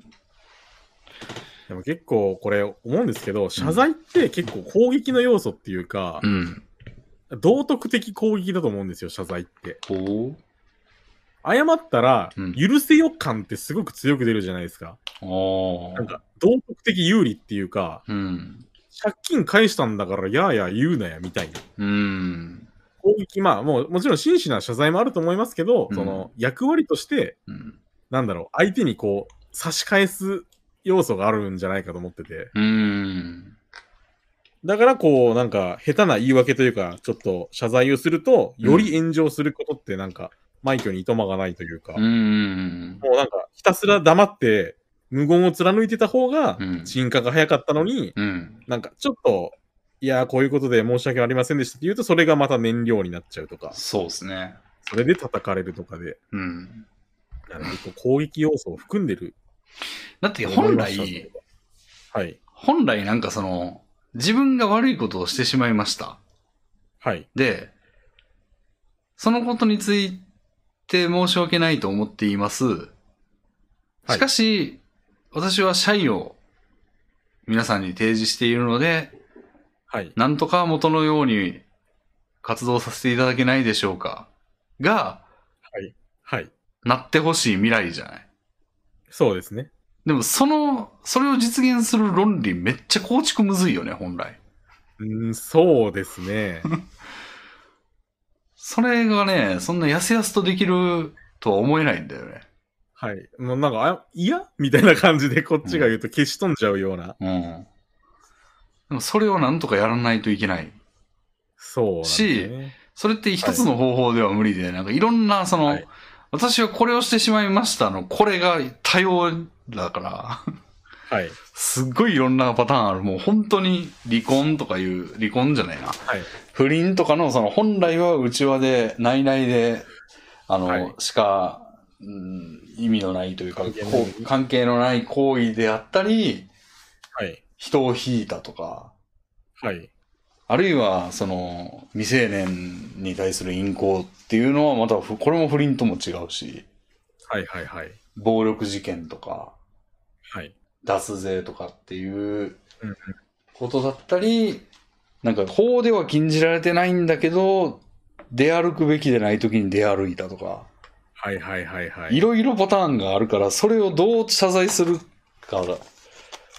そして、その、元の活動をさせていただけませんでしょうかのハードルも人それぞれやから、うん、そうですね。なんか、決まったパターンを作れないはい。ので、むずいですよね。そうですね。言葉の謝罪だけでは、なんか上っ面っていうかう、ん。なんかもっとこう雰囲気とか、そのうん謹慎期間とかを設けないと、うん。なんかちょっと上滑りするみたいな、取ってつけたような感じをより受けちゃいますね。うん。でしかも、同じようなケースの人が前にすでにやっているとかも、因子に入ってくるから、うんうんうん。同じこと言っとるみたいな。だか確かに。ら、毎回こう、芸術のような、その創作行為みたいな感じですよね、毎回。 一点ものの謝罪を作らないと。そうそうそうそうそう。オーダーメイドの謝罪が必要ですからね、毎回。いや、難しいですね。その安易に謝ることによって、うんなんだこんなもの出してきやがってとうん。いうようになってしまうんですね。うん。で、この人は、はい。この、えー妊活してた芸能人の人ですかね、タレントの人は、はい。勇み足だったっていう。そうですね。うんシールドバッシュをかましてきたと。でも、多分、これから分かるのも、その、後ろめたさがあったんでしょうね、本人。ああ、自分だけああ助かっちゃったというか、あ上がのっちゃ、ったみたい成な。就しちゃったみたいな、その、多分ブログで、多分、応援してくれる人とかの顔が浮かんで、顔というか、コメントとかが浮かん で、あの人たちを裏切る形になってしまっているのでは、みたいなうーん。のって、まあ、想像に難くないというか。まあそうですね。うん。なんか大学一緒に受験して自分だけ受かったみたいな。でも頑張って受験してるブログで勇気づけられるんじゃないですか、そういう方が。あ、私にも希望あるんだとかなりますよ。だそういう人たちのニコニコの笑顔より、はい。その、お前だけみたいな感じの顔が先に浮かんできちゃったんじゃないです か。だなるほど。からやっぱそこに、その人の民衆感が浮かび上がってきますよね。そっちの方が強いんだ、みたいな。なるほど。うん確かにそうだな。うんそこ多分なんかいろいろこう、コミュニケーションはいろいろもう、あの今や、本音が、本音というか、はいもう、テンプレが多すぎて、あのはい、そうですね。本音が見えないみたいな風になってるところの、かなりのセキュリティホールというか、うんうんうん。コーティングされてない場所かもしれないですあろね。び出ちゃう感じですよね。うん、だからあい、謝罪愛好家が多いのもそういうところなんかもしれないですね。あ あ。謝罪愛好家。謝罪愛好家多いでしょいや、多いですね。うんここも、これも結局謝罪愛好家に向けてう。うん。先手を打っちゃったけど、うん。愛好家はそんなにいなかったということで炎上したんでしょうから。うん。で、別の場所からシュバババって愛好家がやってきた という悲しいそう。ターゲットじゃない愛好家が寄ってきちゃった。 あれですね、ゴキブリ全然いないのにゴキブリホイホイ置いてしまったせいで、あ、俺らのことをゴキブリだと思ってる。やし、別のところのゴキブリがなんかいなかったの に寄ってくる。寄ってきてしまったみたいな。あ、餌あるやん、みたいな感じで寄せてしまう。悲しいなぁ確かにな結構謝るのって技術がいる行為、なんか普段何気なく、あ、ごめんみたいな感じで謝ることも多いですけど、うん。本来結構技術がいる行為なのかもしれませんね。うん。だって、まあ、心の中ではそんなに悪いかって思ってしまってたら、もうやばいですよね。その、そうですね。もう出ちゃいますね。イミテーションにするしかないもん、全部。千葉吉兆みたいな感じになっちゃいますからね、そんなことし たら。頭が真っ白になって。頭が真っ白になった。なりますよ。野々村さんとかもその謝罪で、うんその取り沙汰されたわけですし、あうれも。んそういう職業の人っているのかもな。謝罪コンサルタ ント。謝罪コンサルタントは、でも、存在が明るみになった時点で吊るし上げですけどね。そうです ね。でも存在すると思うんだよな。火消し職人みたいなのあが。あ。さすああがに。いうとこにいるんじゃない芸能事務所の偉いさはいはいんとかがそういう状態なんじゃないですか。はい。はいはいはい。うん企業の不祥事のうん。ソフトランディング師みたいなのがうん。いるのかもな。うん。そうですね。謝罪ね。謝罪はでも今後のテーマ、今後の日本のテーマかもしれないですよ。うーん、確かに。どん、バンバン、一番勢いのあるコンテンツだと思うんですよね。うーん、そうっすね。こうのん。タレントの人も被害者ですよね。謝罪愛好家のせいで、予防が行き過ぎちゃった、あの、アレルギー反応みたいなもんで、うん。本当は免疫なんだけど、うん行き過ぎちゃった感じ。本当に悪いのは謝罪愛好家ですよね。まあ、うーん。いや、でもそれはもうだいぶ遠いんじゃないですか。その、遠いですかそれを原因にするには遠すぎるというか、うん。なんか、世の中には泥棒っているよね、みたいなぐらいの遠さじゃないそんなにですかまあちょっと普遍的すぎっていうか、うん。そりゃいるけど、みたいな感じ。うん。そうですね。うーん。謝罪ね。まあなんかあれば結構謝れ謝れみたいな、うん。別に謝るのが目的じゃないっていうか、許してもらうのが目的のところをとにかく謝れみたいな。うん、まずは、あの、入場料みたいな感じで、うん。そうですね。取り上げてほしかったらというか、その、土俵に立ちたかったら謝れみたいな。そうですね。まあ、正論の部分もあるとは思いますけど、うん。ちょっと過剰反応というか。うん。でも、すごい、だってあの、渡部さんがすごい象徴的というか、あの人は、その謝罪を引き伸ばし引き伸ばしなんかしないつもりでいたじゃないですか、はいはいはい。最初は。はい、その末路があれでしょ。うーん。もう、復帰は絶望的で、ずーっ永久と追放。永久追放に近いじゃないですか、もう今。そうですね。そんな目に遭うわけですよ、謝罪会見をまともにしないと。うんうんうん。もうマストやそうんで。絶対せなあかんやん、もう。はい。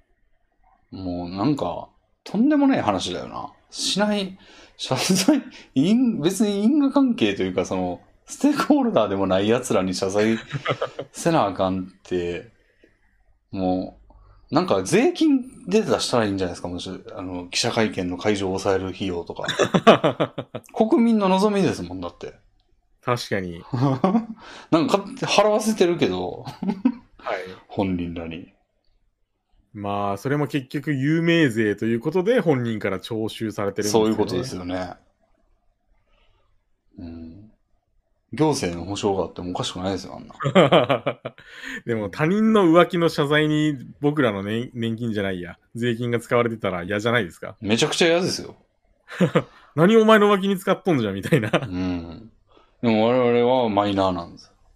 マイノリティ。うん。はい。あんなに望まれてるわけですから。そうですね。やらなかったやつを、あの女、渡部さんみたいに追い込むって いう。ぐらい好きなんですよ。うんまあ、やっぱ人間公開処刑とか好きでしたからね、昔とかね。そうですね。もう、大昔から一大コンテンツとして、うん。ムチ打ちとか、うん石を投げたりとか、うん。槍で刺したりみたいのが、うん。旧暦というか、うんキリスト以前からあったんでしょうから、うん娯楽として。大好きなわけですから、なんかそれをね、やめろ、やめろ、理性で抑え込めっていうのは酷な話だと思うんですよね。そう、でも、ここで抑え込めないと人類の進化はないな、も進化はだってもうソフトウェアの方でするもんじゃないですからね。その、う。ああ、でも、ポリコレとかも結局そういう進化の模索じゃないで すか。あれもなんか本能の丸びでの一つだと思いますよ。そのなるほど。うん、いけるいけ殴るっるて棒の一本であるだけ。うん。丸び出てるだけだと思いますね。その、はいはい。棒。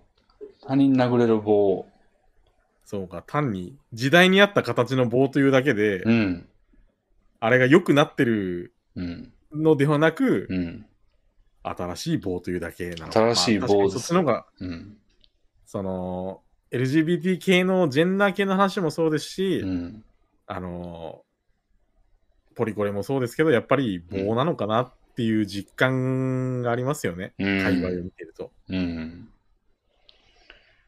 なんだもう、全部棒なんですね。まあ、最初の理念は立派だと思うんですけどね。うんすぐ棒化するんでしょうね。てか、棒として使ってるって感じですね、みんなが。ああ、そうですね。最初はね、もっといいものだったんだろうけど、うん。これ、すごい威力あるぜ、これ、みたいな、病みつきになり、うんうん振り下ろす人たちが後を絶たないんだろううな。ん。うん。そうですね。だから、その世の中はもう変わんないんでね。だから、これもあの、麻雀の点数みたいなもんで、その、その中で、そのルールの中で。うん。どうやっていくのがいいんですかね。うん。まあ、関わらんことやね。うん、そうですね。 僕らだけでも、組みしないことによって、うん。まあ、ちょっとでも良くなっていけばいいなっていう消極的うん。な処理の仕方。うん。そうですね。僕らだけでも冷ややかな目で見て見ていきたいですね。謝罪愛好家 たちを。そうですね。謝罪アイコン、でもなんか逆手に取れないかなって、こう、考えたいですよね。ああ逆手か。でも結局愛好家の方が体制なのでう、ん。やり込められるというまあだから、ある意味す、逆手に取ったのが炎上マーケティングですよね。ああ、そうですね。確かにそれはいい逆手だ。うん。話題になりゃいいというマーケティンうグ。ん。本人がプライドを維持しようと思わなければ結構有効ですからね。なあんかあ、確法かにに。触れることをしてなければ注目されたもん勝ちなとこありますからね。確かにそうですね。うんそうなんですよね。なんかね、俺も、その、ちょっと関係ないですけど、あの、はい YouTube のこの、YouTube にしか上げてないんですよ、ツーショットラジオ。はい。で、えー、なんか、ポッドキャストにしたいなって思ったりもしたんですよ。はい。で、Spotify とか、はい。に、あの、やれたり、なんか、アップルポッドキャストとかもあるし、うんうんなんか Facebook とかもあるらしいんですよね。うん。へえで。そういうところにも、なんかいろんなプラットフォームに、バババって上げたら、なんか人が聞く、は聞く機会が増えそうじゃないですか。そうですね。でも俺 YouTube に一本化したいなと思って今上げてないんですよ。おー、というのは。うん、なんか YouTube の方がまあ、言うたら、まあ、再生数がまとまってたら、こう、よりああ、相乗効果的になるんじゃないかなと思っ最大手だから。ってるだけなんですけど、はい。ただまあ、たびたび私が、あの、このラジオでも話題にしてる、ゆる言語学ラジオっていう、はい。結構登録者数も10万人いってるみたいな。で、はい再生数もラジオで10万とかいってるんですよ。うんうんうもん。のによってはもう70万とかいってる回とかもあって、へでその人たちがどうしてるかというと、もうそういうところにバンバン上げてるんですよ。うんうんうん。で、ラジオ中にも、ポッドキャストの方にはわからないですけどって、身振り、あの、YouTube だと画面が映ってるんですね、その、ああ、しなゃるほ喋っどて。で、身振りでやってて、ポッドキャストの人に分かんないよみたいな話とかしてたり して、なるほど。へえ。でああいうところやとこう、あの人たちの、まあ、戦略としては、触れる機会を多くし,、た方がいいと思ってるからそうしてるわけですよね。うん。確かに。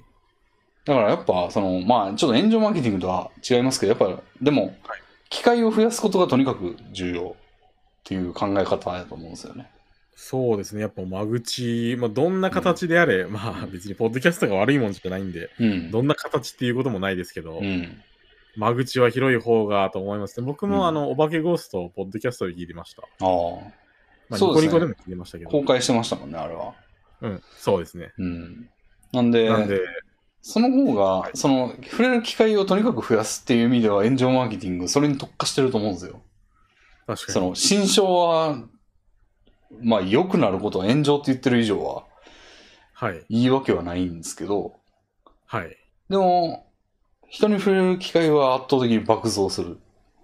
はい。でそれが結構、うん、トータルで見るとなんかいい、いいことって得になっちゃってる。いう場合が多いわけじゃないですか。よっぽどイメージで売ってない限りは。はい。なんかやっぱそういうもんなんかなっていうのは、あの、なんつうのか、ちょっと価値観を変えないといけないところかなっていう。だから俺もあ YouTube に集めようみたいな感じとかめんどくせえとか置いといて、あ、はい。そんなラジオ1回分増やすぐらいの時間で全然できますから。はい。なんかそれでこう、聞いてもらう機会を、というか、ポップラットフォームを散らばした方が、はい。あ、あるじゃんって聞く人が入ってきたりとかするんかもしれないですね。うーん、もうその、うん。ツーショットをうん間口を広げるという点に関しては全くその通り同意で、うん。いろんなところにばらまいて、もううん一人でも二人でも来たら得というか、まうあ、ん。プラスというか、うん。で、まあ、そう労そう力がさほどでもないのならば、うん。やろうかな。やってみてくださいよ。うん。さすがにゼロ人ってことはないと思いますし、うんそのそれで増えるのが。うん。一人でも増えたら、まあ、やっぱり得というか。うん。レビンさんの、まあ、ちょっと関係ないですけど、レビンさんのチャンネル登録者じわじわ増えてますよね。そうなの たまに見てるんですけど、あの、ちょっと前は、うんあの、末尾が60っていうか60代だったんですよ。うん。 5600何十人みたいな感じで。うん。今は多分80に乗ってると思いますね。だからじわじわだじわじわな。増えてるって。じわじわだな。えでも、ポッドキャストに出したら、もうどっかんどっかんかもしんないじゃないですか。ああ。ね千の位上がったんかとか、そんな思ってたいやら、じわじわなんや。いや、でも、レビンさんって別に広報活動っていうか、なんかがバズるとかみたいなのってうん、ちょっと、そういう感じではないじゃないですか。ああ。そうですでね。も、うんその、微増というか、あ、うんこれは、坂になってるというか、うん上がり調子だな、みたいなそうっすねのを見てますよ、僕は。なるほど。へえ。いや、ちょっとじゃあ、ポッドキャスト出してみようかな。はい。うん。ぜひ試してみてください。うん。これでね、一大ラジオにならんかな。いやー、なってほしいですよね。だいぶ続けてるし。